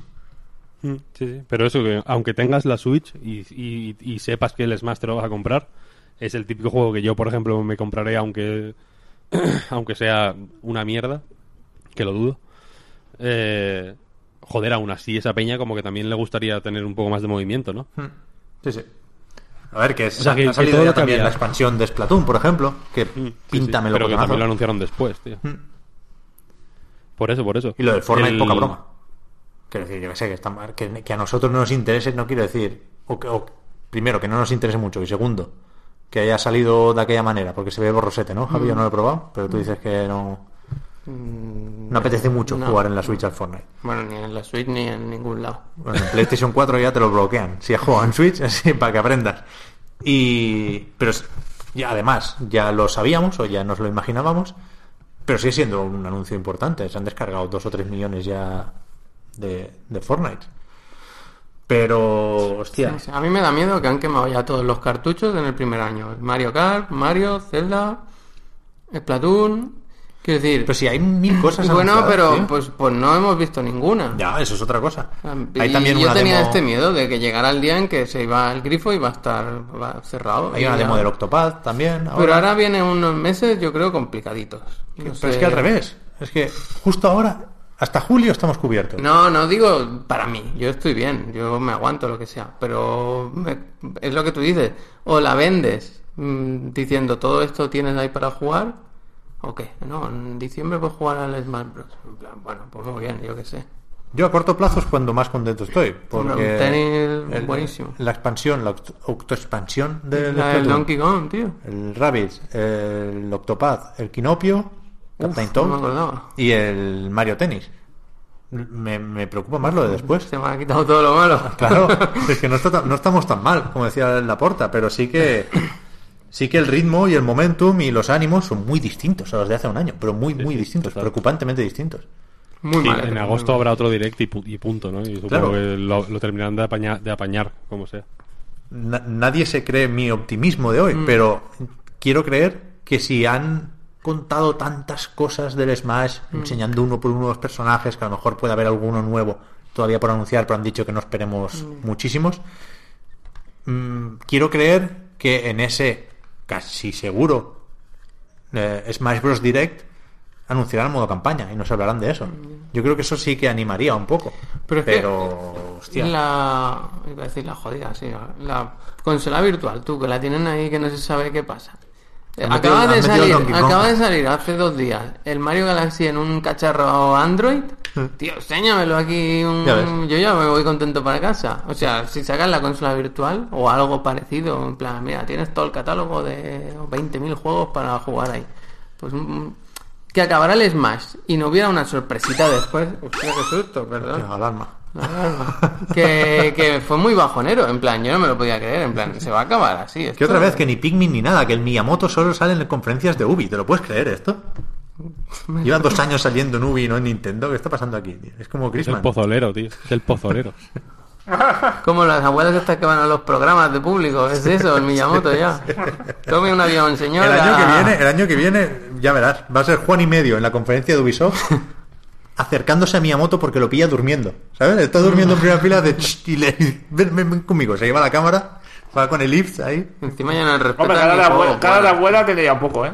Está un poco como, tiene el efecto Pertegaz, ¿eh? La vieja, lo- los señores que envejecen como señoras.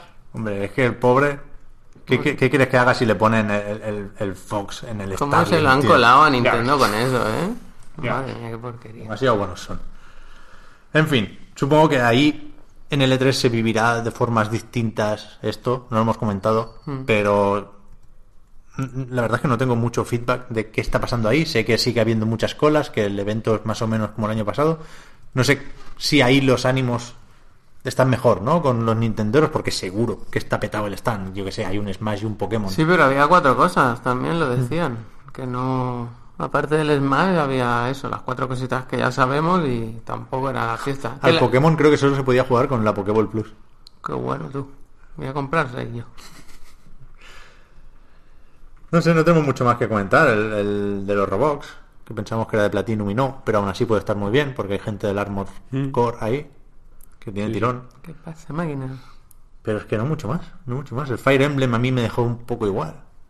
Esperaba un salto más importante, esperaba que quisieran hacer llegar la franquicia a un público más amplio y creo que se va a quedar en el que ya tiene. Una cosa del Fire Emblem que me chocó muchísimo es que los muñecos son como en el, en el Forza Horizon 3 o en el Forza 7. Cuando pausas en el modo foto en las zonas donde hay gente Sí, y hay gente a lo lejos como mal poligonada, Sí, sí. er- er- eran esa gente. Que parecía un museo, Les habían contratado a todos. parecía el Warriors. Sí, sí. Muy loco, muy loco. Pero, y, y que, que en, en el fondo me, me da lo mismo, vaya, pero que, que fue muy. O sea, que seguro que el juego está de puta madre porque es un Fire Emblem. Seguro. Tienen un, tienen un buen historial.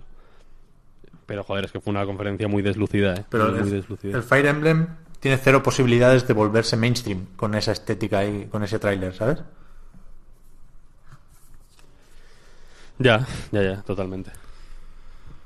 A ver, yo quería eh, decir de ir recogiendo, de hacer, si queréis, alguna conclusión más y dejarlo más o menos aquí, pero tengo muy presente que en algún momento Víctor va a querer decir que lo mejor del E3 fueron las conferencias de Devolver y el PC Gaming Show. Y es verdad que aquí cabemos todos, porque es la fiesta de los videojuegos. Yo confieso que no vi ninguna de las dos.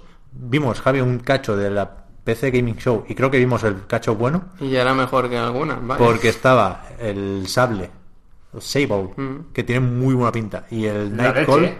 Que los dos son de Raw Fury. Raw Fury ya lo destacamos aquí con el Tormentor X Punisher. La nueva de Volver, ¿eh? Un poco. Y esa gente tiene el morro muy fino, ¿eh? Mm. Sí, sí, totalmente, totalmente. Pero, Muy bueno. ¿qué más hubo por ahí, Víctor? En el PC Gaming Show. Clones Pues Más de importante, Battle enseñaron también el, el The Walking Dead de Wild Hill. Mm. Que habían dado hostia de tiempo mareando con trailers muy bien hechos y tal. Y. Y bastante decepcionante, no sé si habéis visto vídeos. Sí, sí. Y pff, mm, bien, ¿no? O sea, nada especial, nada sorprendente, nada emocionante. Una especie de Left 4 Dead de aguantar, ¿no? De aguantar a los zombies. Es que no, no le he visto nada. Nada destacable. Me gusta, en cambio, el con un rollo similar, ¿eh? No muy, muy igual, pero he hecho yo la conexión. El Generation Zero se llama, el otro de Avalanche, que está muy a tope esta gente. Eso creo que sí tenía un poquitín de chispa, que puede estar bien. En el, en el PC Gaming Show, centrándonos en ese tema, estuve- estuvieron los mejores juegos. sin ningún tipo de duda. Estuvo eh, el Ublets, Ese sí. Uf, lo uno mejor. de los mejores juegos de la historia también. Que además han cambiado, en el móvil han cambiado. Había dojo Pokémon, ¿no? Podías pillar los bichos y enfrentarnos con otros. Y han cambiado el combate y ahora lo que hacen es duelo de bailes, tío. Es que son las mejores peleas. Sí, sí, o sea, totalmente. ¿por qué te vas a pegar a puños si puedes bailar? Sí, sí, total, total. Qué Estuvo bonito, también ¿eh? el Two Point Hospital, Buah, qué risa. tío. que me gustó mucho el tráiler. Estuvo Man Eater, o Man Eater, no sé cómo es. El Los juego favorito de igual. Frank, Sí. en el que eres un tiburón que te vas jalando a la peñuki.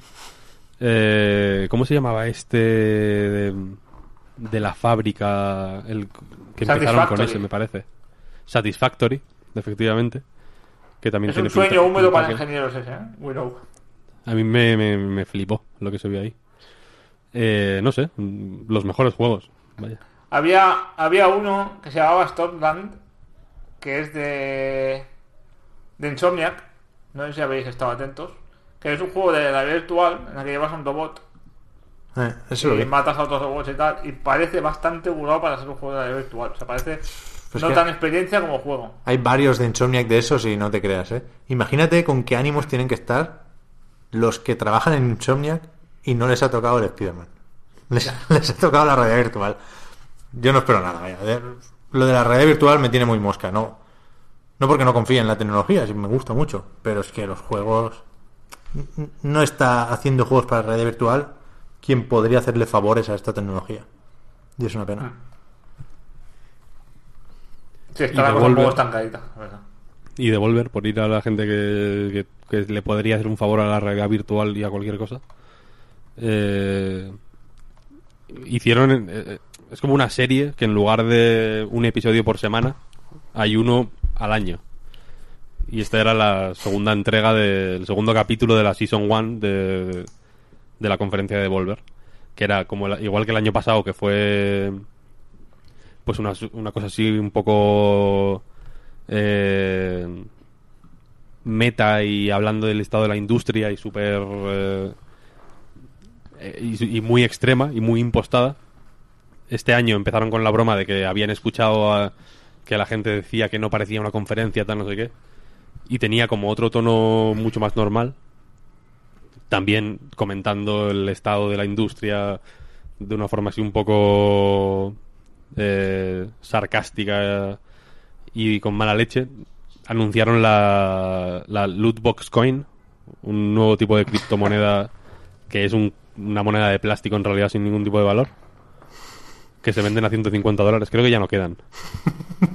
Hombre, si no tiene Eh. ningún tipo de valor, normal que se hayan agotado. Y es la hostia porque anunciaron tres juegos. Uno de ellos, que, que es el juego más random del mundo, el Scum este, que es medio... con este humor soez que tiene Devolver a veces. Eh, también anunciaron el Wolf Metal Chaos, ¿Mm? otro, otro de From Software, de los 70.000 juegos de From Software que hubo en este 3. Que lo anunciaron. Eh, Me hizo gracia porque estuvieron todo el rato hablando como de la nostalgia y de que la gente se traga lo que sea y que y que en fin metiéndose con el con el rollo de reverenciar el pasado. Y, y me hizo gracia que, lo- que anunciaran de pronto este juego que es eh, básicamente eso no con una pátina de, de de humor mm, de humor que igual ahora tiene más sentido porque con Donald Trump en la Casa Blanca el rollo de un presidente de los Estados Unidos que va en un robot matando a saco y tal eh, eh, tiene otro rollo y De hecho, la web, del, la web del juego es Match Sí. America Data Game. Sí, sí. Y luego anunciaron el, el juego de la feria Fua, top que 3, es eh. My Friend Pedro Buenísimo. Joder. Este, yo llevo un tiempo siguiéndolo porque es cierto que es el típico juego muy vistoso para GIFs en Twitter. Porque hay como piruetas, es un juego como en eh, scroll lateral eh, de, tiros y plataformas, no sé cómo, de acción, vaya.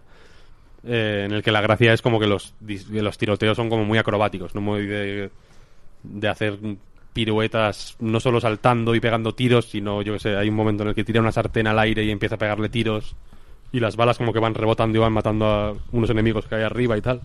Hay un skate, mm, un 10 de 10. Y Tiene un dollito. Tiene un dollito mm, Deadpool, los que habéis visto las pelis. Este humor así muy violento y muy salvaje y tal. Me recuerda un poco a Deadpool, My Friend Pedro. Mm. Y por ahí muy bien. Y luego la me, cosa es que... me recuerda también, Víctor, ¿no sé si te acuerdas de un juego que se llamaba The Hong Kong Massacre? Que aún está eso, a medio hacer. Sí, sí, sí. Pero que, Sí, que está muy centrado ya, ¿no? El- en realidad. O sea, como que ya sí. tiene ventana de lanzamiento y todo. Sí, sí, sí, sí. Me da también ese rollo. Y la cosa es que eh, después de hacer toda esta paranoia, eh, vino el final de la conferencia, que fue donde ya la cosa se fue de madre. eh, porque un personaje que en el anterior año había muerto re- res- regresa. No, había, le había. Había entrado en un ordenador, ¿no? Como que se lo había tragado un ordenador. Regresa, mata a la supuesta CEO de Devolver. Eh, en fin, y la historia continúa. Es como una, es una serie, en realidad. Es un- yo espero con, con ansia el, el tercer capítulo. Pues mira, Yo me acordaba porque estaba viendo la conferencia y a, y a media conferencia pensé, hostia, esto parece las pelis de Verhoeven, Robocop y Starship Troopers y, y todas estas, cuando ponen la tele y, y se ve la tele del futuro, que es todo cosas muy locas y muy, muy a saco, pues parecía eso. Y luego al final mm, se, se volvió más loco, todavía más, más Verhoeven todavía, o sea, hicieron ya guiños directos a pelis de Verhoeven, ¿no? No voy a spoilear, pero, pero iba por ahí la cosa. Realmente, el My Friend Pedro, veremos cómo está, pero tiene pintaza. Pero, Sí, sí. por lo demás, yo te diría que no sé hasta qué punto esta gente está con el jiji jaja para que no pensemos que la están adelantando por la derecha básicamente Anapurna y Raw Fury, ¿eh? Porque yo creo que es así. Hombre, no sé. Uno de los Sigue siendo un buen sello, de ¿eh? Devolver. 2018. Uno de los mejores juegos de 2018 es de Devolver. ¿Cuál sería? mí. The Red Strings Club. Ya, eso sí que es verdad. O sea, que tienen muy buenos juegos todavía. Es- yo creo que más que les estén adelantando por ningún lado, es que lo que proponían ellos en su momento, que era extremadamente nuevo, y que fue un poco de, pi- de pirueta, ¿no? Porque eran como un- una, una distribuidora del, del Sirius Sam, básicamente. Y de pronto se convirtieron en una especie de superpotencia indie después de Hotline Miami y demás. Pero este rollo de mm, juegos con muchísima personalidad, eh, en el caso de Devolver, pues yo que sé, tienen un cierto gusto por el arcade lisérgico, súper Sí, sí, está claro. Que el- rápido tal, eh, ya, ya lo hace más gente. Y también te digo que, que en este sentido, Rob Fury sí que le veo que está intentando imitar a, a Devolver, pero Anapurna yo creo que hace otro tipo de indie, ¿eh? No sé, lo ¿eh? pondría en el mismo saco. El Donut County, que no sé si está en L3, ese hace unos años hubiera sido de Devolver. O sea, la gracia de Devolver fue, y sigue siendo, el rollo de ojeador, ¿no? De hay muchísima gente haciendo juegos, alguien tiene que saber ver el potencial de estos juegos, ¿no? Y cuando son todavía prototipos, ver cuáles pueden ser los indies mejores del año en que les toque salir. Y ahora creo que hay otra gente que hace eso y que quizás lo hace mejor. No, y, Sí, y- y lo- digo sí, no en base a los mejores juegos de Devolver, al revés, lo digo en base a los peores. En plan, este no, no hacía falta quedártelo, hay otros mejores, lo sabemos, porque han salido en otros lados. No sé si me explico. Sí, pero no sé, yo le sigo viendo con buen ojo, ya te digo. Y los menos y los que menos ruido hacen son algunos, son los típicos que, que ni molestan ni, Por ejemplo, el, el segundo del creador de Heavy Bullets, que ni me acuerdo cómo se llama, High Hell o algo así. Este que era de tiros como de en El de brasileño este, sí. sí. Eh, ese, por ejemplo, que no hizo absolutamente nada de ruido, lo veo más ya como que, pues bueno, tienen una buena relación y ya trabajan como una productora pequeñita y un desarrollador súper independiente. O sea que, ya digo, yo no creo que les, este- que les estén adelantando, sino que han servido, ¿no? han servido bien de ejemplo para que otra gente se dé cuenta de que se puede, de que hay formas de ser, de ser viable y de, y de destacar, pues haciendo cosas distintas. Sí, sí. No, está claro. creo que a los, a los indies les sigue sirviendo Devolver como un trampolín, ¿eh? que es, es un, un lujazo para cualquier estudio pequeño el que te edite Devolver. Pero es eso. Sobre todo hay juegos que veo en otras editoras que creo que otros años se les hubiera quedado Devolver. Pero vaya, es una apreciación muy tonta y muy poco importante. Ahora sí que sí, pues. Lo hemos conseguido. Cuatro horas Ahora y sí media sí. después. Ahora sí que sí. Es increíble, ¿eh? Ha sido como, como Boyhood, tío. Se ha pasado años, tío. Desde que empezamos. Joder, a mí me sabe mal porque creo que nunca me había cansado tanto de hablar de un E3 porque he tenido que hablar en varios sitios y no es culpa del E3, ¿eh? es culpa de, de lo que me ha tocado a mí. Pero pensando en eso, en las conclusiones, me quedo con la más simple y más importante de todas, que es que lo que decía Javi, que había muchos juegos buenos. Me sigue faltando el E3 de los megatones. Creo que, insisto, aquí han faltado sorpresas y han faltado joder, juegos que ni siquiera considerábamos sorpresas, que eran simplemente los que dábamos por hecho que estarían, ¿no? Creo que las, ausencias han sido muy, muy, muy, muy destacables. Creo que ha sido un E3 de no noticias casi. En plan de no está Final Fantasy, no está Splinter Cell. Pero que si me pusiera ahora a escribir todos los juegos que espero poder comprar de aquí a 22 de febrero de 2019, que como sabéis se acaba el mundo y todos los juegos que tenían pensado salir salen ese día, pues me salen unos cuantos, ¿eh? Son todos esos más Red Dead Redemption. Te queda un año apañadísimo. Ya ves. Mm, Sí, sí. ¿Os ha gustado a vosotros pues el E3? Ahora sí. Uy, qué silencio, Dios santo de mi corazón. Ahora a todo lo pasado es más fácil, sí. Joder. Yo pienso como Víctor, eso me lo preguntas después de la conferencia de Nintendo Ya ves. y me cago en todo. Hoy digo que ha estado bastante guay. Sí, ha, Bastante despi- bien. ha respirado ya un poco de tres y ya. Joder, sí, Claro. es- si llegamos a ver el gameplay del Cyberpunk, es que yo estoy impresionado, ¿eh? se ve que es muy loco. Yo- Eh, deberían también, haber enseñado cinco minutitos al final de Microsoft, tío. Primero el trailer y después el gameplay. ¿Pero esto sacarán en algún momento? al final- ¿O, o hay que- habrá que esperar meses a que veamos esa demo? o- No sé, yo creo, yo creo que la veremos en la Gamescom. Yo estoy insultando por Twitter ya a CD Projekt para que lo, para que lo Ya lo he visto ya. porque- Yo creo que es lo típico que pondrán un... O sea, juraría que el público del E3 no podía siquiera verlo esto. Y creo que es lo típico que... que tendrá una pantalla de cine en la Gamescom, vaya, que habrá colas para verlo y por lo tanto tendrán que publicarlo. Pero Tan pronto. no tiene editora esto, ¿no? Y es que creo que es pronto, ¿no? ¿Lo editará CD Projekt? O... Claro, ¿no? No sé, el Witcher no lo edita CD Projekt. Hmm, Bueno, pero tienen mucha pasta ahora ¿eh? para hacer eso. Ya, ya, Ah, tienen el Old Games y tal, pero... Y, y saben hacer muñecos. Cuando veías la... ¿Lo viste Initialize? Que te daban un muñeco si veías la conferencia. La chica esa con, No, no.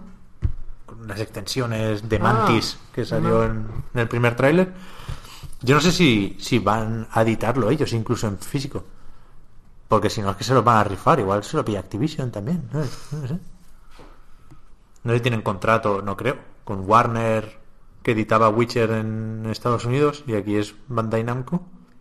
Y de hecho por eso está Geralt en el Soul Calibur. Pero Devolver, ¿te imaginas? es, gordo, ¿eh? A ver quién se lo Estoy queda. mirando la Wikipedia de, de Witcher 3 y pone desarrolladora CD Projekt Red y distribuirás ahí una lista enorme de empresas, no entiendo nada, ¿eh? O sea, Claro. Está Warner Bros, Namco Bandai, Ban- Bandai Namco también, Warner Bros otra vez, Spice Chunsoft, 1C Software, joder, Claro. En Japón, en China, en plataformas digitales. claro. Pero decía eso porque es que a ver si. Si ahora que ya ha abierto la cartera al Phil Spencer dice, oye. No creo, ¿no? No, a mí me parece un poco loco. No creo, no creo. No creo porque mínimo, mínimo, mínimo lo tienen que publicar en, en G o G. Claro, es lo suyo. Veremos, veremos. Yo tengo muchas ganas de ver ese gameplay. Creo que nos vamos a quedar con las ganas un tiempo más, ya digo.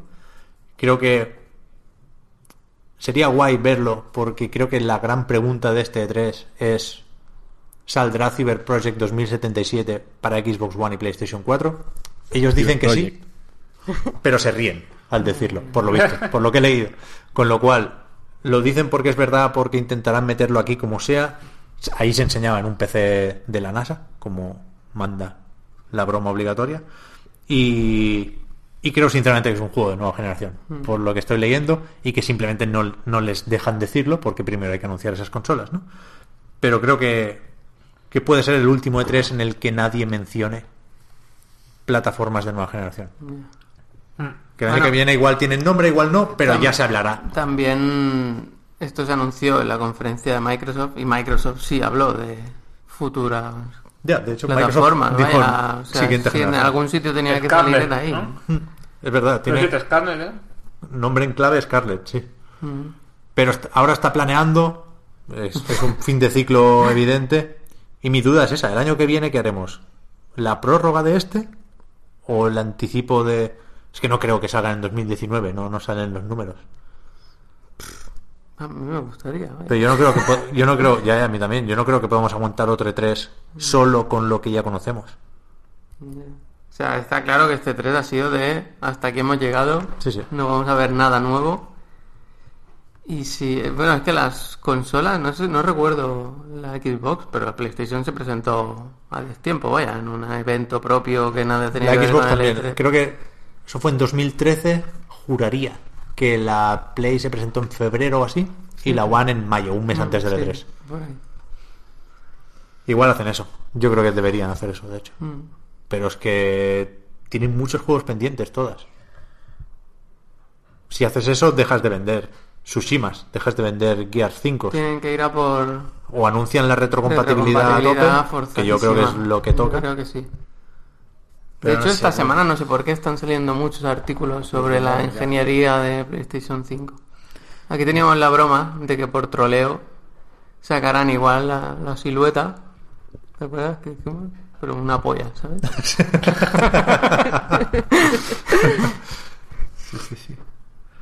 A ver, yo estoy contento con el Sí, E3, la verdad, es que si, si recordáis otros el año pasado mismo, o sea, que este año ha estado muy bien. Mm. Yo de cualquier conferencia saco dos o tres juegos que me los fumo rápido, vaya. Sí, sí. El año pasado que fue de la película, además estabais todos jodidísimos. estabais Pero por, porque era así, es que no, no se podía jugar a nada, no vimos nada.